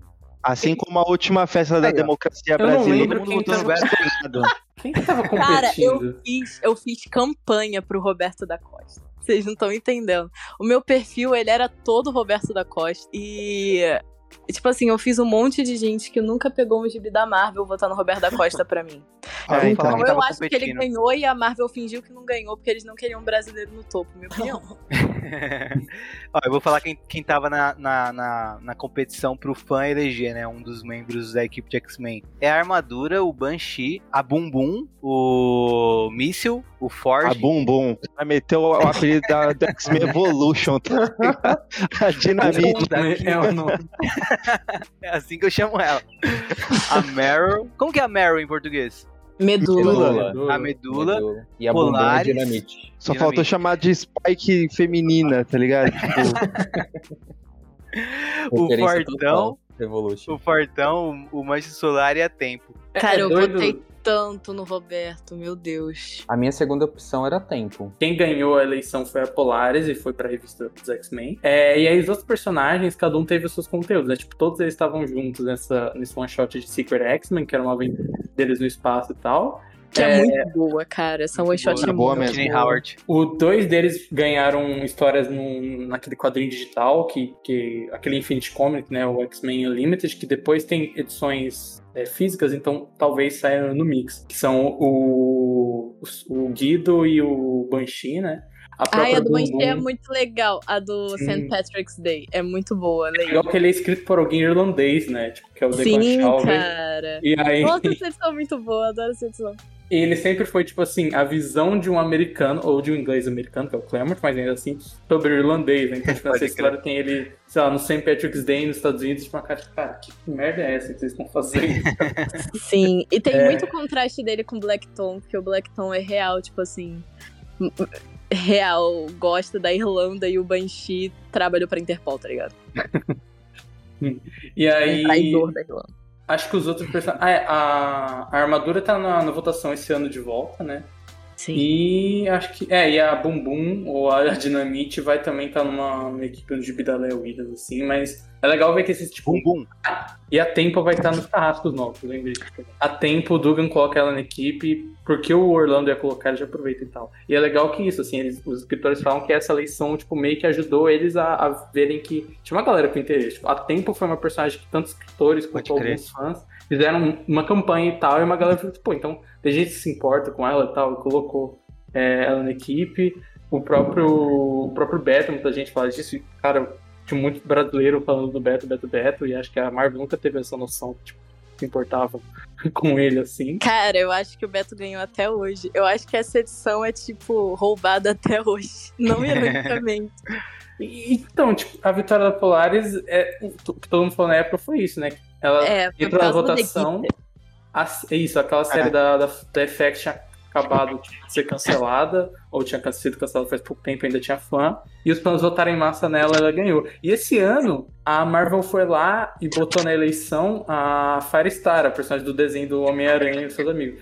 Também é a mesma coisa, um monte de gente de 30, 40 anos que vê um desenho e falou assim: ah, vou votar nela porque eu lembro Nem lê, né? Tipo, É, e ela que vai ganhar. É, tipo, cara, que ódio. Eu só queria entender qual foi o critério que a Marvel usou, pra, ou os editores X usaram pra colocar esses personagens pra votação. Especificamente, eu queria que eles falassem sobre isso. Por que, que eles escolheram esses pra votação, sabe? Então, mas eu achei o Synchro e a Polaris se deram bem, porque eles foram os personagens. Eles se deram bem pra caralho, na real, né? Sim. Tipo, a Polaris finalmente ganhou algum tipo de spotlight de verdade, assim. E uma personalidade. E o Roberto da Costa hoje em dia tá sendo escrito pelo All Willing, né, cara? Ele venceu demais. É, é, É, é, pode é, crer. Mas eu, eu, eu, eu gosto dessa equipe, assim, ah, e principalmente a parte sem o Ares. Eu não gosto muito da Polaris e dos Solares na equipe. Eu preferia outros dos personagens ali, Não, mas. Solaris acho que a gente nem lembra que tem. Eu acho mega redundante a vampira com o Sync, cara. Eles têm os mesmos Sim, poderes isso- e eles eu- não isso- sabem o que fazer com a vampira. Isso total, Eu- isso total. Eu faz sentido os concordo. dois juntos, mas, Mas eu, eu vou citar Grant Morrison, que colocou Emma Frost, Charles Xavier e Jean Grey na mesma equipe. E Mas é aí funcionava que era uma Emma Frost e Jean Grey tem muita história pra você desenvolver, tá E é o- ligado? Entre eles. Eles são personagens E é o muito completos cara, agora. tipo, Pra mim, o problema é que o Dugan não tem nada pra fazer com a vampira e ela fica Eu sobrando, concordo. assim. Não é o, o poder, assim. tipo, Ele não consegue, cara, escrever essa mulher. Eu fiquei E o Solaris eu achei que se deu bem também, porque eu, eu gosto do, do pouco que tem dele. E eu também não acho que a vampira é uma personagem que. Assim, por exemplo, aqui acho que tem três líderes: a vampira, a Jean Grey e o Ciclope. A Jean Grey e o Ciclope dividindo a liderança, pra mim faz sentido. Mas a vampira, pra mim, ah, é uma personagem que. Não- não- não- acho que também porque eu li muitos anos 2000, tipo, não seguia muito a liderança do Ciclope, sabe? Ela seria líder de uma equipe só dela, e eu sinto falta disso na fase de Krakoa, sabe? Dela liderando uma equipe só dela. E também tendo um plot mais interessante. Às vezes parece que ela não. Por exemplo, eu acho que ela não teve tanto destaque no inferno porque ela tava nessa revista de X-Men, por exemplo, sabe? Coisas do tipo também incomodam. Ai, o Rickman inventou um monte de desculpa. Henrique, aí? nem me lembra dessa porra, cara. E aí a revista de X-Men não podia falar dela Inferno, porque a revista se passava antes de Inferno. Tanto que, Sim. tipo, e isso é uma coisa também. Ah, não tem vampira. O plot da vampira na revista começa a passar na edição 9 de 12 edições, que vai. Vai passar de 12, mas tipo, sem crossover que vai ter, hoje a gente tem o cara vão ser 12. Tipo assim, começa a edição 9, que é aquela edição que tem vários postos em pós de Araque. Eu gosto muito dessa edição, inclusive. É, e agora que ela tá tendo um pouco mais de destaque, meio tipo em cima da hora, assim. Tem um pouco disso, mas ainda assim, tipo, eu, eu vou passando a mão na cabeça do Dugan e criticando, apesar de ter toda essa questão que a revista se passava antes, essa revista só foi dar o salto para depois de Inferno depois, etc, tal, tal, tal. Ele só foi trabalhar com o Vampiro agora. Eu acho que, tipo assim, pô, se a Jean tá dando aula pro Synchro sobre telepatia e os nossos poderes treinando ele, tipo, pô, por que a vampira não ajuda a treinar o Synchro, já que o poder dela é o mesmo poder dele, sabe? Cara, exatamente. E ela, ela tá ligada, ela já foi ali professora naquela época do My Care, pelo amor de Deus, cara. Pelo amor de Deus, cara. Eu fico muito bolada. Eu fico nervosa, na real, com o X-Men do Jerry Duggan. Quando a gente fizer os, os. Como é que é o nome? Os reviews desse negócio, vocês vão ver que eu fico- vou ficar muito nervosa, cara. Mas, A gente começa já no próximo episódio. verdade. Puta merda, é mesmo. Mas sei lá, eu, eu gosto da equipe e eu acho que tirando a vampira, todo mundo se. Tipo assim, ninguém teve um saldo negativo. Assim, acho que o 5 é o cara que, dando preview pra galera aqui, né? Já que a gente tá falando do futuro. Que se deu mais bem, teve mais destaque, teve mais interações, teve mais tudo, assim. É, ele é a Popô. É, a Polaris também, eu acho que o, o Dugan meio que continua a Polaris do. do. Agora que eu ri de popô, caralho. É bombom, é bombom, popô. hora. Muito pouco. Caralho. Eu acho que ele continua um pouco a Polaris da, da Lee Williams, que era aquela, tipo assim, só uma mulher de 30 anos que age como se tivesse 20. É, gosto do Solar, Sim. assim, que ele dá um pouco de destaque pra ele. E pra ele ser um cara que é nacionalista, serve a nação, mas sem cair naquele lance que cai muito antes dele ser, tipo, um cara que vestia bandeira Japão imperial, sabe? É, supremacia do Pô. japonês. E o, o Ciclope e a Jean são, tipo, sabe, dá uma, uma função pra eles mais clássica, assim, sabe? O Ciclope é heróizão e a Jean telepata roubando a cena e tem os momentos dela, assim, tipo. a- Até nessa hora de falar, já não lembro da vampira direito, porque a vampira, tipo, passa voando por nove edições. Tipo, até a, a, a Laurinha. Eu lembro que no começo eu reclamava muito da falta da Laurinha.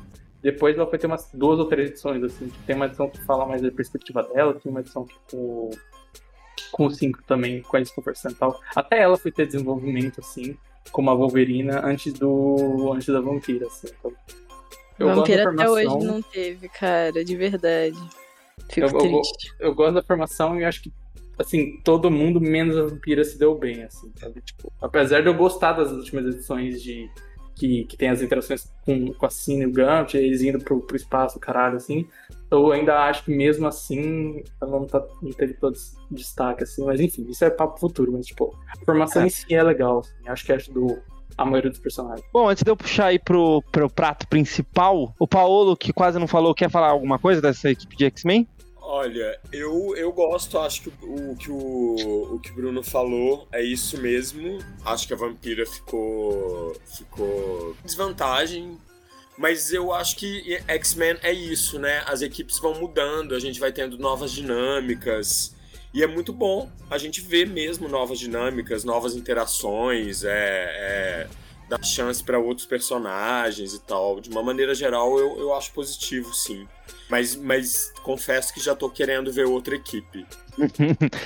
Eu, eu, eu não sei, acho que com, igual a festa da democracia no Brasil, a última, eu fiquei um pouco decepcionado com, a- com essa festa Foi da democracia aqui. Mas eu confesso que, assim, seria uma, uma bela. Uma bela forma de se votar com a Jean Grey falando assim, pô, falem aí, candidatos, por que devemos votar em você? É, cadê o debate? Então, É democracia, cadê democracia, Cracoana? Não tem? Mas eu só, eu só espero que nessa nova equipe de X-Men não tirem o síncro, assim, porque eu entendo que Concordo. ele tem os poderes da vampira, mas eu acho que ele é um dos personagens, vocês falaram aí dos destaques da equipe, tá? Eu acho que o síncro foi um dos que mais se destacou, mesmo não tendo é, tanta participação ativa, assim, passou a ter depois, né? Não, não, não nos primeiros arcos dessa nova equipe de X-Men. Mas eu acho o plot dele todo muito interessante, a relação dele com a Laura também, as coisas que ele sabe da Laura e a Laura nem faz ideia. É, eu acho isso muito legal e é um personagem, um puta personagem que tem capacidade aí de, de virar protagonista de muitas histórias, assim, eu acho muito massa. eu tinha uma coisa pra comentar sobre essa, essa ideia de votação pra quem são os heróis, mas eu vou deixar isso pra um, pra um próximo momento. Filosofar. Ih, filosofia do, do Caio. Cara, eu queria só comentar rapidão da arte do Lucas Werneck, porque, cara, a, a cor muda muito, né? Tipo, só você ver essas edições dele, as edições dele em Trial of Magneto, é, tipo, completamente diferente, tá ligado? Quando a que gente chegar em Trial of caso- Magneto, eu vou falar muito mal da cor também, porque a cor de Trial of Magneto é muito ruim, cara. É muito O ruim. Felipe conheceu o Lucas Werneck pessoalmente, né, Felipe? Conheci, cara, muito gente fina, muito legal, simpático. Eu não sei, teve uma galera que falou que ele não era simpático, que tava meio carudo, mas não achei não. Super ficou trocando ideia lá, coitado, tava suando, lugar quente pra caralho, mas tava, foi legal, foi legal. O Lucas Mas Werneck foi. A Panini fez uma sessão de autógrafos de X-Men 40, numa comic shop aqui em São Paulo. Ah, e maneiro. o Lucas Werneck foi lá, ele tava autografando. Eu fui lá conhecer ele e fui levar um gibi pra ele autografar. Ah, e teve alguém que me mandou, tipo, que comprou um sketch dele da Cina e me mandaram na DM. Mostrando pra mim. Qual gibi você pediu pra ele autografar, Felipe? Cara, lá eles estavam vendendo o 40, né? Então eu dei o 40 pra ele autografar. Mas tinha esse, eu queria ter levado o 38, mas eu não levei, porque tem desenho dele no 38, né? Tinha uma galera lá com Não. o GB 38. mas- Era o 41, na verdade, não era? Que é a primeira edição de Trial of Magneto. 41, desculpa, Julgamento de gente, Magneto. é. Isso, é, isso aí. É o, a edição 41. Eu queria ter levado a edição 38, que tem desenhos dele também, mas acabei comendo bola. Mas aí eu só comprei lá 41 mesmo e dei pra ele autografar. O, o Werneck, eu acho que ele também teve que correr e entrou meio que tipo, pra fazer um feeling ali pro Dalterman. Só que dá pra, dá pra ver que a cor salvou bastante. Você olha na primeira página, ela tem muito mais nanquim e muito mais sombra, né? Tipo, do que, do que as outras. Assim, a cada página vai tendo menos e vai dependendo mais da cor. não como uma crítica a ele, mas a questão que com, a, com tem, menos tempo, menos prazo, isso foi ficando pra galera da, da coloração, da arte final, etc. Assim. Quando a gente compara, por exemplo, com o Dalterman, olha só, a roupa da Jean, né? No Dalterman você vê muito mais o nanquim, você vê muito mais o preto nos detalhes da roupa, e no, no Lucas, nas primeiras páginas tem mais, no Ciclope ali e tal, depois também isso some. Tipo, a gente compara com a arte dele hoje em dia, Immortal, por exemplo. É uma arte que tem mais branquinho, tem um pouco mais de preto, assim, então acho que tem sido. A inserção dos dois no final do, do Werneck e da Pichelli parece ter sido bem questão de, tipo, prazo, e o Dalterman é um cara que demora, que faz muito capa por causa disso tal. Eu acho que eles entraram bem nisso, assim. Cara, assim, mas eu acho que no do Werneck combina bastante, porque quando ele pinta a própria arte dele, eu acho que é bem nesse estilo.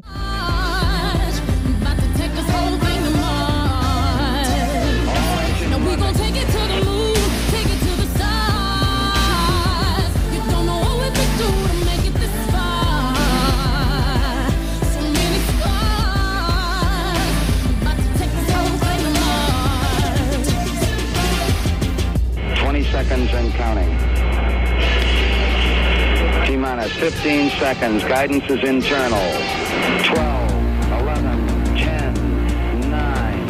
Ignition sequence starts.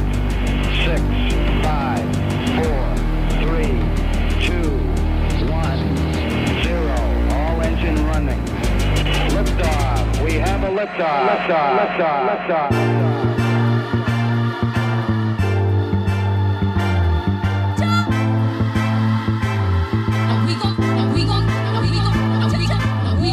to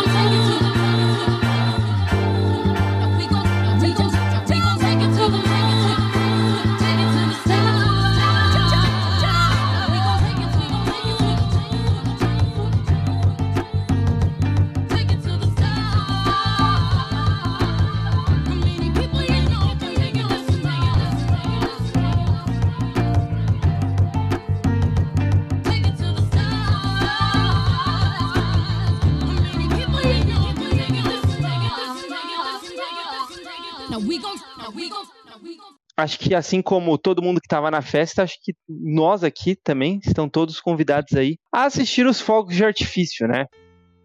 E em Blind Size X-Men acompanhamos Magneto no desenvolvimento de um plano audacioso e a princípio misterioso. O que se faz mistério logo é compreendido pelos leitores que ousam acreditar. Os mutantes irão terraformar Marte. Magneto tem em mente a ideia de expansão mutante, mas não só isso. Os mutantes de Araco estão causando muito problema na Terra. Magneto então reúne um grupo de mutantes que unirão seus poderes para cada uma das etapas do processo de terraformação. Primeiro, eles precisam de muito ferro e Magneto faz com que isso não seja um problema. Depois, Hope potencializa os poderes de Vulcano para criarem um núcleo quente no planeta. Então Hope se junta a Proteus para acelerar um processo que só aconteceria com muito tempo e muita sorte. A próxima etapa depende também do talento de alguns mutantes de Araco. Sobunar e Shilo que trarão água e vida ao solo de Marte, e Lactuna junto de Jin e Exodus levarão as ilhas de Araco ao planeta vermelho, já com uma atmosfera respirável. Mas há espaço para mais monumentos em homenagem a Apocalipse e Gênesis, Porto Prometeu, onde visitantes de outros planetas devem pousar, e uma segunda estação de espada que é gerada e parida literalmente por monarca o Jamie Braddock. E agora sim, é hora de mostrar ao mundo, no momento da queima de fogos de artifício em solo marciano, que Marte não é mais Marte. Marte agora é um planeta mutante, Marte agora é Araco. Henrique, por favor. Esse momento é seu, esse momento é dos mutantes. O que, que você achou disso? Cara, essa edição ela é de deixar todo leitor tipo de queixo caído, né? Quando não só quando termina ela, mas durante, a cada virada de página, sabe? Tipo, primeiro que eu me surpreendo aqui, o Dugan pra mim tá 10 de 10, a, a, melhor coisa que eu já li dele na minha vida. Eu já li bastante coisa do Dugan, não só na fase dos X-Men, eu também li outros, não Deadpool, obviamente, mas enfim, eu já li outros trabalhos dele e pra mim essa edição é a melhor coisa que ele já escreveu, tipo, de longe, tipo, até destoa. Eu até já, eu até já vi gente comentando que nem parece ele escrevendo, parece que é, parece que é coisa de outro escritor. Eu que comentei Mas- isso, né? Você também comentou? Ok. Não, mas eu vi também outras pessoas comentando. E, e realmente, tipo, ele caprichou demais aqui. Tipo, a escrita tá muito boa, acompanha brilhantemente a arte do Pepe Larraz, que tá, tipo, absurda mesmo, sabe? Tipo, ah, até melhor do que. Assim, até mais impactante, porque a cada cena ele tem coisas absurdas pra fazer. Ah, do que a gente até viu em algumas edições de Roxbox e tudo mais, sabe? Ah, é realmente uma edição de tipo a gente celebrar que a gente tá lendo essa fase. ah, o leitor que não desistiu em X de espadas ou em Aurora do X ah, é muito recompensado aqui, sabe?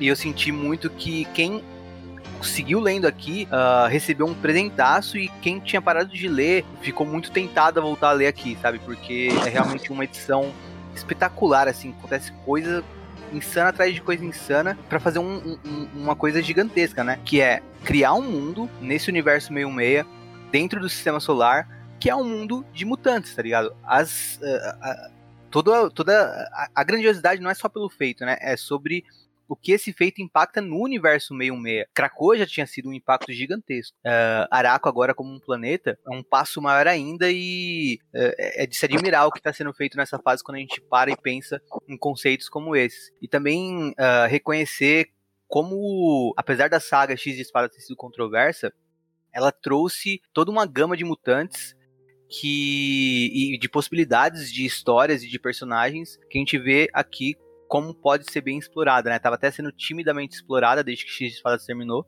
E aqui a gente vê personagens de Araco aparecendo, a ilha de Araco indo pra Marte, uh, mutantes com uma cultura bélica vivendo lá em paz, uh, que já traz um contraste muito foda também. Mas enfim, quero, quero saber o que o pessoal achou também. E só um destaque para um destaque especial para a cena do Jamie Braddock parindo a estação, outra, uma outra estação em espada. Isso foi foi incrível. A edição já tava espetacular, é, parece essa cena. Uh, é da gente ficar com a cara que a Jean e o Kid Omega ficaram, né?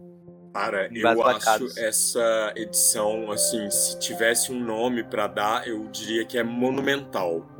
Em vários sentidos. No sentido da arte, as cores do Marca Grácia, que são incríveis também. Na, na arquitetura que ele propõe nesse novo planeta. Isso é, é, genial, assim, os desenhos são muito bonitos, o texto é impactante e, além de tudo, ainda é uma aula compacta de física e química, que a gente lembra de um monte de coisa. Isso é muito legal. Eu fiquei, fazia muito tempo que eu não me emocionava com um quadrinho assim, com, é, é, de, de me pegar num ponto, ficar emocionado mesmo, de falar, nossa de ficar de boca aberta, assim. Então, é. Nossa, eu fiquei muito feliz com isso. E para mim também eu acho que é a melhor história do Dugan. É, é, ele, ele acertou em cheio, assim. Cara, eu acho que é monumental É. em todos os sentidos. É, eu, eu fiquei assim, muito. Quando eu li a primeira vez, eu fiquei muito extasiado, assim, fiquei boca aberta. Acho que o sentimento de, de emoção que o Paulo disse agora há pouco fez muito sentido pra mim, porque eu acho que, como fã de X-Men, assim, fazia muito tempo que eu não via algo tão grande acontecendo na mutandade, sabe? Por mais. E olha que a gente passou por Roxbox e tal, que já foi uma puta definição, nova definição de status quo, mas é, dessa vez eu acho que foi uma coisa que mexeu muito com qualquer fã assim, de X-Men, mesmo para quem não goste da, da fase atual, não goste de Krakoa, queira voltar às raízes antigas, né, para a Escola Xavier, eu acho que foi um presente, como o Henrique falou, eu, eu fiquei muito extasiado, muito feliz de estar. é, é, não sei se o pessoal que ouve aqui, eu já, já, já tinha dito anteriormente que eu parei durante muito tempo de ler X-Men, porque eu estava muito descontente com os rumos que, que a Marvel estava tomando com os mutantes e, e eu senti que eu voltei na hora certa, assim, que foi uma coisa que me emocionou, me impactou demais. É, eu acho que tem, tem, tem um momento que eu acho que é bem chave também nisso tudo, que é quando o Capitão América escolhe um, um local bem específico para conversar com o Ciclope sobre as coisas que estão acontecendo atualmente com os mutantes e ele, esco ele escolhe exatamente a escola Xavier para Ah. conversar. E eu acho que isso foi muito significativo também para mostrar como esse tipo de concepção que o próprio Capitão América tinha ficou no passado. E isso eu acho que foi também uma, uma, uma conversa para os fãs, sabe? É, é, talvez o Capitão América ali representasse o que os fãs é, mais, mais apegados ao, ao passado estavam questionando. Então, em uma página só, aquilo foi muito sensacional. Eu achei que a junção de todos os poderes dos mutantes ômega, e eu acho que Mutante Ômega passou a fazer um novo sentido para a gente que acompanha X-Men, para a gente que lê, é, porque sempre foi muito falado de Mutante Ômega, mas é, na prática, a junção de todos esses poderes ômega, essa tecnologia mutante, que é chamada de tecnologia, é, foi algo que é, eu achei inusitado, sensacional, a junção de todos aqueles poderes, é, a, a, o transporte de toda Araco para Marte, enfim, a capacidade de, de provocar aí um, um, um, caos político né, na humanidade, que a gente só vai ver o reflexo disso nas próximas edições.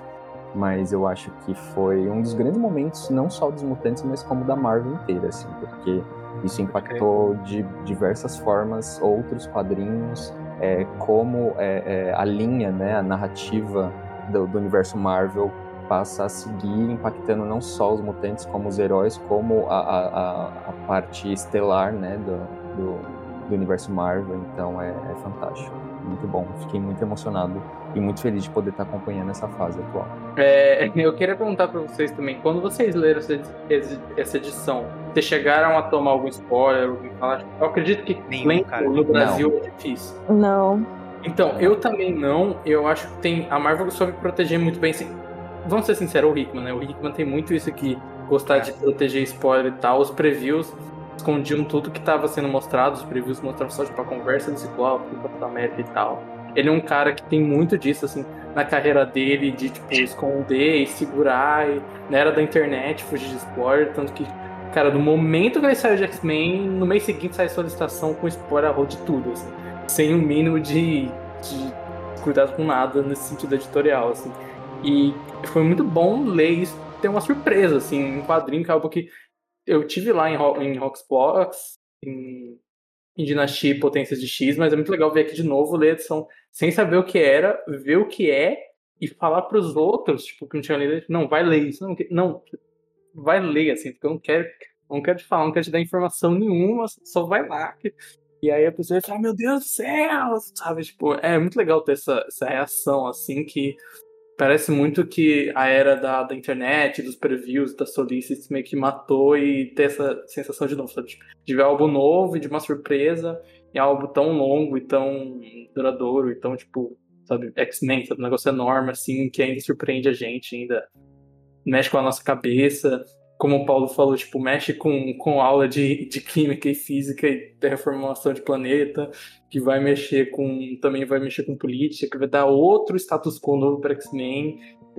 Se a gente para pensar o status quo que o Dynasty Potências criou, esse status quo nem foi trabalhado até 100% ainda. Tipo, até hoje a gente tá tendo coisas, uhum. né? Tipo, a ressurreição mutante agora que a, a gente tá. A? A, res, a ressurreição mutante até hoje, por exemplo, não é uma notícia que todo mundo sabe, não se revelou.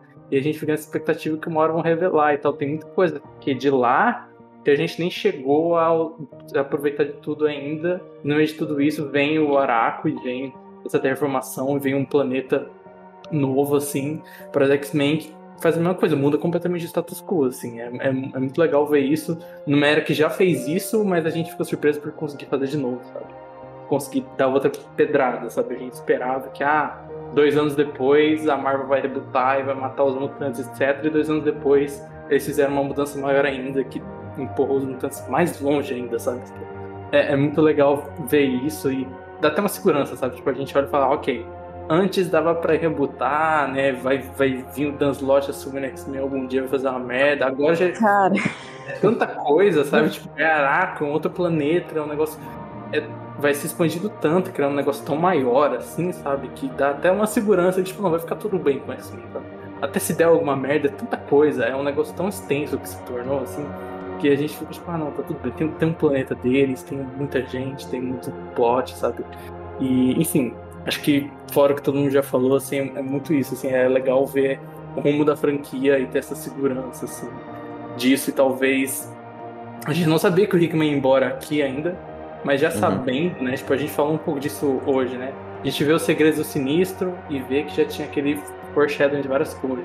Até a questão de como o sinistro sabe de tudo isso foi algo que a gente foi descobrir na, nos gibis gringos até, tipo, pouquíssimo tempo atrás. Essa edição é muito isso, é muito planejamento enorme, uma construção enorme que vai depender tipo, de vários mutantes que foram aparecendo, de Araco que veio lá de antes, e toda essa trama da terraformação, e que depois disso, né, tipo, isso vai ter consequências em Soja, vai ter consequências em X-Men, vai ser um status novo, vai ter revistas novas e tal. Então, assim, é muito legal ter essa fé na, na franquia e no planejamento de tudo, assim, sabe? É, especialmente agora que a gente viu o fruto de umas paradas que saíram daqui, sabe? Voltar e olhar isso, lembrar da surpresa que foi e tudo. E, tipo, acho que quem não. Quem tá lendo no Brasil, espero que você consiga ter tido essa experiência de fugir dos spoilers até da gente que lê lá de fora e fica falando por aí, né? Tipo, é uma experiência muito legal de ter pela primeira vez, ver, ver splash page de, de Araco ali em Marte, e é isso, ver a, a Aurora fazendo ali todo o. aquele. aquele não, entre o palácio ali no centro de, de Araco, ver todos aqueles mutantes, ver o monumento do Apocalipse, ver os Omegas, ver o Jamie Braddock dando a luz pra, pra estação das torres, sabe? Ver todas essas maluquices, assim. Pela primeira vez foi algo muito maluco, é aquele tipo de experiência que, tipo, você quer que todo mundo tenha, só vai lá, só lê, não quero explicar o que é, assim. Então acho que é uma experiência muito legal, uma das melhores dessa era, assim. Cara, eu concordo com... Eu concordo com tudo que vocês falaram. Essa revista é muito absurda, cara. Tudo, assim, é, é o melhor trabalho do Duggan que eu já li na minha vida. Realmente nem parece que é ele. Impressionante. A arte é muito, muito, muito linda. As cores são muito, muito, muito lindas.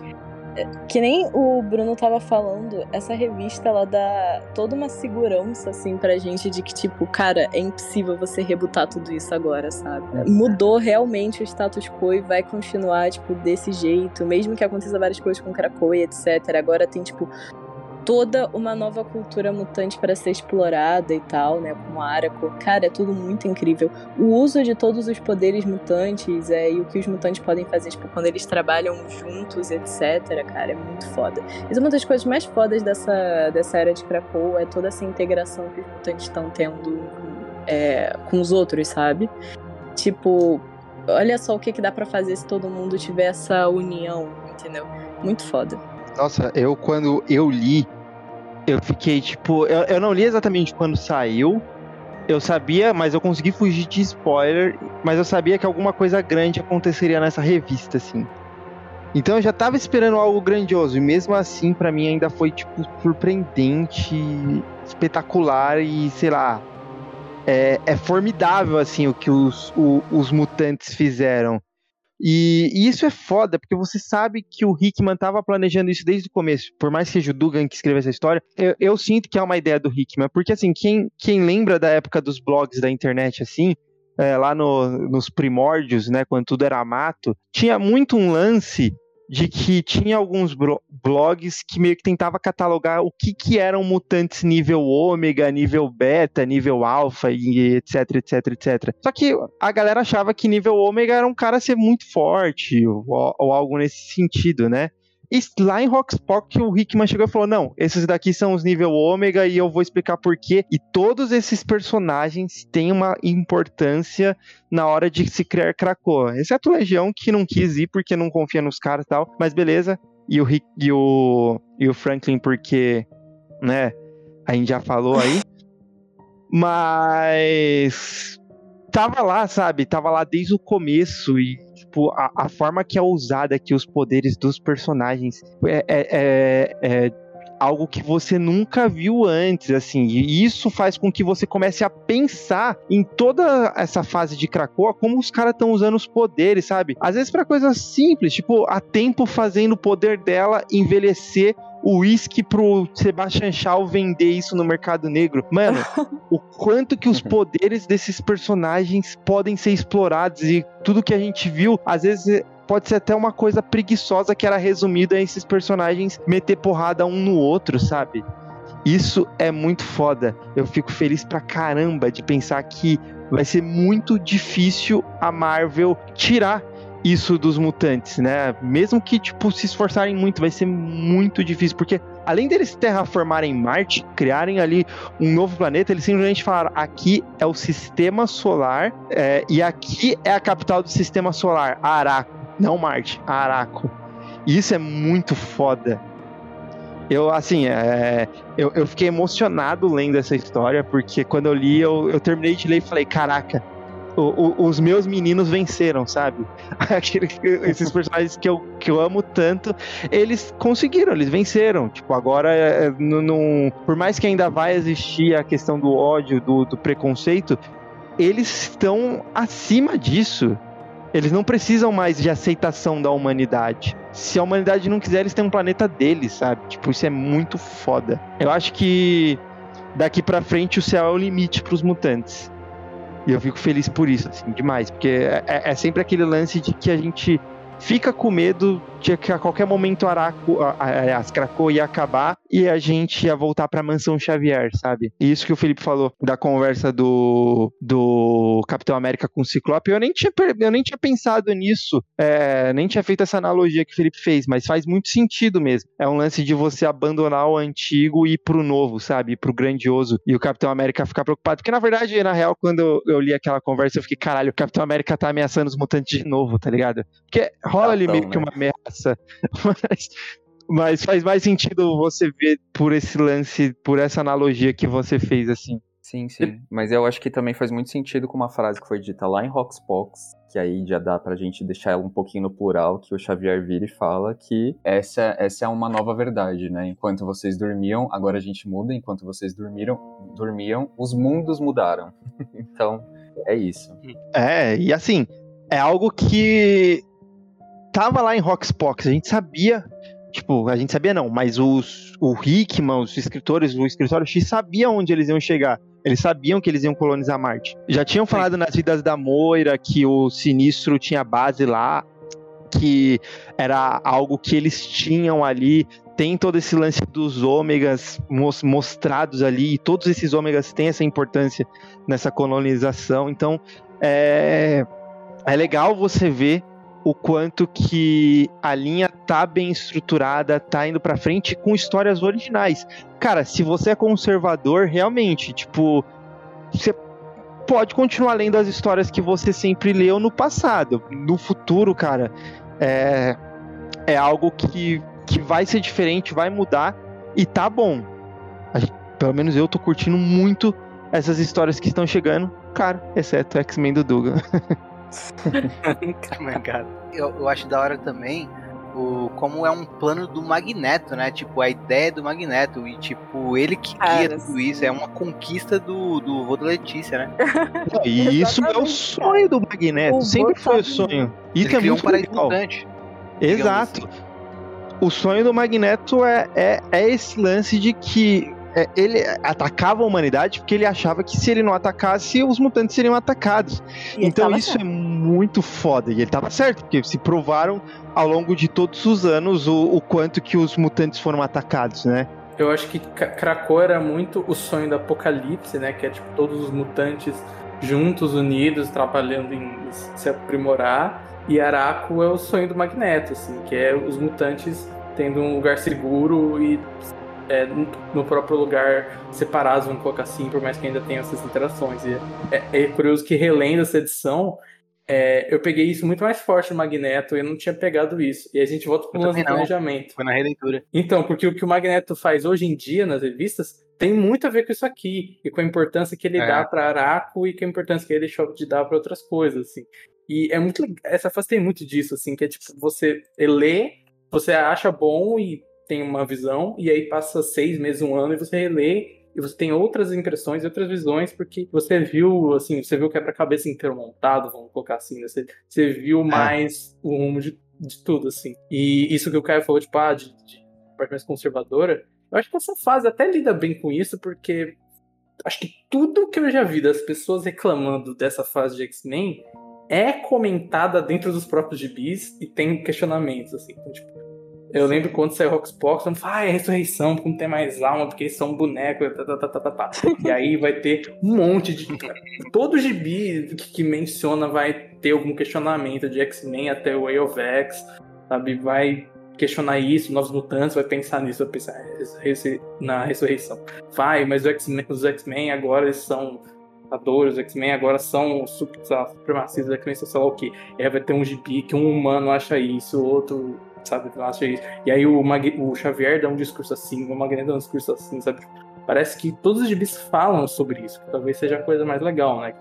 Não é só um acontecimento, é, é um, um desenvolvimento que eles vão comentar, eles vão discutir, eles vão, sabe? Tem gente que concorda que a gente quer ter contra dentro daquele mundo, sabe? Isso que é legal. É, isso é legal. E isso, isso meio que o, esse negócio de que os próprios personagens se contrapõem, meio que transforma você no mundo real. E isso é importante. Se no próprio mundo real a gente sim, se contrapõe, tem que ter os personagens se contrapondo também é muito foda, cara. Eu tô amando essa fase de X-Men, assim. Tipo, pra quem é fã, Não, e, é, tá sendo um deleite. E é um lance também de desafiar o leitor, né? Tipo, a gente é desafiado quando a gente encara conceitos complexos, acontecimentos grandiosos e complexos que não é simplesmente, ah, os X-Men terraformaram Marte, os mutantes terraformaram Marte, Marte e agora lá é um mundo mutante. A revista também vai colocar isso em como o mundo reage a isso, né? Então a gente, tipo, é muito foda, não é uma coisa simples, tá ligado? É uma coisa profunda que reverbera até na nossa realidade, como a gente se conecta com a nossa realidade e reage no nosso mundo, é, tá ligado? É um serviço antropológico. Que é um né, bom sci-fi, né?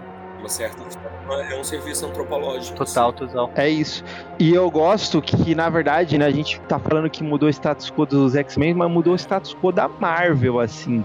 Tipo, todas as outras revistas têm que ser impactadas, sabe? Tipo, se os caras forem dar uma voltinha, tipo, de navezinha ali em volta da, do, do planeta, tem que tomar cuidado para não chegar no espaço aéreo de Marte, já tá invadindo, sabe? Tipo, e, e é, é, algo que já tava meio que acontecendo, né? Os mutantes de Araco ali meio que entrando dentro das, de algumas outras histórias e aparecendo, tipo, causando problemas, mas agora é, tipo, para sempre. Marte tá ali. Ah, não vão mais transformar de novo Marte no planeta vermelho. Você vai fazer o quê? Vai dizimar uma raça? É. Então, a, a, a, gente vai ter que se acostumar que Marte é um planeta, né? Os, os, personagens vão ter que se acostumar que Marte é um planeta. Quando vier daqui dois anos, que depois que passar essa, esse Judgment Day, e daqui um ano que forem fazer um evento que vai ter uma invasão alienígena, que a Marvel adora fazer isso, como se fosse grande coisa, Tipo, eles vão ter que lidar aqui. Na verdade, tipo, não, não adianta só você fazer uma invasão alienígena na Terra. Tipo, tem humano vivendo em Marte.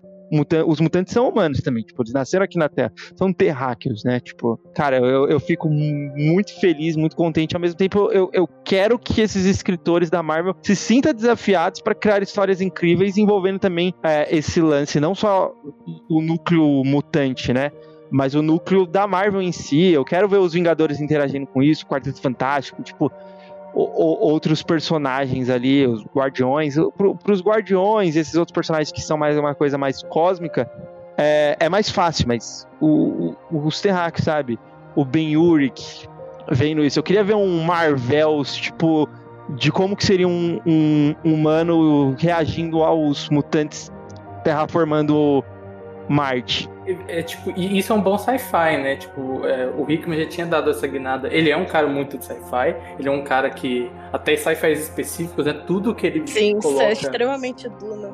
Não, tudo que ele coloca é Duna e Asimov, assim, tudo. Absolutamente, assim. Se não é o planeta de areia, é inteligência artificial e é prever o futuro, que é coisa dos dois, assim. Ele tem isso em tudo.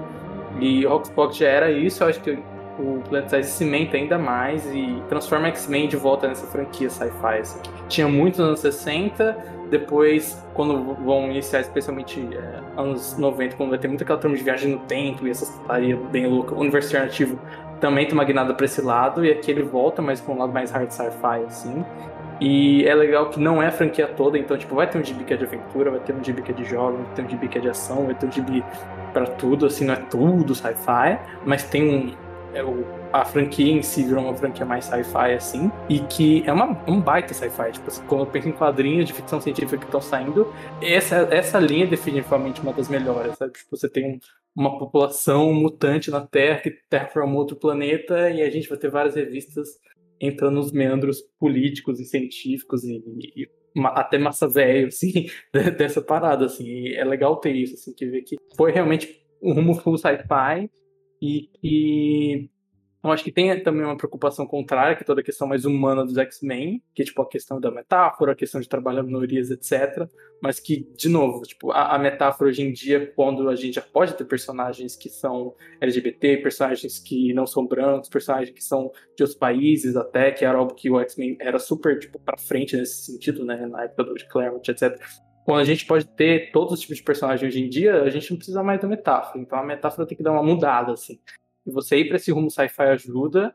E aí tem outro lado, que os escritores com várias vivências, com, tipo, que sabem escrever bem, vão lidar com isso, sabe? Tipo, Tayala escrevendo é, personagens que são negros, personagens que são indígenas, personagens que são LGBT, e você vê que faz esse trabalho, que faz essa questão toda, enquanto tem outro lado da linha que tá fazendo sci-fi bem louco, sabe? E consegue, tipo, é. fazer isso funcionar, sabe? Ser representativo e ser sci-fi, ter questionamentos, ter essas doideiras. Sim, tem espaço para tudo, né, cara? Isso é legal, tipo, Sim. não precisa... É, uma coisa não anula a outra. Assim como, tipo, no próprio universo Marvel, uma coisa nunca anulou outra, sabe? O, o lado sci-fi sempre foi muito forte em X-Men. No, na época Claremont, e agora ela tá recuperando em de uma forma muito mais grandiosa até. Cara, eu acho que recupera tanto sci-fi quanto a fantasia também. Só você ver, tipo, o evento do X of Swords e tal, porque a época do Claremont tem muita coisa de magia, muita coisa de demônio, muita coisa de bruxa. Eu acho que tá. Porque a série de Krakow, ela recupera muito. Assim, não muito canon, mas muitos elementos, assim. Porque X-Men às vezes acaba caindo numa mesmice, assim sabe? Tipo, os anos tipo, de 2010 e tal, eles não acrescentam muita coisa. Eu acho que tem muito a ver com o lance de direitos autorais da Marvel, etc., de não acrescentar tanta coisa e, tipo assim, só tirar, tipo, aquele evento dos inumanos, etc. Mas o que tem muito na série de Krakow é isso, e que nem o Henrique. Eu acho que era o Henrique que tava falando, tipo. Não, era o Caio que os mutantes, tipo assim, estão ganhando, tá ligado? Nunca vi isso na minha vida. É sempre todo mundo perdendo, é sempre massacre, é sempre todo mundo sendo morto. E finalmente a galera tá tendo, tipo, um momento, sabe, de vitória. É, os fãs dos X-Men estão igual os torcedores do Palmeiras, né? No momento atual. Não, essa metáfora. Mas isso, isso que a Letícia falou é legal. Eu lembro muito do Manifesto Morris, que tem uma frase específica que é tipo, ah, ao longo dos anos as pessoas queriam reproduzir o que foi feito com Claremont Byrne e Claremont Lee, querendo repetir os plots e repetir as revistas e não fazer uh, a mesma coisa em outro contexto. Então, tipo, em vez de contar uma história que tinha um apelo, que tinha o Claremont Lee, o Claremont Byrne, que fazia as mesmas coisas e tal, eles queriam repetir plot, então contar a mesma história, contar a Fênix Negra de novo e tal. E aí o que Morrison faz no Run é, tipo, recontextualizar e contar histórias que, que pegam a mesma vibe em outra coisa. Eu acho que o Hickman é isso também, né? Tipo, X-Men tinha sci-fi, ele vai fazer um sci-fi que não é o sci-fi dos anos 60. Não é o sci-fi do, exato, exato. de voltar é, no tempo verdade. do Cable pra sempre. É um sci-fi moderno, sci-fi 2020. É muito... Tipo, vai fazer é aventura. do Morrison.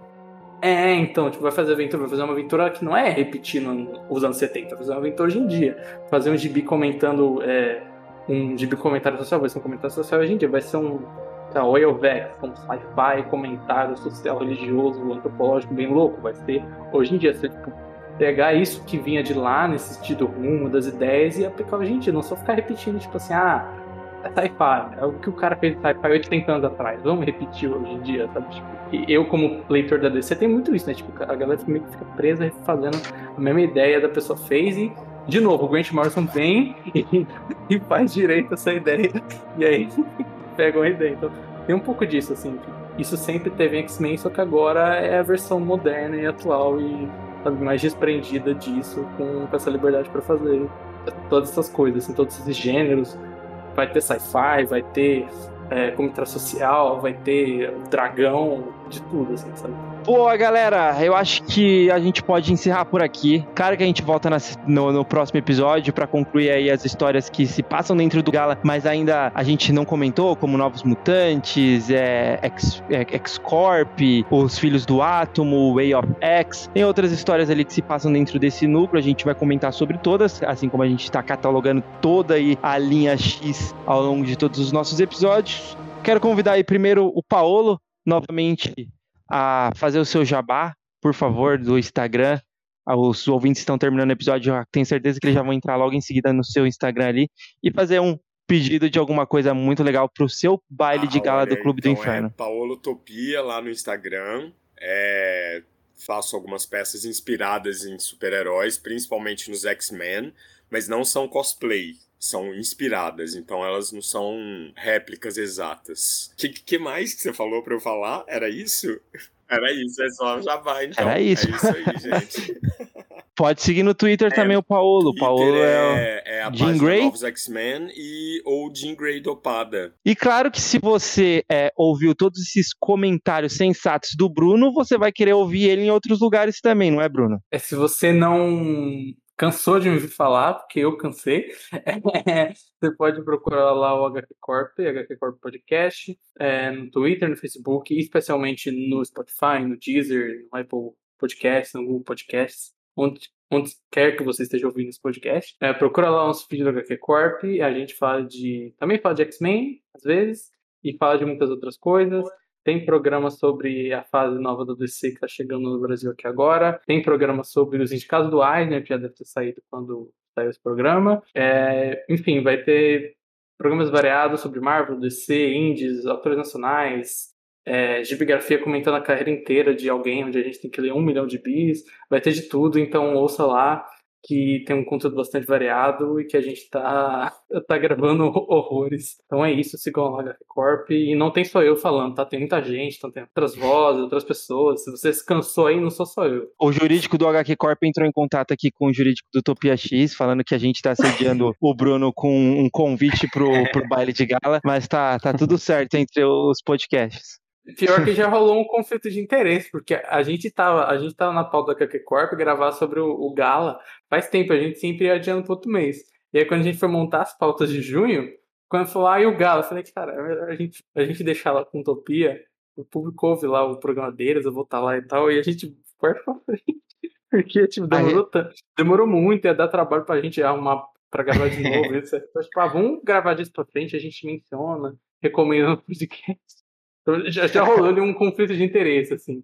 Já, já tá virando um, um esquema de pirâmide, assim. O, o ouvinte já tem que ouvir os dois programas, sabe? Exatamente, onde a gente também pode fazer um crossover gigantesco aí entre Utopia e o HQ Corp. Bom, é isso, a gente fica por aqui. Não esqueçam também de seguir o Felipe, que é o arroba Pyro. E claro, a Letícia, arroba Magneto Herói. Eu e o Henrique, vocês não precisam seguir, não, porque a gente quase não fala no Twitter. Brincadeira, o Henrique é o Henriquento e eu Caio Luiz CS. E claro, por favor, Utopia X Podcast. E no Instagram nós somos o Utopia X. Ficamos aqui e esperamos encontrar vocês novamente muito em breve, um futuro distante, em Marte, em Araco. Agora no, o, os X-Men estão em todos os lugares. Tchau. Muitas vezes o coração não consegue compreender que a mente não faz questão, nem tem forças para obedecer. Quantos sonhos já destruí e deixei escapar das mãos. Se o futuro assim permitir, não pretendo viver em vão. Meu amor, não estamos sós. Tem um mundo a esperar por nós no infinito do céu azul. Pode ter vida em Marte, então vem cá, me dá sua língua. Então vem, eu quero abraçar você. Seu poder vem do sol, minha medida, meu bem. Vamos viver a vida então vem, senão eu vou perder quem sou.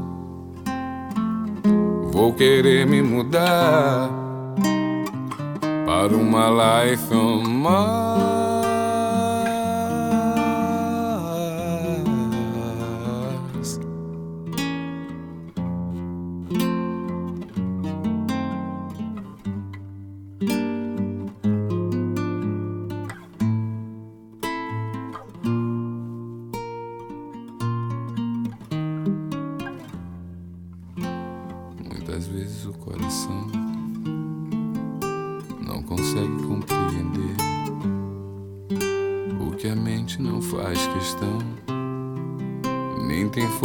Para obedecer.